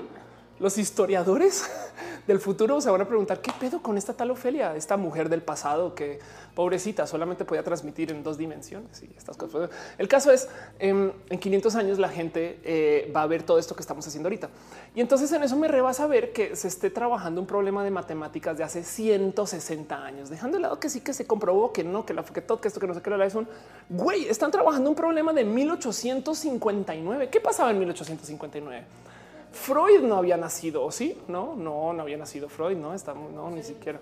La revolución industrial, no mames, güey. Sí, exacto. Es eh, estaban en la, en la menos uno guerra mundial. Este, eh, miren, en 1859 Estados Unidos está cumpliendo nada de cumplir 100 años. Hace sentido eso. Es Andrea Seriman, muy chido y todo, pero tengo eh, tarea, estudio física, tengo tarea métodos y mecánica. Ve, ve, ve a su tarea tranqui. Por eso queda el recalentado guardado en YouTube para después o en eh, iTunes, por si lo quieres escuchar en audio. Pero gracias por pasar, no te preocupes, todo muy bonito. Transición gráfica y YK dice más o menos lo mismo que el cuento sobre el ceseo, sobre el español de España. Ah, claro, la verdad, el rey que tenía este era lenguisopa o zipizapo y entonces todos se lo pegaron. Rafael Antonio Montilla Valdés dice aparte, si ya tienes algún gusto en leer ficción, quizás novelas. Eh, si, tuviera más tiempo, leería más ficción. Eso sí es verdad. Evité leer ficción por mucho tiempo en mi vida. Em, pero pues bueno, ¿qué te digo? Me gusta mucho la ciencia ficción dura y no estoy hablando acerca de los genitales de Batman. Monserrat Morato dice con más tiempo y mejor administración de la oralidad y una peste del olor del infierno. Ándale. Liz Jordan dice en esos años apenas estaba la segunda temporada de Doctor Who. Ahí te amo. Carlos Hernández dice hablando del futuro, ¿qué tan cerca crees que estemos de la singularidad tecnológica? Eh, en realidad crees que ocurra pura ciencia ficción. Estamos cerca. Eh, la singularidad, por los que no saben qué es, ese momento que las eh, inteligencias artificiales ahora sepan que existen y entonces se automejoran y sean una entidad nueva y vamos a tener que negociar con ellos, ellas o ellas acerca de su existencia y sus derechos y estas cosas. Em, y, literal sea cuando se despierten los robots, por así decir. Pero siempre y cuando sean de nuestra manufactura, vamos a entender cómo piensan. Entonces vamos a poder discriminar a los robots por inteligentes que sean, porque así hagan una predicción espectacular de la vida y operen y piensen y demás. Si tú sabes que están usando este sistema de árbol de decisión o lo que sea, vas a decir, lo decidiste por eso. O sea, tu pensamiento es determinístico.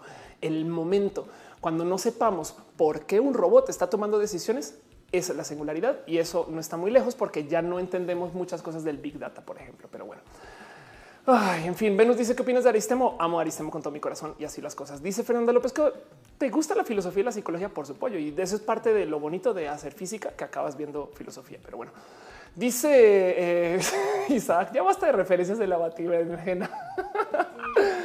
Ah, ya sé, pues es que me trauma que tengan que hacer eso en un cómic, ¿sabes? Según yo los cómics están establecidos, me parece barato. Está bien cool, güey, es solo un, pero digo, en, mi visión de que es una herramienta de marketing, ¿no? Si es por gusto artístico, pues sí, es verdad. A lo mejor yo estoy prejuzgando todo eso. Pero bueno, próxima y última noticia de ciencias de esta semana.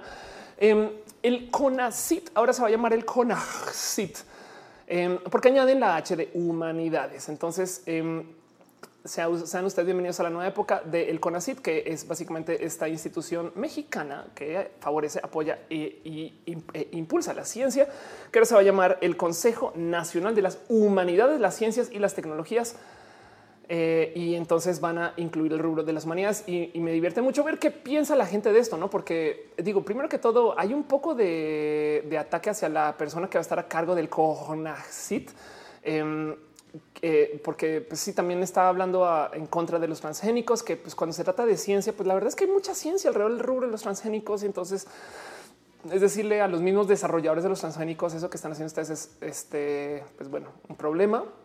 Por otro lado dice, no, la ciencia no apoya investigación en humanidades, se me hace que sale sobrando el cambio. La verdad es que eh, no, el CONACIT no ha tenido un enfoque tan pro humanidades y, me parece divertido que esto sea parte de ello. Creo que es un bonito cambio. Vamos a ver si eso es parte de la cuarta transformación o no, pero como sea, sean ustedes bienvenidos a la CONACIT. Pero bueno, dice Pastel Cocoa, como cierta configuración de pesos en redes neuronales resuelven cierto problema. Ándale, exacto. Dice Edgar Alvarado que yo soy purista del cómic. Puede ser algo receta. Dice cierto que será el futuro. Así como las mujeres de nunca se imaginaría que cualquier persona de hoy puede ser independiente. Ándale. Emma Anthony dice imagina que algún día punto de la historia eh, quien quita no nos enamoremos de los robots de inteligencia artificial. Yo creo que ya, eh. De hecho, em, tenemos relaciones muy íntimas con nuestra tecnología. Eh, yo creo que, mire, piensen en esto. Esto me lo dijo una persona filósofa hace muchos ayeres, pero me decía acaricias más tu celular, perdón, no que a tu pareja. Todo el día la acaricia, sabes? Esto estás tocando tu teléfono todo el santo día y, tu celular te da una cantidad de satisfacción de cosas que están en la eh, pirámide de Maslow, que es a respuesta de esas caricias. Entonces, esto se puede volver muy sexual muy rápido, pero pues a lo que voy es, es una pieza de metal que caricias y llega comida a tu casa. Entonces, pues eso, eso es un poco primal si lo piensan de cierto modo. Dejándose ese lado, em, prefiero acariciar a Noelia que al celular. Pero bueno, Monserrat Morato dice: Bendito Dios, entre estas noticias pasa la psicología pseudociencia. Ya estoy loca, sí, un poquito. ¿eh? Eh, Nicolás Guerrero dice: ¿Qué podrías comentar sobre los nuevos modismos sobre inclusión de género? Hasta dónde es correcto cambiar, adaptar nuestro lenguaje? Me parece espectacular que se destrocen todas las instituciones para volverlas a crear y, si son buenas, se crearán igual o me explico ese tipo de cosas. Marco Montoya dice: Cortán es mi crush. Dice Damián Arecha, el crush ahorita es con eh, eh, Bauset, Sí, o está el cuento de Hatsune Miku, que em, hay gente que no sabe quién es Hatsune Miku de paso. ¿eh? Hatsune Miku es básicamente una robot o un software o una idea creada por Yamaha para vender un tipo de software que se llama Vocaloid. Vocaloid es un sintetizador de voz que canta. Em, y entonces el demo del sintetizador de voz eh, lo hicieron con un personaje que se inventaron que se llama Hatsune Miku, que ya cumple 10 años, creo o más. Acaba de decir, está cumpliendo 10 años. Em, el cuento de Hatsune Miku como personaje es vamos a agarrar una idea abstracta que es el software, una funcionalidad. Es como esto es como enamorarse del retweet. Me explico. Es una funcionalidad de un software, no es más. Y entonces crearon a Hatsune Miku. Hatsune Miku ahora da conciertos y Hatsune Miku de hecho da conciertos donde no hay nadie cantando. Y pues bueno, esto ya luego en su versión más moderna quizás puede ser algo como Gorillaz, pero pues para que vean cómo es un concierto de Hatsune Miku, em, es así, está, están haciendo una proyección en 3D. Todo esto es gente que está cantando ahí abajo. Y, de nuevo hay personas que yo creo que podrían hablar mucho acerca de su crush con Hatsune Miku. No lo dudo. 10 segundos, un pequeño paréntesis. Juan Contreras deja un abrazo financiero. Muchas gracias, Caraquillos. Qué bonito verte por acá. Karin González dice seguimos con el mismo sistema educativo, por eso no avanzamos. Pues bueno, ya tenemos el Internet, no dice Isaac García. Si mi celular es mi pareja, pues bueno, hay gente que es pareja de su almohada y es su waifu, pero así las cosas. Entonces, pues eso no. Eh, Rigo Zavala dice: ¿Qué opinas del cambio de nombre a eh, Bansefia, Banco del Bienestar del Pueblo? ojalá y sirva. Enrique acá está dejando ya sandías porque se acaban las piñas al parecer. Pero bueno, muchas gracias. Eso es todo lo que quería hablar acerca del tema de ciencias. Vámonos con esta próxima sección para seguir avanzando un poquito con este show que se está poniendo un poquito largo. Pero bueno, vamos a hablar un poquito acerca de vida y de lo LGBT. Y les dejo a ustedes nomás el qué piensan ustedes de esto de enamorarse de su tecnología y qué opinan de las cosas. Vamos a hablar un poquito acerca de lo LGBT y cosas eh, en nuestra última sección. Pero pues bueno, hoy hablo un poquito acerca de China al comienzo, de cómo China de cierto modo está invirtiendo en infraestructura en países, sobre todo eh, que tienen problemas y complicaciones, que siento yo que es un poco de abuso de la necesidad, porque están invirtiendo para que esos países vuelvan a invertir en China, que es un poco raro de verlo, pero bueno, a cambio de, pues en última sí, sí se están encargando de que los países se organizan un poco más. Entonces ojalá y funcione, pero no me gusta tanto este tema de hoy viene alguien más de afuera a decirnos qué pedo, no? Sobre todo alguien que no es este, ni siquiera...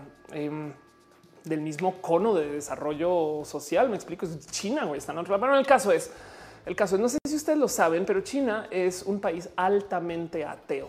Em, sí, hay, hay una cantidad de eh, lo que llaman eh, religiones eh, de pueblo o costumbres, ¿cómo le dicen acá? Costumbres y usos y costumbres. Ok, sí, claro, son cosas que, que no necesariamente son, son, son de pueblo en sí, sino que se hace así la gente, ¿no? Pero el punto es que el 67% de la gente en China se reporta atea. Esto es altísimo. Y hay que entender que China ha tenido un patrón de desarrollo en años raro, un patrón de desarrollo muy raro en años recientes. De hecho, yo cuando estaba estudiando en Australia tenía una compañera que era china y que cuando fue a Australia probó enfrente de mis ojitos por primera vez la pizza. Es, una situación muy tipo Aureliano Buendía, ¿no? Frente al pelotón de fusilamiento la primera vez que fue a probar el hielo. Así, güey. Solamente que en este caso ella así de wow, ¿qué es esto y de qué está hecho? Y yo no le quise creer, no como que cuando lo dijo era de es neta que nunca has probado pizza. No, nunca había probado pizza. Y después, evidentemente, yo le dije, bueno, ahora tienes que probar con piña.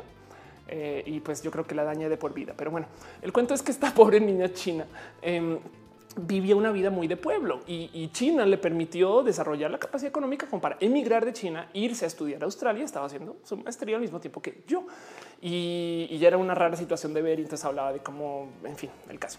Entonces el cuento es la gente en China tiene raros desarrollos, raras formas, raros modos a comparación de cómo vivimos nuestra vida y no pasa nada porque pues eso es la diversidad. Pues la noticia de lo que quería platicar, todo esto para darles un poquito de trasfondo. La noticia que les quería platicar es una noticia que me parece horrible. Eh, es que en un país donde en un país donde la gente se identifica al 67% atea, no como en el cine, no in a world eh, donde la gente identifica al 67% atea, el Vaticano firma con China un acuerdo histórico para hacer nombramientos de obispos. Perdón, Alexander Ubaldo Villa deja un abrazo financiero. Muchas gracias, muchas, muchas gracias. Piñas para ti, piñas, piñas para ti. Este Jesse Macho dice desde ese día come piñas. Exacto, decía come piñas y dice la Santa Sede ha firmado en Beijing un protocolo de acuerdo provisional para el nombramiento de obispos en China. Tema de discordia desde hace décadas. El Papa Francisco ha reconocido a siete obispos vivos, uno fallecido. Eso se puede hacer nombrados por China sin consentimiento del Vaticano. Em, y em, es como un me da un poquito de de querido Vaticano, déjame, déjame, dejemos un país ateo en paz. No es como no pueden, de, no pueden de repente dar un oye, ya tienes el resto del mundo, eh, tranqui, chill, no pasa nada. Eh, sigue chingando con los América. Bueno, en fin, entonces esa me, salta un chingo. Justo estamos hablando ahorita. Alguien me está preguntando acerca de qué creo yo y qué pienso acerca de, la religión. Eh, Maluca Barrera pregunta que si soy atea, soy atea. Em, mi familia es conservadora como lo suele ser cuando eres una persona LGBT. Justo tu familia resulta ser la, gente más este, conservadora. No pasa nada. De hecho, tengo em, eh, la verdad es que sí hay un obispo en mi familia cercana, hay, hay monjas en mi familia cercana. yo estoy técnicamente divorciada, me casé por la iglesia y me casó este obispo. Además, es un obispo jesuita en Colombia, quien ahora lleva un cargo eh, más o menos importante con la iglesia colombiana, por eso otro cuento. Y mm, el cuento es que eh, yo como que no lo elegí, no lo viví y, y, me chocó mucho, sobre todo al salir del closet, de cómo la gente del ámbito de la religión se quejaba conmigo porque me decía, perdón, pero es que Dios te creó así y, de paso te creó así para que seas aberración. Palabras de personas religiosas, de las cosas que me han dicho. Entonces yo no creo que sea aberración. Yo me considero una persona muy bonita, espectacular y entonces estoy en contra de este pensar de que a mí me crearon para ser odiada. Hace sentido. Eso es mi eh, batalla interna con la gente del ámbito y la creencia católica, más bien más que la gente, porque pues hay, mucha gente no me lo dice como científica me choca que el sistema educacional, sobre todo el católico, eh, está en contra de la em, de la curiosidad. La fe te pide que no pienses. La fe eh, es un sistema donde tú, si tú tienes alguna duda es porque no tienes fe. Entonces siento que asesinan la curiosidad. Dejando eso de lado y guardar un cajoncito, em, yo quiero una vida donde yo pueda ser una persona abiertamente LGBT y convivir con personas de la religión. Yo no quiero extinguir la religión, yo quiero que la gente viva su religión en gusto y a paz, solamente que no se metan conmigo. No es lo único que estoy. O sea, ya, si le rascamos a todo, yo lo que no quiero es que la gente sea proselitista, pero evidentemente si lo son, entonces se meten conmigo y van y marchan y dicen que yo no puedo tener derechos y entonces pues tenemos un problema y hay que, pues hay bárbaros en la puerta, entonces toca ir a ponerse un poquito más agresivos o agresivas con ellos o ellas. El caso es eh, como científica tengo, tuve un momento de, un momento todavía muy a corazón de cuando se rompió mi ilusión en, este, el sistema de creencia que recuerdo, no en su momento, o sea, cuando comencé a estudiar que tuve un güey, todo eso que me dijeron era bullshit y entonces ahora ya nunca, no? Y me gusta más eh, creer que pues que no soy nada y que no seré nada y me gusta vivir mi vida así. Salud si usted también piensa en eso y si no, pues no, pues bueno. Pero bueno, el caso es no tengo ningún problema con la religión, sino con el proselitismo atado a la religión y sí soy atea. Em, pero no me gusta, no me gusta que este tipo de cosas pasen en que igual y muchos chinos le estarán pidiendo, pero es que me choca que el sistema este, de como de educación y de enseñanza, sobre, todo esta religión en particular, sea como tan eh, astringente, si lo quieren ver así un poquito. Pues así las cosas. Dice Nicolás Guerrero, eh, ¿será la cultura la institución laica la responsable de este comportamiento anti-LGBT? la institución laica, el comportamiento. No, pues evidentemente es, a ver, el término ideología de género se lo inventaron en el Vaticano para antagonizar a la gente LGBT. Me explico, nosotros andamos por la vida así muy casual. Hoy sí, hay que salir de pie, hay que decirle a mis papás y no sé qué. Y de repente llegaron a decir las, ¿cómo es? Las feministas, este, castromarxistas argentinas, ¿no? las feministas este, argentinas están indoctrinando a la gente de no, no, a ver, a ver, cálmense, no católicos religiosos. Ustedes como que sufren todo y, demás de agrapa. Y entonces son, son pedos en su sistema que nos aplican a nosotros. Entonces, claramente ellos son quienes comenzaron a antagonizar. Güey. Ellos son los que comenzaron a decir ustedes están mal y no sé qué. pero bueno, Enrique acá dice que si soy masona, no soy Illuminati. Eh, no más un amable recordatorio. Si usted quiere ser Illuminati, puede eh, de hecho, eh, ¿dónde está? Aquí está. Está illuminati.com. Es Illuminati. O sea, no sé si es .com.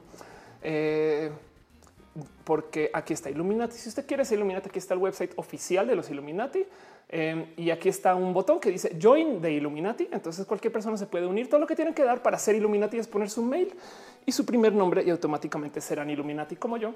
Entonces háganse a gusto si quieren ser Illuminati es espectacular porque tienes acceso a todas las conspiraciones eh, del mundo. Son culpa tuya como mía. No es el otro día me decían que hay una teoría conspiranoica de que hay una estación espacial donde viven otras clonas y ahí es donde comienza el gen que hace a la clona. Sí, exacto. Y, por qué pude hacer? Eh, sí, está bien. ¿Y por qué pude hacer eso? Porque soy Illuminati y usted también puede ser Illuminati si usted lo quiere. Pero bueno, dice Cuyito ZK, las feministas neomarxistas culturales. Francisco León dice ese chino eh, de Godesmod debió haber. What? Transición gráfica dice aún em, que hay que recordar que si es una minoría se reconoce sus derechos y necesidades, aun si son de fe. Aunque claro, entiendo el punto, no son precisamente una comunidad agredida. Exacto. Leonel de Loera dice un millennial me dijo que la película de la monja le dio miedo. Yo soy como LGBT la primaria secundaria católica. Eso da miedo. Ándale, sí, total. Dice Malo que se llama Barrera. ¿Qué opinas de las conspiraciones? Yo todo lo que tengo que decir del tema de las conspiraciones es es mucho más difícil mantener a 10 personas con un secreto que a que las cosas se den por accidente. no, o sea, yo confío más en que la gente es naturalmente güey a que sea artificialmente inteligente ese sentido. Y pues eso es lo que yo pienso de las conspiraciones. Hay unas que en últimas han resultado ser verdad, pero, pero es que son muy difíciles de mantener y tener y impulsar y estas cosas. Pero bueno, eso es una noticia que hay dentro del rubro de la SIDA, perdón, de lo LGBT, dentro del rubro de lo LGBT. Em, y quiero pasar entonces justo a la última noticia, cuento o la última cosa que les quería compartir el día de hoy en la sección de vida y de lo LGBT. Y nos vamos a las preguntas nomás. Em, y esto está atado a un tweet que puse y Caro me preguntó y, mucha gente me ha puesto esta duda en Twitter y demás. Y esto no lo voy a poner en el show. Yo quería cerrar ya con esto de, la religión. Pero pues bueno, ya en gastos, ya estamos acá, ya llevamos acá, yo no sé cuánto tiempo, ya dos horas y tres horas y whatever. En fin. Y mm, esto pasó, puse un tuit hoy en la mañana y para los que no saben, yo estoy firmando un contrato con Televisa porque yo hice una serie con Televisa que ya se publicó. Es que gente me dice, ¿qué show vas a presentar? Y güey, ya, TechMex.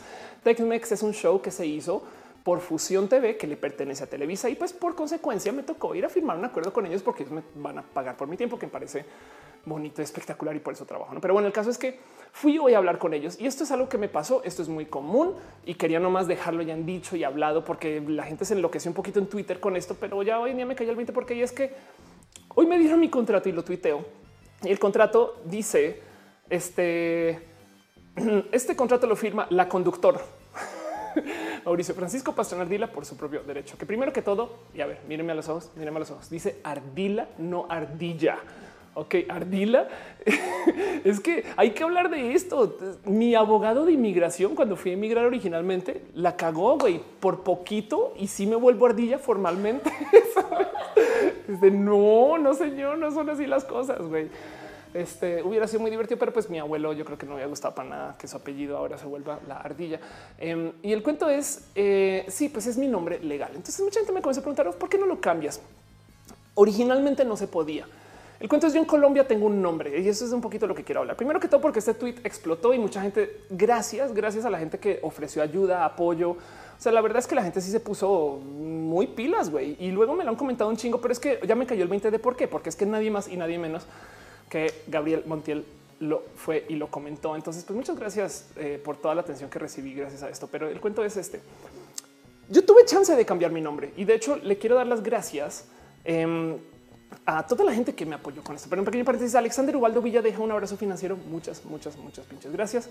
Muchas pinches gracias. Pero bueno, em, el caso es que Ángel, eh, mi abogado, se acercó conmigo y me dice, oye, yo te puedo ayudar a hacer ese cambio. Y el cuento es que en Colombia yo ya hice el cambio. En Colombia es muy fácil, vas con el registro civil, lo cambias, toma tu nueva acta de nacimiento, San se acabó. En México también si naciera acá. Como yo soy una mexicana naturalizada, el cambio se tiene que hacer a nivel Secretaría de Relaciones Exteriores, que ojo, originalmente me habían dado una pequeñita traba. Ya me dijeron que sí, hace unas dos o tres semanas Em, ya me dijeron que sí y que lo podía hacer. Y en ese momento me enfrenté con que yo tengo escrituras, eh, mi empresa, facturas, una cantidad ridícula de cosas ya firmadas, hechas y demás con el nombre Mauricio Francisco Pastrana. Y entonces opté por no hacer el cambio. Porque primero que todo, yo no tengo ningún pedo en la vida con decir que soy trans. O sea, de nuevo, siempre que digo eso, muestro el tatuaje, tengo allá la bandera, estas cosas y todo el mundo sabe que soy trans. A veces, a veces cuando alguien me dice hoy no sabía que eras trans, y yo así no mames, güey, que no tienes dos ojos, pero pues también porque mi cabeza todo el mundo me tiene que ver así y luego me ando quejando porque me dan trato que no es de vieja. No, también soy muy jodida con eso. Pero el caso es, yo no tengo ningún problema con decir que soy trans y sí a veces se presta todo tipo de complicaciones y por eso es que este, este tweet en particular me da mucha pinche risa porque para mí no me, a mí no me pesa. O sea, eso es lo que les quería decir. A mí no me pesa que me digan la conducta. Em, me pesa que alguien me vea y, solo con verme me diga, hoy el caballero, no es de no mames, güey, me, maquillé, me arreglé, me peiné culero, güey. Es de prefiero que me digas gorda, güey, sabes? este no sé, prefiero que me insultes con otra cosa. Em, este, que seas despectivo con algo diferente. Oye, el señor, no es de no mames, güey, cuesta mucho salir bonita de la cama. pero el caso es, eh, y, he tenido con mis achaques a veces con eso, pero el cuento es em, cuando se trata de lo, legal, me vale gorro, me vale gorro. Es más, en el aeropuerto yo llego y dice Mauricio Francisco y me dicen, oye, qué pedo. Yo les digo, no es que soy trans y hasta les da pena. Entonces, en que yo no tengo ningún problema con decir que soy trans cuando se trata de trámites y demás, ahí los dejo, pero me divierte mucho. Y es que me estoy riendo de muy injustamente de paso em, de cómo me quieren ayudar. La neta, la neta. En este caso, quien sea que escribió este contrato, una de dos. Yo voy a ser bien malicioso y voy a decir la cago con el copy paste, güey. O si no, como se trata de Ofelia, pues iba a poner la, pero no puedo poner conductora este, porque legalmente es Mauricio Francisco y entonces se meten en estos enredos de no logro casar A con B y qué hago, güey, que es la conductora y escupió eso, no? Entonces con tal de apoyar, no apoyó, pero sí, pero no, ese tipo de cosas. Me divierte y me causa eh, mucha como alegría verlos cómo enfrentarse con ese tipo de cosas, no? Em, dice Lex Grizzly, creo que lo más chimpancé de ese contrato es el entrecomillado. Puede ser, ¿eh? Dice Chrissy Base, cuando te vi por primera vez, yo no sabía que eras trans. Wow, cool. Rafael Antonio Montilla Valdés dice: Sí, con el caso de Panamá están tratando de inculpar a otro para salvar al sacerdote. Muchísima gente los defiende capa espada. Ay, qué rudo, güey. Marco Aranda dice: Sigues teniendo problemas con tu antiguo nombre. Es difícil ese aspecto. Entonces, pues justo por eso quería hablar de este tema, no? Porque la verdad es cuando ya por fin enfrenté, cuando ya por fin tuve un momento de ok, vamos a cambiarlo. Y sí me dieron chances, que también es que no quiero, no quiero hacer ver mal a la gente de la Secretaría de Relaciones Exteriores, quienes literal se extralimitaron para permitirme cambiar un documento que no se debería de cambiar, que es la carta de naturalización. Y me dijeron sí, a huevo, sí. Y de paso hasta lo hicieron de afán porque es güey, es ya porque vamos a cambiar el gobierno. Entonces, la neta, le, debo un chingo a Ángel, quien, se fue y se chutó estar con la secretaria para que al final le dijera, sabes qué, güey, mejor no. Eh, porque me dio miedo tener muchos contratos y muchas cosas con Mauricio Francisco que luego no pudiera comprobar que yo sí soy Mauricio Francisco. Entonces, estoy haciendo lo que es un gran hoyo legal, es tener un nombre y un género en un país y tener otro nombre y otro género en otro país, güey, que eso puede tener sus complicaciones. Y si algún día me ven tuiteando desde la cárcel, pues por su plantación de identidad. Este solo usen el hashtag pray for off. No, si es pray for Mao, vamos a pelear. No es pray for off. Off no es eso. Es lo único que les pido. Em, eso o si, o si de repente, cómo serían esas notas en el periódico? No, este capo de la mafia colombiana usa presto a nombres, una mujer en México. no, y todos Ajá, exacto, que con su secuaz el gato, exacto, sí, total. Entonces pueden pasar muchas cosas complejas y rudas y difíciles con eso. Em, puede tener muchas complicaciones raras y me estoy exponiendo a mucho más que lo que a lo mejor me ahorro si simplemente hago el pinche cambio y dejo de joder, ¿no? Pero en este caso en particular no lo hice. Entonces, em, con lo único con lo que yo batallo, la neta, esto sí me es como, miren, es como un relojito de arena, quizás que bajan unos grumitos de vez en cuando ¿no? y se desarman. Em, como que, tengo una complicación por aquí, otra complicación para allá. No, me choca tanto, pero cuando ya 10 personas en cadena que me ha pasado y me ha pasado literal, esto es de esta semana, me dicen señor, joven, caballero, él eh, sí me golpea un poquito en la autoestima, porque lo primero que yo pienso es un qué no me puse hoy? ¿No? o, cómo me estoy expresando, es algo de mi energía, es algo de lo que dije, son mis palabras, es que me estoy, es que estoy manspreading, güey. no sé, es, me quedan muchas dudas, puede ser por eso, qué tal que sea por eso yo acá, ¿no? Haciendo un berrinche y la verdad es que me estoy sentando así pate abierta, güey.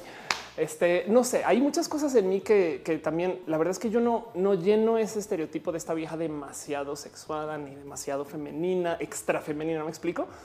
Porque tampoco soy buena para eso. Una de las cosas que me chocan de los papeles y las cosas que hago cuando hago papeles es que a veces, por ejemplo, hice una impro de una vieja muy chichona eh, y ese era el chiste de la impro y me costó un chingo, güey. Me costó un chingo porque yo no me veo así con una vieja re sexy, no? Entonces en mi cabeza eh, puede que sí lo sea, pero pues no lo veo en mi cabeza, entonces no es verdad. Y entonces o lleva menos verdad. Y entonces en eso me cuesta mucho creérmelo, por así decir. Y, entonces, y, bueno, y el caso es cuando alguien, ya tengo muletilla, no le entonces, cuando alguien me dice, eh, justo joven caballero, usted como que me comienza a pensar, me comienzo a sentar en qué hice, güey, no como que porque mucha gente lo dice solo porque no está acostumbrado a una vieja así de alta. Mucha gente lo dice porque está confundido. Mucha gente lo dice porque quiere ser servicial y se le sale el señor. Eso es lo más loco, güey, porque van como al default por teléfono, con todo y que yo me operé la voz, muchas veces no paso. Y lo más cabrón es cuando hablo como eh, modula. Hola, ¿qué tal? ¿Cómo vas? Que me cuentas, no sé qué. Señorita.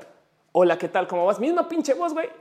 Este señor no es un tema de cómo inflexiones estas cosas. Entonces me queda claro que también hay tantito como una supuesta actitud femenina que entonces no sé si debería cumplir o no, pero el caso es eso me resta confianza. Eso me resta, sobre todo cuando estoy muy desnuda, cuando estoy a dos de subir al escenario, cuando estoy nerviosa por algo, ese tipo de cosas. ¿no? Y, y con el tiempo, pues en últimas pues sí, este le saca arena al reloj. Entonces hay, hay menos reloj, no? Este me cuesta mucho mantener el ritmo cuando, cuando mucha gente se comienza a hablar de mí en, güey. Yo como que necesito como que sentarme, descansar, recargar, sentirme bien pinches vieja, güey, y volver a la vida. Em, pero en cuanto al nombre legal y estas cosas, primero que todo, cada cuánto ve una documentos legales, güey. La neta, al firmar acá y bye, no? Y al entrar al edificio B y bye. Y para rematar, yo mi trampa es yo tengo documentos colombianos que no debería de usar y esta admisión en público. Yo creo que ya me va a llevar a la cárcel solita, pero bueno, em, yo tengo documentos colombianos que sí dicen Ofelia Pastrana. Entonces, cuando voy a un edificio, a una reunión, una junta, doy ese y entonces me anuncian como feliz se acabó. Así que no como que lo mejor de ambos mundos. Y eso es como mi sentir con esto. Este tuit en particular lo hice porque me pareció divertido que me pusieran la conductor, porque dije, güey, pobrecitos, están ahogando en qué hacemos con esta vieja, güey, qué pedo, es vato en papel, pero es vieja, entonces no sé, ponle la conductor. Mucha gente lo tomó como un llamado de, em, eh, de, ay, miren cómo me discriminan. Me, me explico y, no era la situación. Em, puede que sí, digamos que debajo de la piel, pero en este caso y, realmente a lo mejor es algo que con un poquito de eh, psicoanálisis, pues, eh, no, pues también porque lo estás posteando, Ophelia, no tenías por qué postearlo, no? O sea, de repente resulta que es chiste esto que te cala, no? Bueno, em, puede que sí, pero la verdad es que en última yo lo estaba publicando por eso, no? Y entonces mucha gente me está preguntando cómo te sientes con la verdad es que sí está un poquito de la Gaber, que no sea fácil hacer ese cambio cuando eres una mexicana naturalizada. Qué chingo que me quieran apoyar. No dudo que a muchas personas sí le ha costado más sangre y sudor el cambio. Em, y entonces en eso no sé, como que yo ya hice como mi paz con que va a tener este nombre aquí en México. Así dice Itla Cortázar. Ni te apures. Yo, según soy un hombre, sí, sí, por teléfono nueve cada diez veces me dicen señorita. Mejor ni digo nada. Ni se barajas dice Ahorita yo mi marido que estoy viendo me preguntó que si te estabas haciendo, eh, si la voz te sonaba más femenina. Yo me operé la voz, yo me operé la voz. Polaris dice el becario que pusieron escribir el contrato terminó con error 404 cortocircuito y lo tuvieron que retirar. Lo fueron, lo pusieron a cargar otra vez. Andrea Pérez dice soy mujer polisexual y mi voz es muy gruesa. Cuando tuve el cabello corto me insinuaban que no podía entrar a los baños de chicas. Ándale. Kikabar dice vato en papel, mujer en piel. quiero escribir que es una impro con eso. La locomotora dice: Yo estaba acostumbré que las los acosadores de Telcel y AT&T me digan señorita para ofrecerme sus servicios. Anda. Show Jeans dice: No se puede en México una rectificación de nombre en la cual para tema legal está eh, puede aparecer Mauricio, Mauricio, Felia, Felia. Bueno, de hecho, sí, justo a lo que voy es si me lo permitieron, si me lo aprobaron. Puede que más adelante, si se aparece la oportunidad, igual y lo hago o no. En este caso, yo aquí puse un alto y dije no, güey tengo temas legales de cosas ya firmadas, hechas y demás. Ya no lo va a mover. Ya no, no, no me quiero meter en eso. Quiero tener un documento que pueda comprobar que soy Mauricio, un hashtag por si acaso. Em, y entonces en eso lo que e hice mi paz con eso. Yo no me siento discriminada cuando mis documentos legales dicen Mauricio y de repente me dicen señor. Hace sentido, lo cual es divertido porque cuando llamo a Banamex les digo sí, el señor Mauricio Francisco y ya ahí no me siento en desventaja. O sea, a veces de vez en cuando hago esta de la llamada. Bueno, otra vez ahí vamos. No, yo tengo que ser vato por 10 segundos y por eso el chiste del mostacho, no que ese es un tatuaje. Entonces digo, pues yo no, sí, por supuesto, Mauricio Francisco Pastrana eh, a la orden. ¿En qué lo puedo asistir usted? Sí, sí, por supuesto. Este Mauricio Francisco, eh, sí, claro, está muy ocupado haciendo show. Perdón, Ofelia, puedes venir. Sí, y ya y llega Ofelia. No dice Chris Base. A mí por internet eh, me asumen como hombre por ser bajista. Anda. Nubia NP dice que franca al admitir que quizás lo pusiste porque si te causa alguien, alguna molestia real. Sí, ahora hay que entender, hay que entender que yo soy una vieja trans privilegiada. Yo comencé mi transición con maestría, negocio, dinero, ahorros. Este me explico, me fue muy fácil en la vida y, soy figura mediática y entonces hago esto y el canal y que YouTube y que me explico.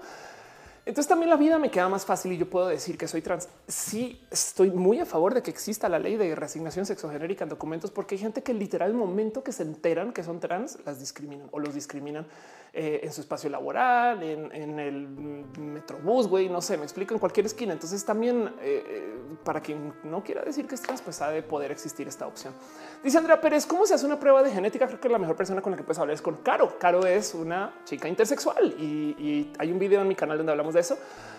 lo que tú quieres hacer es una prueba que se llama prueba de careotipo. Pero bueno, Dice Zafiro Hernández que te digo, como tengo nombre neutro y voz grave, siempre me dicen señor siendo mujer, ándale. Eh, de hecho, tengo que admitir que México es tantito más fácil para las viejas trans porque hay mujeres cis que tienen voces por el piso. Eh, y eso es hasta divertido de ver y vivir. Bueno, eh, dice la LED, sale buenas noches, todos bye, descansen. Si yo creo que ya siendo hora de ir cerrando. Em, pero bueno, eso es todo lo que tengo para ustedes hoy, no más para repasar un poquito porque fue un episodio extremadamente largo, pero quería mucho platicar con ustedes justo acerca de lo que pasó en el Blue Room, el tema de talento, cómo voy a estar en Guadalajara el 6 de octubre, la promo de IBM para hablar acerca de eso. Lo volveremos a mostrar más para que sepan que esto suceda. Eh, ténganlo un poquito en radar. Viene Cloud and Data Revolution, que es un evento de IBM eh, que va a estar muy bonito y voy a estar hablando mucho de esto en Twitter. Entonces discúlpenme si parezco spam, pero no es spam porque es un bonito evento. Yo no trabajo con alguien que no crea que está haciendo cosas chingonas, pero bueno, también hablamos de Carla, eh, Gascón, hablamos de Matu Garcés también en eso, Batman y su batinepe. Hablamos un poquito de Bowset Largo, Georgia, eh, perdón, Georgia, Georgie fue que fue discriminado en Monterrey, Spider-Man en PlayStation 4, cómo los iPhone XS Max están agotados, luego el día de la visibilidad sexual y cómo si ustedes no lo tienen presente, a lo mejor toquen, toquen hacia alrededor un poquito y a lo mejor hay una persona bisexual invisible al lado de ustedes y no se han dado cuenta. Eso puede ser posible, no? O sea, sí, exacto. Eh, al próximo día de la visibilidad sexual los van a volver a ver. Entonces ese día le dan sus abrazos y su ropa para el resto del año, pero ahorita igual y por ahí están, son, invisibles, es el punto, no? Em, luego hablamos de los robachicos y los fake news que acabaron este, pues, llevando a personas a la muerte. El pelón pone rico que tiene marihuana. Lo hablamos acerca de las cosas que están pasando en Venezuela, el tema de PayPal, Salve eh, las bromas de Salve y todo este cuento de China rescatando o no a Latinoamérica. Pasamos a hablar de ciencia acerca de eh, las comunidades y de esto de cómo los novatos, en mi opinión, son las personas más importantes de cada comunidad y de cómo los puristas no levantan a estas personas como como en adopción, no? O sea, si usted es una persona que lleva mucho tiempo practicando cualquier eh, técnica, hobby, eh, deporte y demás, adopte a un nuevo a ver qué le pasa y seguramente se va a encontrar con cosas espectaculares, no? Pero bueno, también hablamos un poquito de Vulcano, de el CONACIT y de cómo China se está acostando en cama con la Iglesia Católica y acerca de mi cambio de nombre. Y con eso vamos a nuestra ultimísima sección, una sección que se llame Pregúntele a Off, donde va a leer nomás lo que hay en el chat unos minutitos porque yo llevo mucho tiempo al aire, pero es porque igual a fin de cuentas, pues para eso estoy acá. No aprovecho usted, pregúntele a todo lo que tengan para platicar. ¿Qué opinan ustedes de todo lo dicho? ¿Qué opinan ustedes del episodio? ¿Qué opinan ustedes del show? ¿Cómo se sienten? Roller Gamer 02 en, en Mixer está muy confundido. Dice I guess no one speaks English here.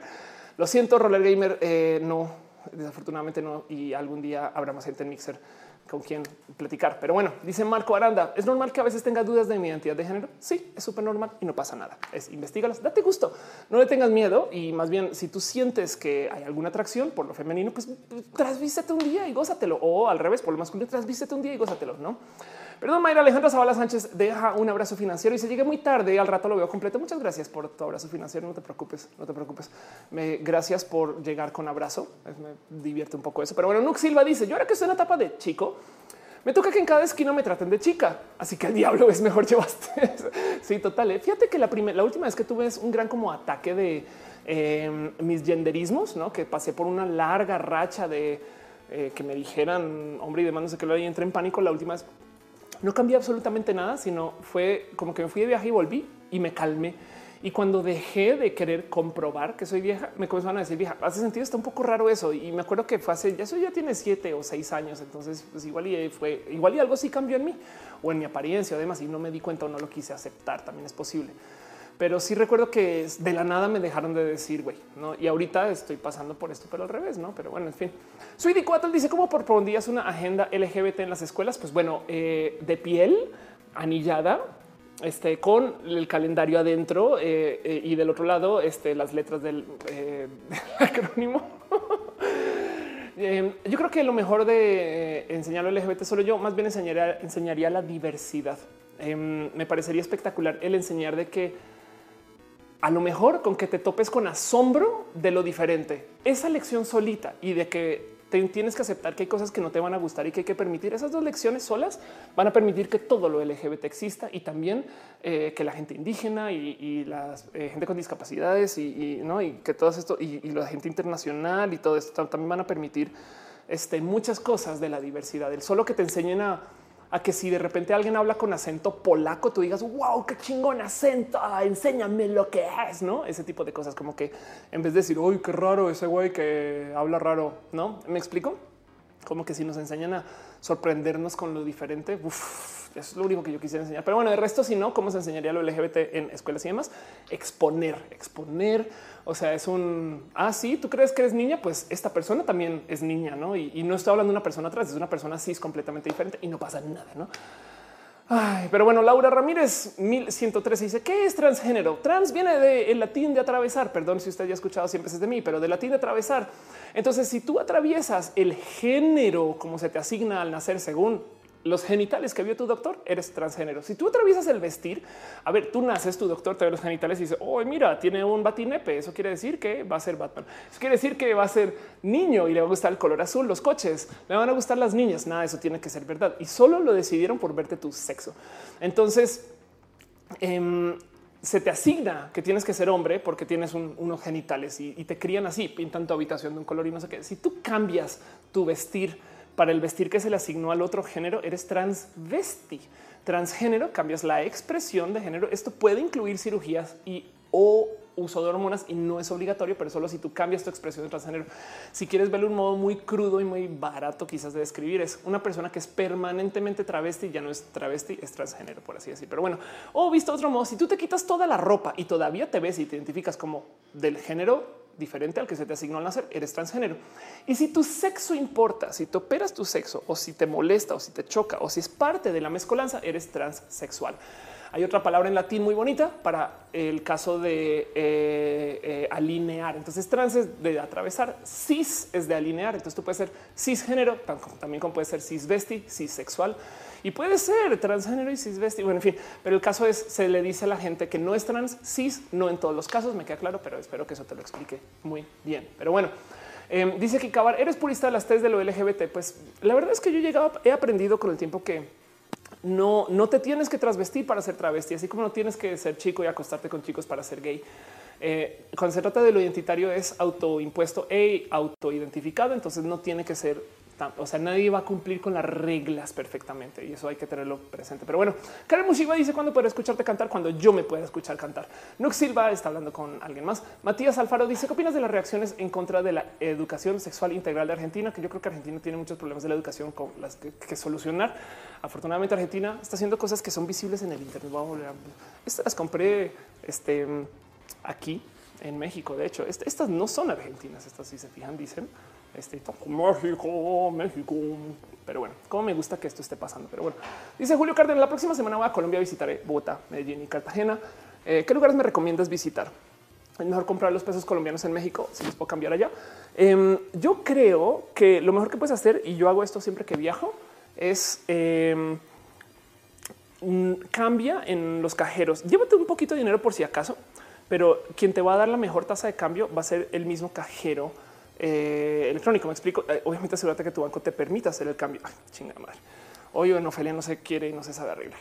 Este es que necesito una liga para eso. Em, y, entonces el cuento es eh, el banco. O sea, las casas de cambio tienen como negocio hacer el cambio. Hace sentido.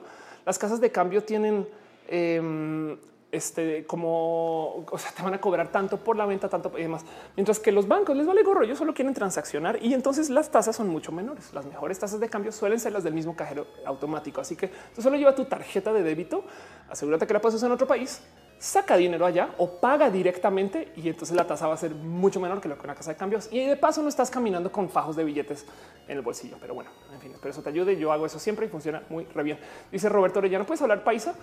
Eh, no, todo lo que sé decir es omega no ome. Ay, mi amor, mi cariño. No, no puedo. Dice Venus, ¿dónde consigo un pañuelo verde? Em, yo lo compré en Mercado Libre. De hecho, busqué pañuelo verde aborto. sí, así total.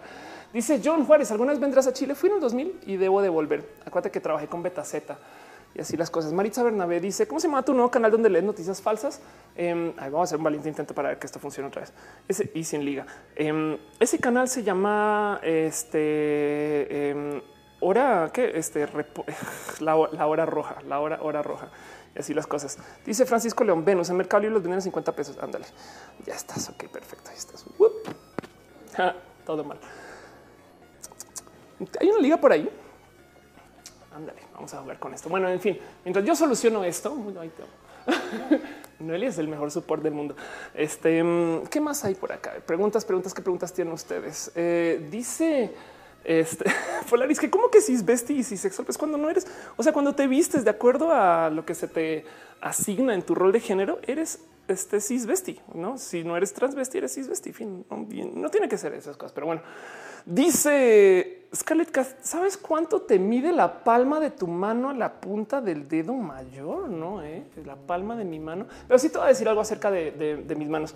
Este, eh, este anillo lo he hablado muy poquito este anillo eh, de paso. Fíjense que yo siempre tuve trauma de ser una vieja muy alta, muy grande y estas cosas, no? Y mm, resulta que pues me pesó mucho, no? Este, literal me pesaba mucho porque soy muy alta, muy grande. Entonces yo decía, güey, pinche vieja trans, Godzilla inmensa, no sé qué lola. Un día tuve una plática con mi abuela, que en paz descanse, y mi abuela me regaló este anillo. Me regaló este anillo que ahora lo uso en todas las esquinas. Eh, y este anillo lo usaba ella, no de diario, pero casi. Em, ¿Y qué, cómo creen que me queda? Mi abuela era mucho más chaparra que yo. Así que yo me quedé con este. Mira, pues no soy tan anormal, eh, pero más, más bien fue como un recordatorio de güey, eres una vieja más. ya entonces por eso uso mucho ese anillo y así las cosas. No dice Gianfranco Silvestre. Salúdame. Acabo de llegar. Ándale. Dice eh, dale, caro de la barra espaciadora eh, a control de la barra espaciadora a control, pero depende del teclado, caro y así las cosas. En fin. Eh, dice Alex, descansa así, dice eh, 3170. Siempre pensé que Noelia era DPS. Este están hablando de Overwatch. Entonces, pero ¿por qué están hablando de mi DPS? Damage per second es este alguien que toca y hace daño y estas cosas. Ay, pero bueno, Catherine dice aún en vivo en Chile es la una de la mañana. Saludos. Sí, ya, ya estoy por cerrar y estas cosas. Eh, pero bueno, así las así todos. Yo creo que ya mucha gente está despidiéndose. Estoy cerrando. ¿Cuánto tiempo llevo al aire? ¿Tres horas? ¿Más de tres horas? ¿Más de tres horas llevo? Tres horas y diez minutos. Dos minutos, o sea, literal part for the course. No está para nada mal eso. Pues sí, sigo en vivo, sigo en vivo y así las cosas. Bueno, veo que no mucha. Ah, no, sí están chateando, perdón. Dice yo hice, me te mando un correo a tu cuenta. Ok, lo checo ahorita, prometo que lo checo ahorita. Este, y pues bueno, eso yo creo que es todo lo que es. Dice Inés Guerrero, saludos desde la República Dominicana. Un abrazo. Dice, ay, verá, siempre me están pidiendo el Discord y siempre se me pinches olvida, ¿no? Dice, a Luna, ¿cómo dejar de estoquear a tu ex y no morir en el intento? Es muy pinches fácil. Em, bueno, más o menos. Ponte un post-it que diga las siguientes palabras. Está bien. Y yo también. Entonces, lo único que cada que se te ocurra ir a ver, lee, sea él o ella, ya ves cómo es creo que ya quedó mejorcito esto. Cada que se te ocurra ir a verle, ve el post-it y recuerda este que ahí va, ahí va. Si lo hubiera hecho con más cariñito, a huevo. Cada que se te ocurra ir a verle, tú recuerda, está bien, está bien y yo también. ¿Me explico? Eh, en últimas, no ganas nada con ir a ver y estoquear y, y y es como un tema de vicio y de seguramente pasaste mucho tiempo de hacer eso cuando eran pareja, de estar todo el tiempo viéndole y viendo en qué onda, no sé qué lo y ahora quieres saberlo todo, no? Em, pero, pero es esta chaqueta mental de oye, si lo escribo no y si le dejo el favorito y estas cosas, no? Em, entonces tú solo, tú solo piensa el por qué estás asomándote por ahí, no es un que buscas qué esperas, etc. Y, ese está, está bien, te lo ha de solucionar. La otra cosa que yo hago mucho cuando se trata de vicios y de manejo de vicios eh, y de malas mañas y cosas que te quieras quitar es siempre reemplazarlas por algo más. La otra, si tienes que hacer en algún momento el ejercicio consciente de em, ya no quiero, ya no quiero hacer cualquier, cualquier cosa, no solo tiene que ser ver a tu ex, ya no quiero hacer X, Y, Z. Si tienes que pensar, me caché haciéndolo, reemplázalo automáticamente con algo más y eventualmente te generas esa como maña de hacer esa otra cosa. Entonces ojalá y lo reemplaces con algo práctico y útil, ¿no? Como, eh, eh, eh, no sé, estoquear a tus compañeros o algo así. Ay, pero ya. Dice Itat a pañuelo verde 3, la tía F0. Sí, totalmente de acuerdo. Ahorita me tomo fotos con esto. Yo creo que bonito. Dice Dale Caro, eh, 10 minutitos para que no molestes a la presentadora. Ah, estás eh, haciendo timeouts. Gracias, Caro. Eres lo máximo, Caro. Gracias por cuidar este chat. Pastel Cocoa dice, tío, ya terminé de trabajar. Es hora de mimir. A mimir. Isaac García, ¿crees que son complicadas las relaciones abiertas? Eh, Mira, las relaciones abiertas son complicadas si toda la gente envuelta en la relación abierta no quiere estar en relación abierta. Ese sentido, si no se saben comunicar, si no se saben, si no saben enfrentar las realidades, si no saben decir cosas que no son bonitas, eh, puede, sobre todo eh, si no son fronteros, si, eh, si, si, tú esperas que te digan, no, es, las relaciones abiertas son para gente muy pinches adulta. y muy directa y hasta podría decir un poquito desentendida. Conozco a gente que vive muy bien en relaciones abiertas y entonces no, no estoy para nada en contra pero sí son difíciles, ¿no? Y, es un tema de, saber literal, no mentar madres, sino decir, pues oye, güey, pues que habíamos quedado que no sé qué, ¿no? Y eso puede ser rudo. Dice Brian Cooper, tus audífonos de elfo los estoy usando para andar en la calle. Dice Marbella Romero que sea bonito el pelo así, gracias. Y a mí me gusta mucho además este vestidito en particular porque es como de patinadora. Me gustaría que fuera un poquito más largo, pero bueno. Em, dice Kika Bar, para un amor platónico, una follada homérica. Dice Nuxilva, ¿te ha tocado conocer gente que está destransicionando? Sí. Y, de hecho, lo cabrón ahí es, yo creo que en mi opinión, y esto, a ver, es un sentir, pero que voy a expresar, pero que realmente es algo que no podría hacer en público, aunque yo sé que aquí estoy en público. Y es que, a ver, ahí te voy a tratar de ser muy suave con mis palabras. Según yo, nadie puede destransicionar. Evidentemente, si yo digo eso, estoy negando a quien sí en su cabeza está destransicionando, ¿no? Entonces es algo que no debería o no puedo o no quisiera decir, sabes, como que menos alguien hacia su nariz. No, tú no puedes transicionar en tal cosa, pero es que entonces ahí te va este argumento porque em, estoy dispuesta a permitir que alguien me diga estoy destransicionando y, a darle su lugar y su espacio. Sí, pero según yo, destransicionar es como decir voy a desuniversitarme. No puedes olvidar la universidad. Ya es una vivencia que tuviste.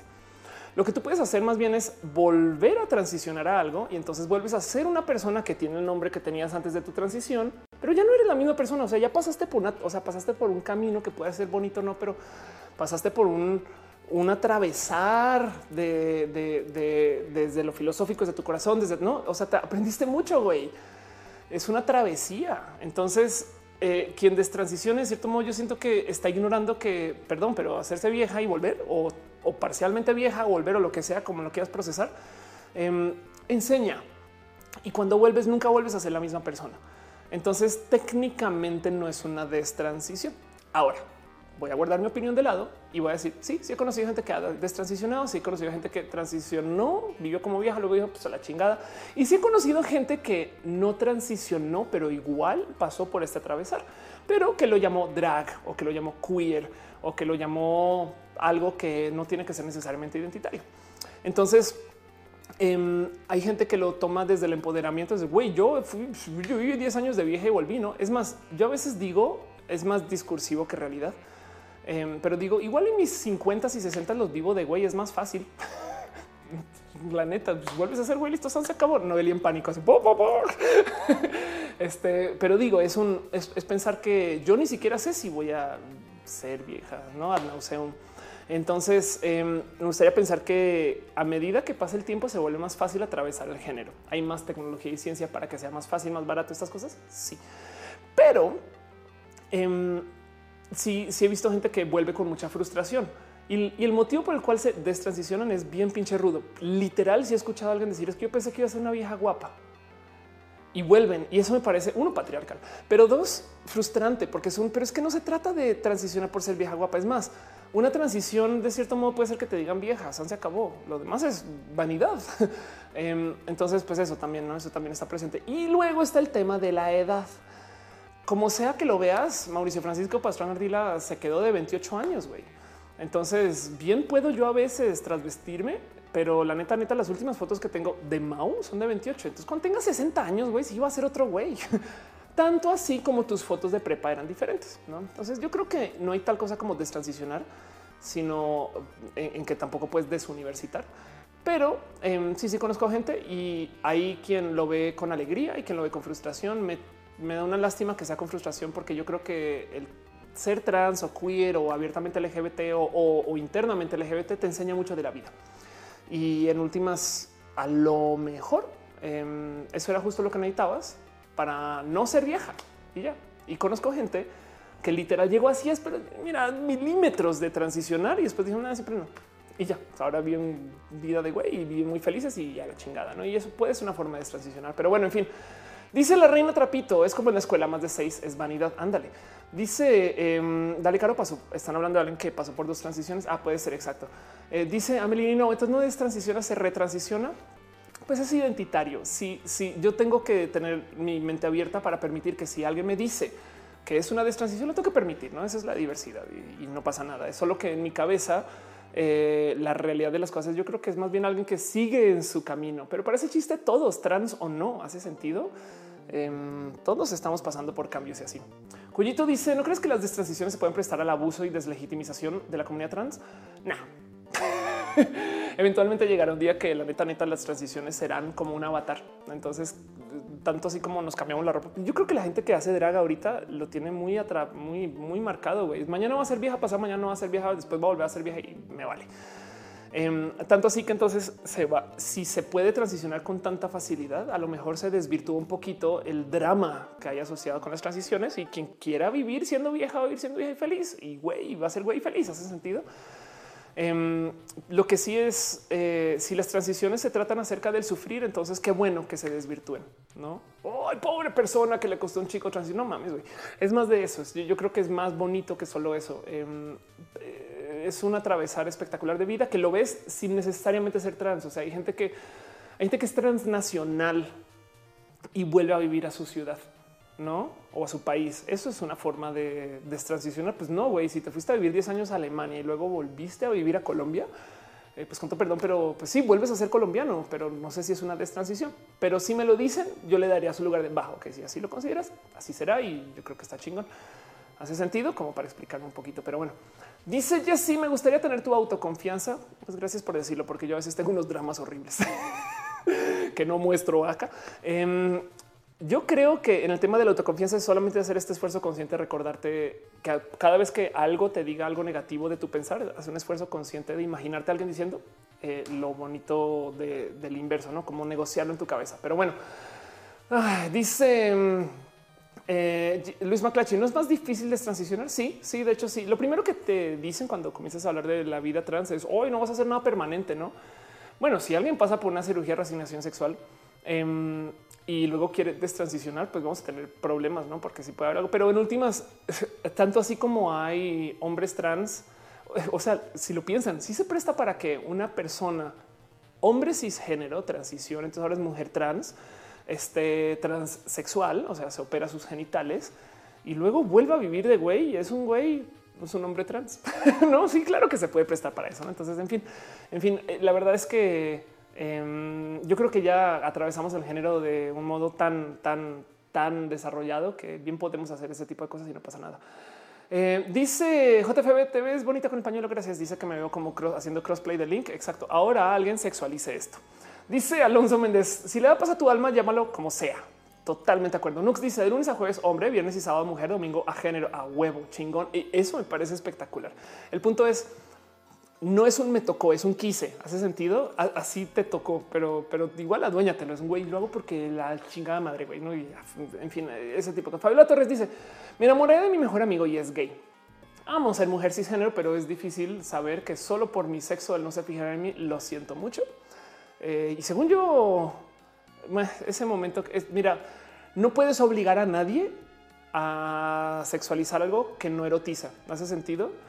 Ni modo, ni modo. Y, lo digo con fe de experiencia de que yo me obligué a mí a erotizar cosas que no erotizaba. en este caso, lo masculino y no funcionó. Entonces, te lo súper prometo que ni modo, lo siento, ni modo. Eh, eh, tanto así como, mira, para que hagas el ejercicio de empatía es eh, tú eres mujer cisgénero. voy a asumir que no eres bisexual, sino que eres heterosexual. Entonces ahora te hago la pregunta, ¿considerarías tú acostarte con una chica que esté pasando por exactamente lo mismo que tú? Eh, si eres bisexual, ignora mi comentario y soy muy idiota. Pero bueno, Carlos Hernández dice cómo logras hablar con tanta seguridad en público de prácticamente cualquier tema. Soy improvisadora. Entonces, literal, lo que no sé me lo invento. Sí, eh, es un es cuestión de horas de vuelo. Yo le digo, es las famosas, las famosas tablas. O sea, lo que quiere decir es un em, si lo haces por el tiempo suficiente, em, pues no te va a costar problema después. Y acerca de hablar mucho, la verdad es que no te voy a mentir. Yo de chiquita saliendo del colegio, sobre todo, tuve un pequeñito como trauma que tuve un profesor, un profesor que me dijo que no era una persona culta. Entonces, desde entonces le dediqué mucho tiempo a leer, educarme, hacer casi todos los contenidos que yo consumo. No, ya no, a veces durante en el día, sí, de día, de, profesora de día, este, este, no, mujer de noche, en fin. Em, muchas veces, casi todos los contenidos que consumo intento que sean de índole educacional. A veces con Noelia me cacho. Ay, tienes que ver este video, tienes que ver aquello y me percato que casi que todo lo que veo en YouTube son tutoriales, este análisis y demás. Entonces a lo mejor me voy enterando de muchas cosas, lo cual más bien lo que me hace es buena comunicadora. Los comunicadores suelen saber de mucho y de nada. Entonces pues eso y que no se te olvide que tengo 36 años, lo cual me hace también una persona que ha sido muy expuesta a muchas cosas de la vida y así. Pero en últimas todo se reduce a muchas horas de vuelo de escenario y de presentar y de hablar y de estas cosas y así las cosas. Dice Carlos S. Gutiérrez, ¿quisiste ser hetero? No, la historia es así. No una, no dos, tres veces me ha pasado que personas con las que he salido que solían ser mujeres cisgénero dejaron de serlo y comenzaron a ser hombres trans. Y en la primera vez que esto me pasó, em, yo me di chance de estar con él, no? O sea, es un voy a transicionar eh, este, y pues el cuento es que a medida que se iba adoptando más como estas formas y modos masculinos, yo me iba encontrando menos atraída y eso lo batallé mucho porque mi cabeza, o sea, yo me consideraba muy em, intelectualmente pansexual. Es de pues, yo no tengo problemas, sabes? Yo no discrimino, no quiero discriminar. Entonces, claro que no le quiero decir a una persona trans, me gustabas más antes de transicionar, que es algo que me dijeron y me siguen diciendo a mí de paso. Eh, y yo decía, no, pues, no quiero ser esa persona que le dice a alguien trans, lo siento por tu transición, pero ya no me atraes, ¿no? Pero pasó y, tuve que enfrentarme con eso, ¿no? Con un poco de, hoy, este, pues lo siento, pero descubrí que a mí me atrae lo femenino y pues así las cosas, ¿no? Y, no pasa absolutamente nada. Por eso siempre he dicho que cuando se trata de la atracción y de Tinder y de Grinder, pues ni modo, güey, no, te puedes obligar a erotizar lo que no, no erotizas, lo traes, por así decir. Em, entonces, eh, en eso es que no siento que sea discriminatorio que a una persona, eh, que un hombre heterosexual no le atraiga a una mujer trans. ¿no? A lo mejor hay algo ahí que no quieren procesar. Puede ser algo de educación, seguro. Puede ser algo de exposición, posible. Pero en mi caso en particular, justo em, cuando yo comencé mi transición, una amiga me dice, oye, a lo mejor parte de tu pedo es que te gustan los chicos, güey, ¿no? O sea, vas a ser vieja, sí, comienzas tu transición, sí, pero además en eso también te gusta, como si necesitara dudas en la vida, comencé a investigar mi sexualidad también y me fue del nabo. Entonces, eh, desde entonces me alejo mucho de los hombres desde el, en el ámbito de lo sexual eh, y de lo sexuado y de lo como que los anuncios que muestran vatos mostrando six pack y demás, ya los veo hasta con tedio de hoy otra vez, no? Pero luego del otro lado, soy la primera en mandar fotos este, mostrando buff. No, entonces, pues claramente también sexúa. Me explico. También me tomo fotos así. No, ella lo sabe, se ríe mucho. Este, eh, pero sí, esas cosas han pasado. Hablando de los boobs, Dice Chris, ¿de qué es esto? Es el show de Ofelia Roja y estamos ya acercándonos hacia el final del show. Pero bueno, estamos en la sección de pregúntele cosas a Ofelia. Nux Silva dice: ¿Cómo le explicas la pansexualidad a alguien muy alejado del tema trans? Em, creo que lo bisexual está más arraigado en cultura que la pansexualidad y ya es como la bisexualidad es como pansexualidad for dummies. si lo quieres ver así, no? Que eres bisexual y ya y lo van a entender porque seguramente en 1990 y whatever vieron un documental de alguien bisexual y se acabó. Dice dale caro. Este son mil horas de experiencia. Exacto. Dice Helioshi, necesito que me recomiendes un libro de lo que sea. Lo he recomendado 10 mil millones de veces. No me odies. Eh, te voy a recomendar dos libros porque yo me recomiendo dos, pero eh, siempre, siempre que me pide una recomendación, digo what technology wants. Este que es un libro de Kevin Kelly que habla acerca de la filosofía de la tecnología. Es una, es una muy espectacular lectura. Ya está un poco viejito, pero todavía aplica. Es un qué quiere la tecnología. Em, me gusta mucho que ve la tecnología como un ente filosófico creado por nosotros, que es de cierto modo una forma de reproducción. Si eso ya lo habías visto y ya están cansados de eso, eh, de esa recomendación, busquen eh, Understanding Comics que es este un libro espectacular acerca del arte secuencial. Yo sé que sí, son mis, yo soy un poquito peña nietosa cuando hago las mismas recomendaciones, pero es porque son los dos libros que más he regalado, prestado, que más he entregado y este, hablan acerca del arte secuencial. Em, y si quieren, después hablemos un poquito más eh, por Twitter y demás de otras recomendaciones. Te vamos a lo que yo tengo acá atrás. Estas cosas yo he dejado de leer mucho en impresos eh, y ahora que estoy trabajando un chingo, de leer a veces me parece un poco horrible, pero bueno, eso, eso espero que no tome costo después. En fin, dice Andrea Pérez que si lo sentía agresivo, estás hablando del caso de los chicos trans. No, ¿eh? ¿eh? bueno, sí he estado con chicos trans que se han puesto demasiado agresivos porque no saben manejar su testosterona porque son nuevos. Em, y además algo pasa conmigo, como soy una viejota. Entonces ellos se meten a este pedo de voy a sonar muy grosera 10 segundos de el síndrome del chico chaparro que tengo que sobresalir, no?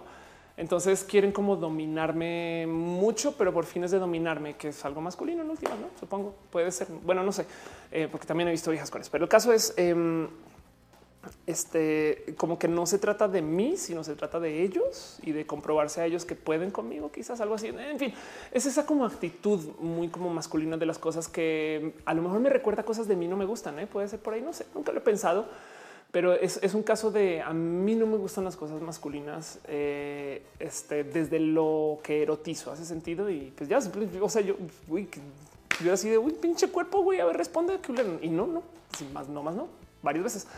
Y pues así, ¿eh? de resto, la verdad es que pues sí me la gozo mucho estando con chicos, pero siempre he sido muy como, por ejemplo, en grupos de trabajo, en mi empresa, la gente que contrata no sé qué lo habla siempre y es un tema de pinche cerebro. Acabo acercándome más hacia los grupos femeninos que los masculinos este, en general. ¿eh? Y, ha sido bonito porque se presta mucho para hacer grupos empoderados de viejas que normalmente no eran tan comunes, ahora mucho, un poco más pero ha sido, sí, es una observación que me doy cuando ya sucede de otra vez acá está en un grupo de viejas. no, y pues bueno, pues qué quieres si eres lesbiana, güey. La dibujanta dice: Oliof, tuve que dar clase y terminamos tarde como esto. Ya voy cerrando. Ya estamos en las últimas preguntas porque ya se acabó todo eso. Pero bueno, la reina Trapito dice: Eso ocurre en los chicos transpasados ya tiempo normal. No, el cuento es que la testo em, no es el caso, eh, no, es, con todos, no, no les pasa a todos, pero la testo te da como, no quise decir gozo de vida, pero te, levanta, hace sentido y, puede ser muy como esporádica, ¿no? Como que justo después, después de la inyección, ¡pum! ¿no? Eh, muchos chicos trans van al gym un chingo, de hecho está este chiste de que vieja trans que no se maquilla es lo mismo que decir chico trans que no va al gym, ¿no? Pero bueno, pues es el estereotipo, evidentemente, pero el caso es, el punto es, Em, los chicos trans suelen ser muy llenos de energía y a veces muy agresivos y es un tema nomás de su como manejo de texto que puede ser nomás que se están dando permiso a hacer algo que traerá muy enredado y demás. En fin, no, no es tan grave, pero sí he visto güeyes que, que como que se, gozan demasiado su momento de empoderado recién inyectado y eso, en fin. Tuve algunos momentos complejos con eso y es también es parte del motivo por el cual dejé, me volví muy abstenia también, porque es que también en general trans, cis, LGBT o no, em, estar alrededor de gente en situación de alcohol me ha causado complicaciones y, esto es parte de, pero bueno, el caso. Jair Lima dice el síndrome del chico chaparro. Jamás lo había escuchado, recordando a todos mis compañeros. Es muy cierto. Sí, es, una observación, es totalmente empírico, no es real. Eh, capaz y sí, capaz si alguien lo estudió, alguna persona en humanidades, ¿no? en el CONACYT. Eh, pero, pero pues, en fin, es, un caso así acerca de, cómo los chicos chaparros tienden a quizás buscarse más el lugar dentro del estereotipo. No tiene que ser real. Guillermo Mendieta dice buenas noches. Dice Reina Trapito, yo siento eh, que con la TRH como niña una se vuelve más floja. ¿Cómo hacer Uy, es un tema muy caro. Por muchos motivos te vuelves más floja. Primero que todo vas a tener peor circulación, es un hecho. Em, entonces, la verdad es que si, si eres más floja, tienes, tienes, no, o sea, sí te tienes que enseñar a, moverte mucho más. ¿Cómo le hago? Pues son las 11 y 28 pm y aquí me ves tomando café. También porque soy colombiana, pero eh, tomo lo que quieras en eh, cosas para estar despierta y viva y estas cosas y es parte de y me tengo que hacer también ese esfuerzo constante de hacer ejercicio, moverme, eh, caminar donde pueda ese tipo de cosas y si es una realidad. De hecho, la otra cosa que pasa es em, en la TRH sueles guardar un poco más como de grasa de lo que sí consumes y vas a generar menos músculo. De hecho, hasta vas a perder masa muscular. Entonces, em, pues sí se presta para que las mujeres trans engordemos mucho. A mí me pasó y conozco a muchas mujeres trans que no, es el caso, o sea, no le pasa a todas. Hay viejas trans que comienzan su transición y se vuelven unas modelos espectaculares. Pues bueno, pero sí he visto a muchas viejas trans que sus primeros años son ganar kilos y, hay un límite, de hecho, de cuántos kilos antes de que pierdas el acceso a tu TRH si un doctor responsable te está monitoreando estas cosas. Pero pues eso, sí, sí te vuelve más fofa y lo único es toma, toma, toma café, sal de la casa, camina, haz un esfuerzo constante de hacer ejercicio. Eh, métete a la cabeza que mientras más ejercicio hagas, em, mejor vas a ubicar tu nueva grasa. Entonces a lo mejor con esa culpa de hoy es que me tengo que cuidar. En la clínica con Desa les encanta decir que hagas ejercicio y que dejes tus vicios, eh, ya que ya que te estás metiendo en esto. Entonces está como bien, es de bueno que por lo menos pues que también se cuiden con eso y eliminamos riesgos, no? Pero bueno, en fin. Dice la dibujante, le pone leche al café. Lo siento, sí, eso pasa. Denis Guerra dice es real, es el síndrome de Napoleón Bonaparte. Andanux Silva dice ya no te nombras pansexual, sino solo lesbiana. Sí, de hecho, bueno, eh, sí, ya eso es. Soy vieja lesbiana. Fin. Em, el, más bien, el rey le decía a alguien que yo soy este, em, eh, este feminofílica. No, ginofílica. Sí, gracias. Yo soy ginofílica, exacto, porque me llama la atención lo femenino, ¿no? Y, esto, lo que estoy diciendo es eh, el drag me llama la atención, ¿sabes? Pero eh, el drag es un tema súper complejo porque eh, un día me rompí el corazón hace muchos ayeres cuando descubrí que los chicos que hacen drag no les gusta acostarse en drag. Esto es tu momento de chin, güey. Pero bueno, a fin de cuentas, este yo creo que me gusta mucho como yo mi sexualidad. La verdad es que también como no manejo texto, tengo la libido por el piso desde hace mucho tiempo y eso es otro tema. Pero bueno, Let's dice qué proyectos tecnológicos crees que están en tendencia próximamente. Ahorita todo el mundo va a estar hablando em, acerca de inteligencia artificial, machine learning, ese tipo de cosas está muy presente. Eh, criptomonedas y demás y, Bitcoin, esas cosas ya como que me está pasando un poquito al pasado. Em, eh, definitivamente viene algo con el tema de lo relacionado a cómo interactuamos con computación. Y he visto en todos pinches lados machine learning. Tu disco duro ahora aprende de ti para saber qué archivos presentarte primero y tenerlos listos.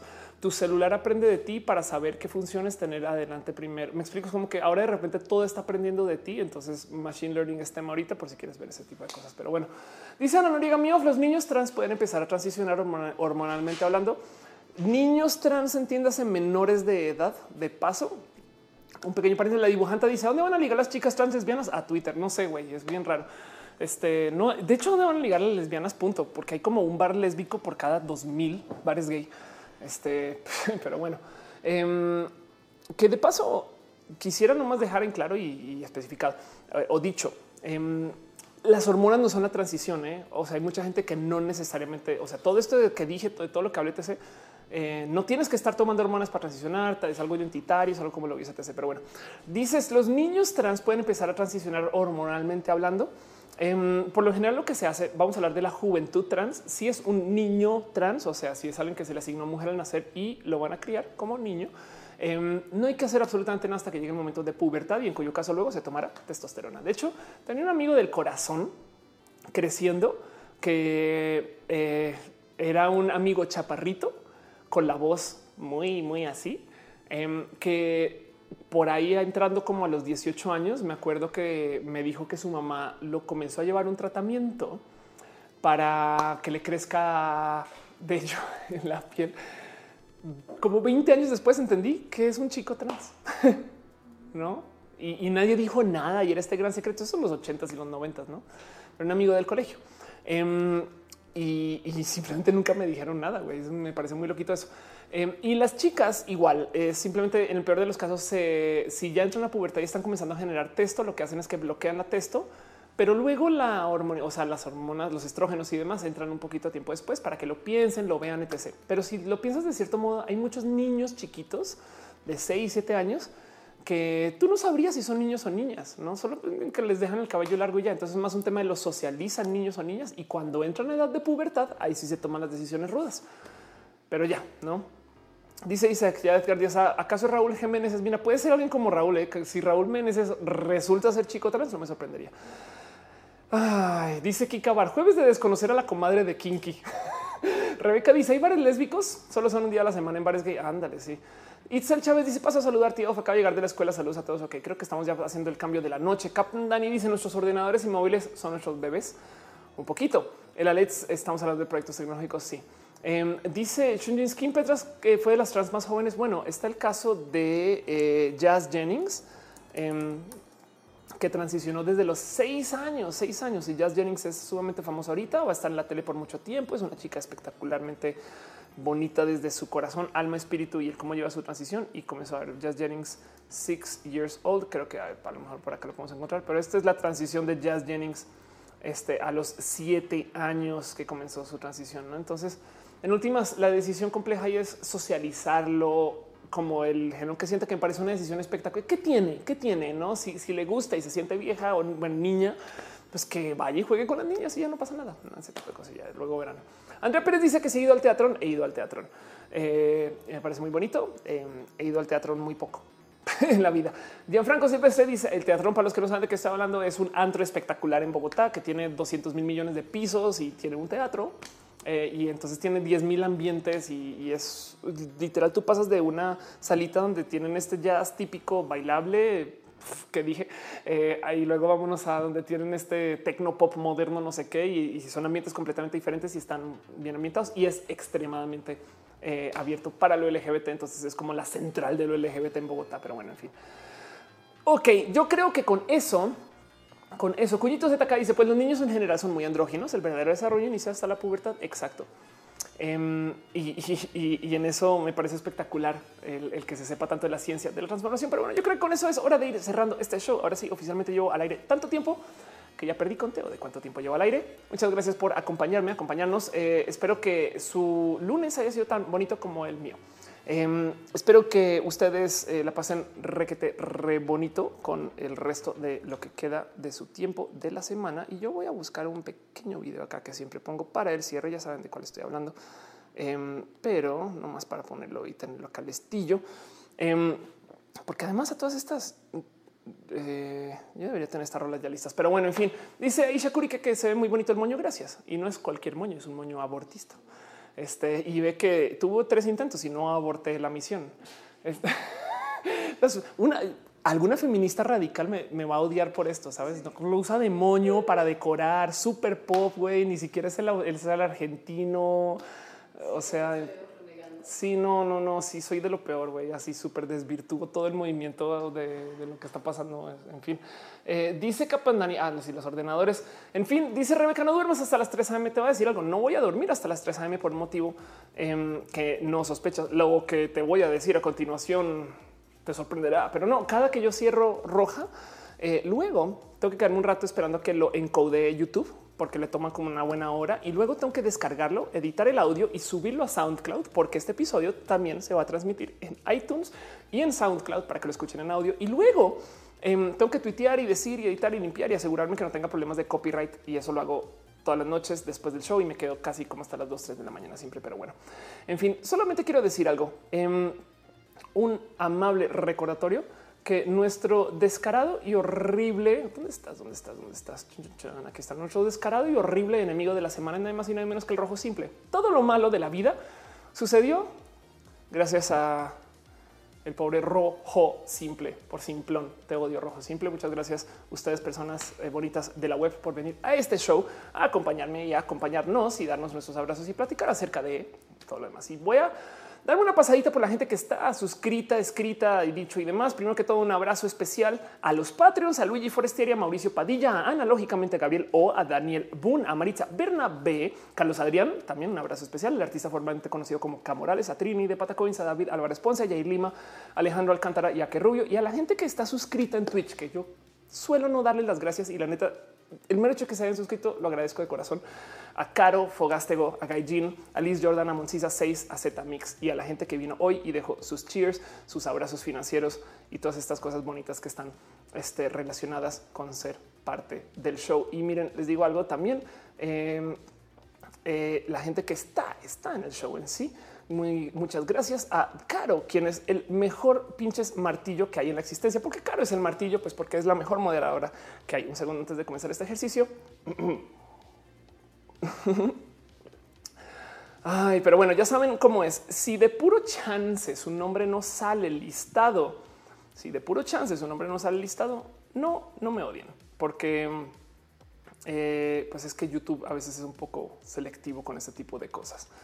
pero em, también a la gente que dejó sus abrazos financieros en el super chat, a Diana y D, que dice el rojo simple hizo que se censurara el batín nepe, a Daniel Castillo, que dice Pausete es mi mejor regalo cumpleaños, a Iker André Quintanilla, a Mau Padilla, quien también es Patrina María Fernanda García Zamora, Luis Farro de Paradise Ima, que dice desde Perú llegando tarde, pero llegando a Jorge Veraún, quien dice que llegó tarde, pero está listo con el café a Juan Contreras, Carisquillo, Alexander Ubaldo Villa, que dejó dos abrazos financieros a Mayra Alejandra Zavala Sánchez y muchas gracias eh, a la gente que está en el Twitch. Perdón, estoy buscando todo esto aquí mientras estoy hablando. Entonces, un abrazo especial a Bev01, analógicamente a, Apricot Droop Fruit, a Barón Javier, al Veraún, Captain Dari Commander Ruth, a Dracon guion bajo, guion bajo, a Edja 3170, el Alex 7, a MK12, a Gacela OC, a Gamer01, a Jauregui, a Castor guion bajo Mex, a Not 47Y, Not, not 47Y, porque bueno, 47Y pudo haber llegado, pero no vino Not 47Y.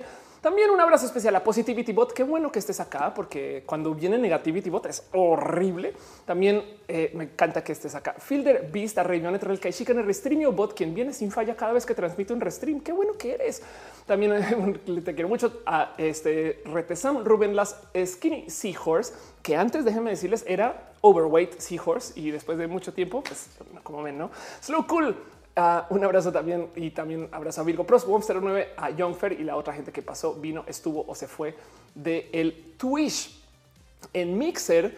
Eh, estuvo por aquí Ake y Veraún y también dejaron comentarios Roller Gamer 02, Rocking Week 299 7.1 Hypebot es nomás el Hypebot, así que es un Hypebot y así las cosas. Y ya saben que el más difícil de los, este, de los servicios en cuanto a los nombres de estas cosas, pues es YouTube. Entonces, si no salieron en YouTube, avísenme, porque YouTube suele, suele ignorar a algunas personas.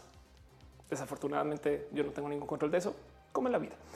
Dice aquí YouTube que la gente bonita que está ahorita conectada es nada más y nada menos. Y muchas gracias a Aisha Curia, Aldo RZ, Alison Salazar, a Analí, a Luna, Brian Cooper, Carlos S. Gutiérrez, a Dale Caro, el mejor martillo de la existencia, Edgar Chávez, a Fabiola Torres, Francisco Martínez, Francisco León, Gabriel, Benítez Molina, a Hanna Scalet, Isaac, Yadez García, quien se la pasa regañando por cosas y me parece muy chingón, a Jorge Verón, a Karen González, a Karen Muchiva, a la dibujanta, y también a Mula Casama Barrera, a Nath Rodríguez Nux Silva, Ofelia Pastrana, gracias por dar y estar acá haciendo el show. Muchas gracias, Ofelia, por ser parte del show. Matú, también un abrazo especial, muy bonito. También un abrazo a Rebeca Sara, León, Scarlett Cat, Ucuba, yo ICM, Asem, Niase y sobre todo, y como todos los lunes, un abrazo especial a Noelia, quien me permite hacer este show este, y no me corta por estar en casa los lunes cuando podríamos estar haciendo paracaidismo en Lago Tequesquiapan, no todos los lunes en la noche. Bien podríamos, pero estamos acá. Podríamos estar jugando paintball en Oaxaca. Podríamos estar jugando badminton en Santa Fe. Exacto, pero estamos acá. Estamos acá haciendo este show por mi culpa, ¿no? Frank Pinedo dice de nuevo, YouTube me olvidó, lo siento. Dangerous Mango Pie dice, yo, la Yolis también está aquí, linda noche. Este Edgar Chávez eh, dice un abrazo. Piñas, piñas, piñas. Alguien más dejó un chat, no? Fabiola Torres. Fabiola Torres dejó un abrazo financiero. Muchas gracias, Fabiola. Em, dice David Nietzsche. Vino Nietzsche al show. dice Nietzsche M. Qué bonito gato. Cassandra Rivera y se llama acostumbrar a no salir. ¿Por qué no saldrán? Eh? La neta, ojalá. Prometo que me, me den clavo en eso porque me da un poquito hasta de pena. Pero bueno, en fin, dice Caro, gracias chat por portarse bien. Sí, los quiero mucho, los quiero mucho. Este y voy a nomás quitar eso. Saludes, saludos, saludos, salud, salud, arrobas. eso es todo lo que es este show. Besitos a todos y a todas. Díganle a sus amigos y amigas que esto está pasando. Me estoy tratando de inventar un slogan pésimo, pésimo, el peor de todos.